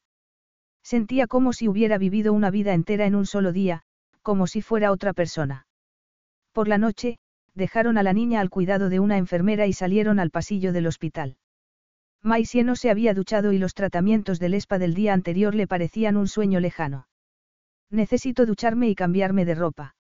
Deberías irte a casa y dormir un rato, sugirió Antonio. Yo me quedaré con ella. Pero debes de estar agotado. Estoy bien. Maisie no quería dejar a su hija ni un segundo, pero Antonio parecía decidido y sabía que necesitaba descansar para cuidar de ella por la mañana. Muy bien asintió. Puedes llevarte tu coche. Está en el garaje. El coche. ¿Quién lo ha traído? Yo respondió Antonio. La ambulancia tardaba demasiado, así que puse a ella en el asiento de seguridad y la traje al hospital. Maisie lo miró con un nudo en la garganta. No podía ni imaginarse lo difícil que debía de haber sido para él enfrentarse a su peor miedo por su hija. ¡Ay! Antonio murmuró, poniendo una mano en su brazo. Él se quedó muy quieto, sin mirarla. No se había imaginado la distancia que había entre ellos. No sabía por qué había pasado o qué significaba. Gracias, de verdad. Él no dijo nada y, después de unos segundos, Maisie apartó la mano. Cuando entró en su casa se dijo a sí misma que las cosas volverían a la normalidad tarde o temprano. Serían una familia de nuevo, más fuerte que antes, unidos por lo que podía haber sido una tragedia. Se decía eso a sí misma una y otra vez, pero no era capaz de creérselo. Después de una noche en la que apenas pudo conciliar el sueño, volvió al hospital para abrazar a ella de nuevo. Aunque un poco débil, la niña parecía el bebé feliz que era, encantada de ser abrazada y acunada como si nada hubiera pasado. Antonio no dijo nada mientras volvían a casa y Maisie no se atrevía a mirarlo, temiendo lo que podría ver en su rostro. Nada bueno, sospechaba, aunque no sabía por qué. Lo descubrió enseguida, cuando metió a ella en la cuna y Antonio la miró desde la puerta de la habitación con expresión helada. Creo que es mejor que volvamos a hacer las cosas como al principio le dijo. ¿Qué quieres decir? Te visitaré tres días a la semana y me quedaré con ella los sábados, si te parece bien. ¿Quieres decir? ¿Estás rompiendo conmigo? Le preguntó. Era una pregunta boba, casi de adolescente, para lo que era algo monumental, un terremoto que destruía todas sus esperanzas. Esto no puede salir bien, Maisie. Es evidente. Pero. ¿Por qué? ¿Por qué haces esto? Le preguntó ella, con la voz rota. Lo he intentado. Lo he intentado y he fracasado. Lo siento. Pero no has fracasado. Sí, lo he hecho. Y no puedo enfrentarme con eso, Maisie. No puedo arriesgarme de nuevo. Es mejor así. Ella lo miraba, impotente, anhelando romper la barrera tras la que se escondía. Queriendo luchar por ella, por él, por los tres. Pero Antonio parecía inalcanzable. Antonio. Empezó a decir, sin saber qué palabras podrían devolvérselo. Nos veremos mañana. Por supuesto, si necesitas algo, cualquier cosa, solo tienes que llamarme. Si quieres una niñera. No necesito una niñera, lo interrumpió ella, furiosa. ¿Cómo se atrevía a renunciar tan fácilmente? Te quiero a ti, Antonio. Él negó con la cabeza. Aquello era tan difícil, pero seguir juntos sería peor. Habría más oportunidades para el dolor, para la decepción, para la tragedia. Y no podría fracasar otra vez, perder a un ser querido otra vez. Es mejor así. Mejor para ti, Maisie. Yo no puedo hacerte feliz. Me gustaría, pero no puedo. Eso no debo decidirlo yo. ¿Cuándo lo decidirías? Le preguntó Antonio, con el dolor partiéndolo por la mitad. En una semana, un mes, un año. Cuando te rompiese el corazón o, que Dios no lo quiera, cuando ella. No podía seguir. Algo en él estaba rompiéndose y no podía soportarlo. Se dio la vuelta y salió de la casa, caminando ciegamente hacia el coche que lo esperaba. La sangre latía en sus oídos y se sentía mareado por la enormidad de lo que estaba haciendo, por el dolor que experimentaba. Pensaba que aquello le dolería menos, pero no era así. No creía que nada pudiese dolerle más. Subió al coche y apoyó la cabeza en el respaldo del asiento. El chofer vaciló y Antonio se vio obligado a hablar. Lléveme a casa, por favor. Un golpe en la ventanilla hizo que abriese los ojos. Maisie estaba allí, con los ojos brillantes y el pelo como un halo rojo alrededor de su cara. Antonio la miró sin entender, demasiado sorprendido como para moverse. Entonces ella abrió la puerta del coche. No te atrevas a darme la espalda, le espetó. No te atrevas a hacerte el mártir cuando en realidad eres un cobarde. ¿Qué? Sí, Antonio, un cobarde a Maisie se le quebró la voz y las lágrimas asomaron a sus ojos. Vas a dejarme, a mí y a mi hija, a tu familia. ¿Y por qué razón? Te he dicho. ¿Por qué tienes miedo? lo interrumpió ella. Porque amar a alguien da miedo y duele y uno arriesga mucho. ¿Crees que no lo sé, que no he pasado por lo que has pasado tú? Durante todo el tiempo que hemos estado juntos, he dejado que tú llevases el control. He sido demasiado débil, pero eso se acabó. No puedo seguir siendo débil cuando hay tanto en juego. Estaba furiosa y bellísima, la mujer más bella que había visto en toda su vida. Maisie. No, escúchame tú a mí. Ayer estuvimos a punto de perder a nuestra hija y eso hubiera sido una tragedia. Pero esa tragedia debería unirnos, no separarnos. Tal vez nos ha demostrado de lo que estamos hechos. Ella lo miró, inexorable. ¿Y de qué estás hecho, Antonio? Quería saber la fea verdad. Muy bien, se la contaría. Tal vez era un cobarde porque se la había ocultado, pero se lo diría. Antonio salió del coche y tomó a Maisie del brazo para entrar en la casa. Muy bien, dime lo que tengas que decirle, espetó ella. No puedo hacer esto. No puedo ser responsable, no puedo cometer otro error como el que cometí con Paolo. No puedo arriesgarme a eso, ni por ti, ni por ella, ni por mí mismo. ¿Y cuál es la alternativa? No dejar entrar a nadie en tu vida, en tu corazón, no querer nunca a nadie. Él apartó la mirada. Si esa es la única opción. Te culpas a ti mismo por lo que ha pasado, dijo Maisie entonces. Te culpas a ti mismo de nuevo. ¿Por qué? Tú misma lo dijiste.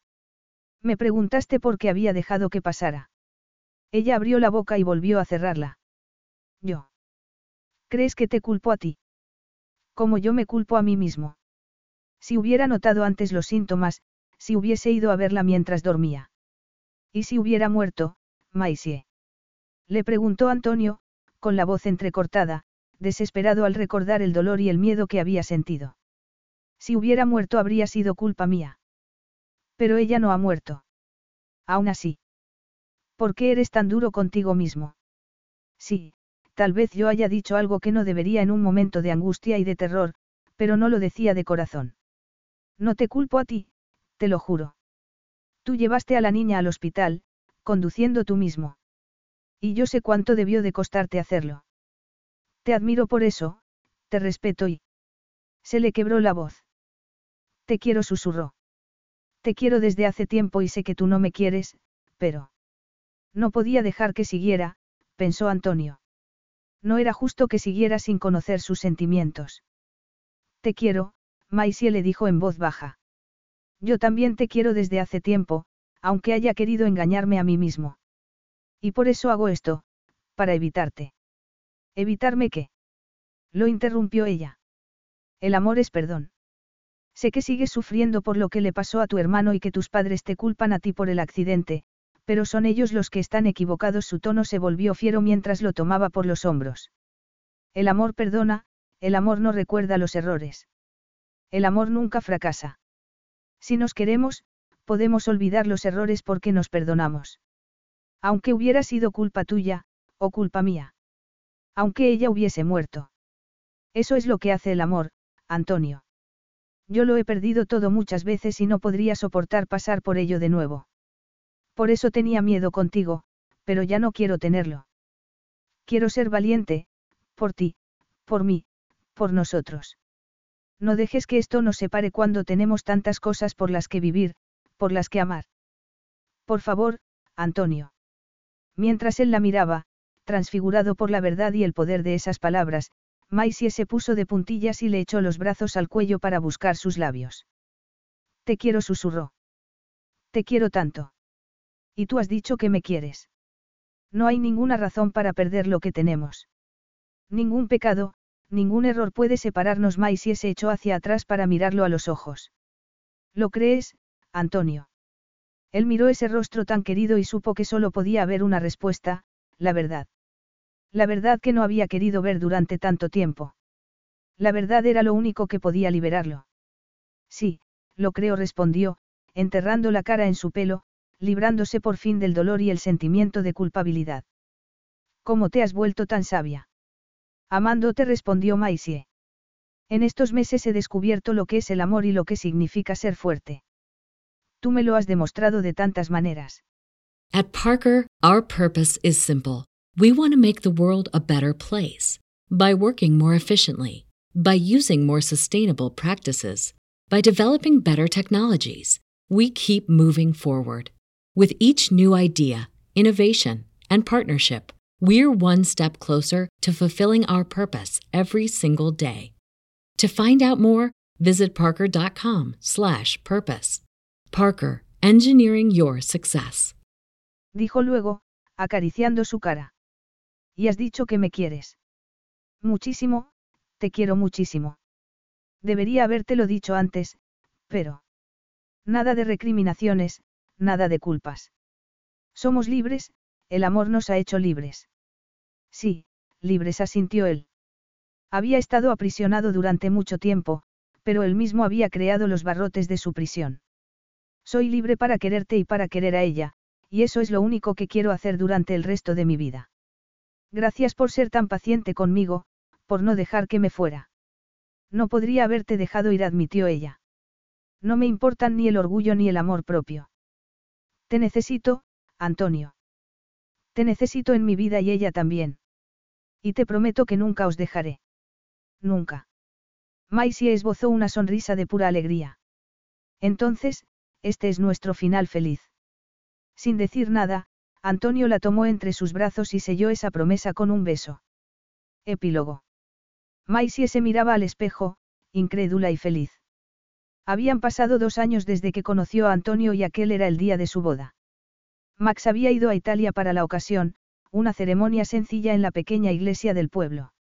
Más tarde habría un banquete en Milán para los amigos y socios de Antonio, pero habían querido que la ceremonia fuera solo para la familia. Y había más familia de la que habían esperado porque los padres de Antonio también estarían allí. Cuando supieron de la existencia de ella, llamaron a su hijo y desde ese momento empezó la reconciliación. Y el corazón de Maisie estaba a punto de estallar de alegría. Max asomó la cabeza en la sacristía. Mi hermana, la bella novia. ¿Estás lista? Todo el mundo está esperando. Maisie se arregló un poco el velo y pasó las manos por el sencillo vestido de encaje inglés que había elegido para la ceremonia. Estás preciosa, dijo Max, apretando su mano. Estoy muy orgulloso y muy feliz por ti. Yo también soy feliz, dijo ella, riéndose. Los últimos meses habían sido maravillosos y su relación con Antonio era más estrecha y apasionada que nunca.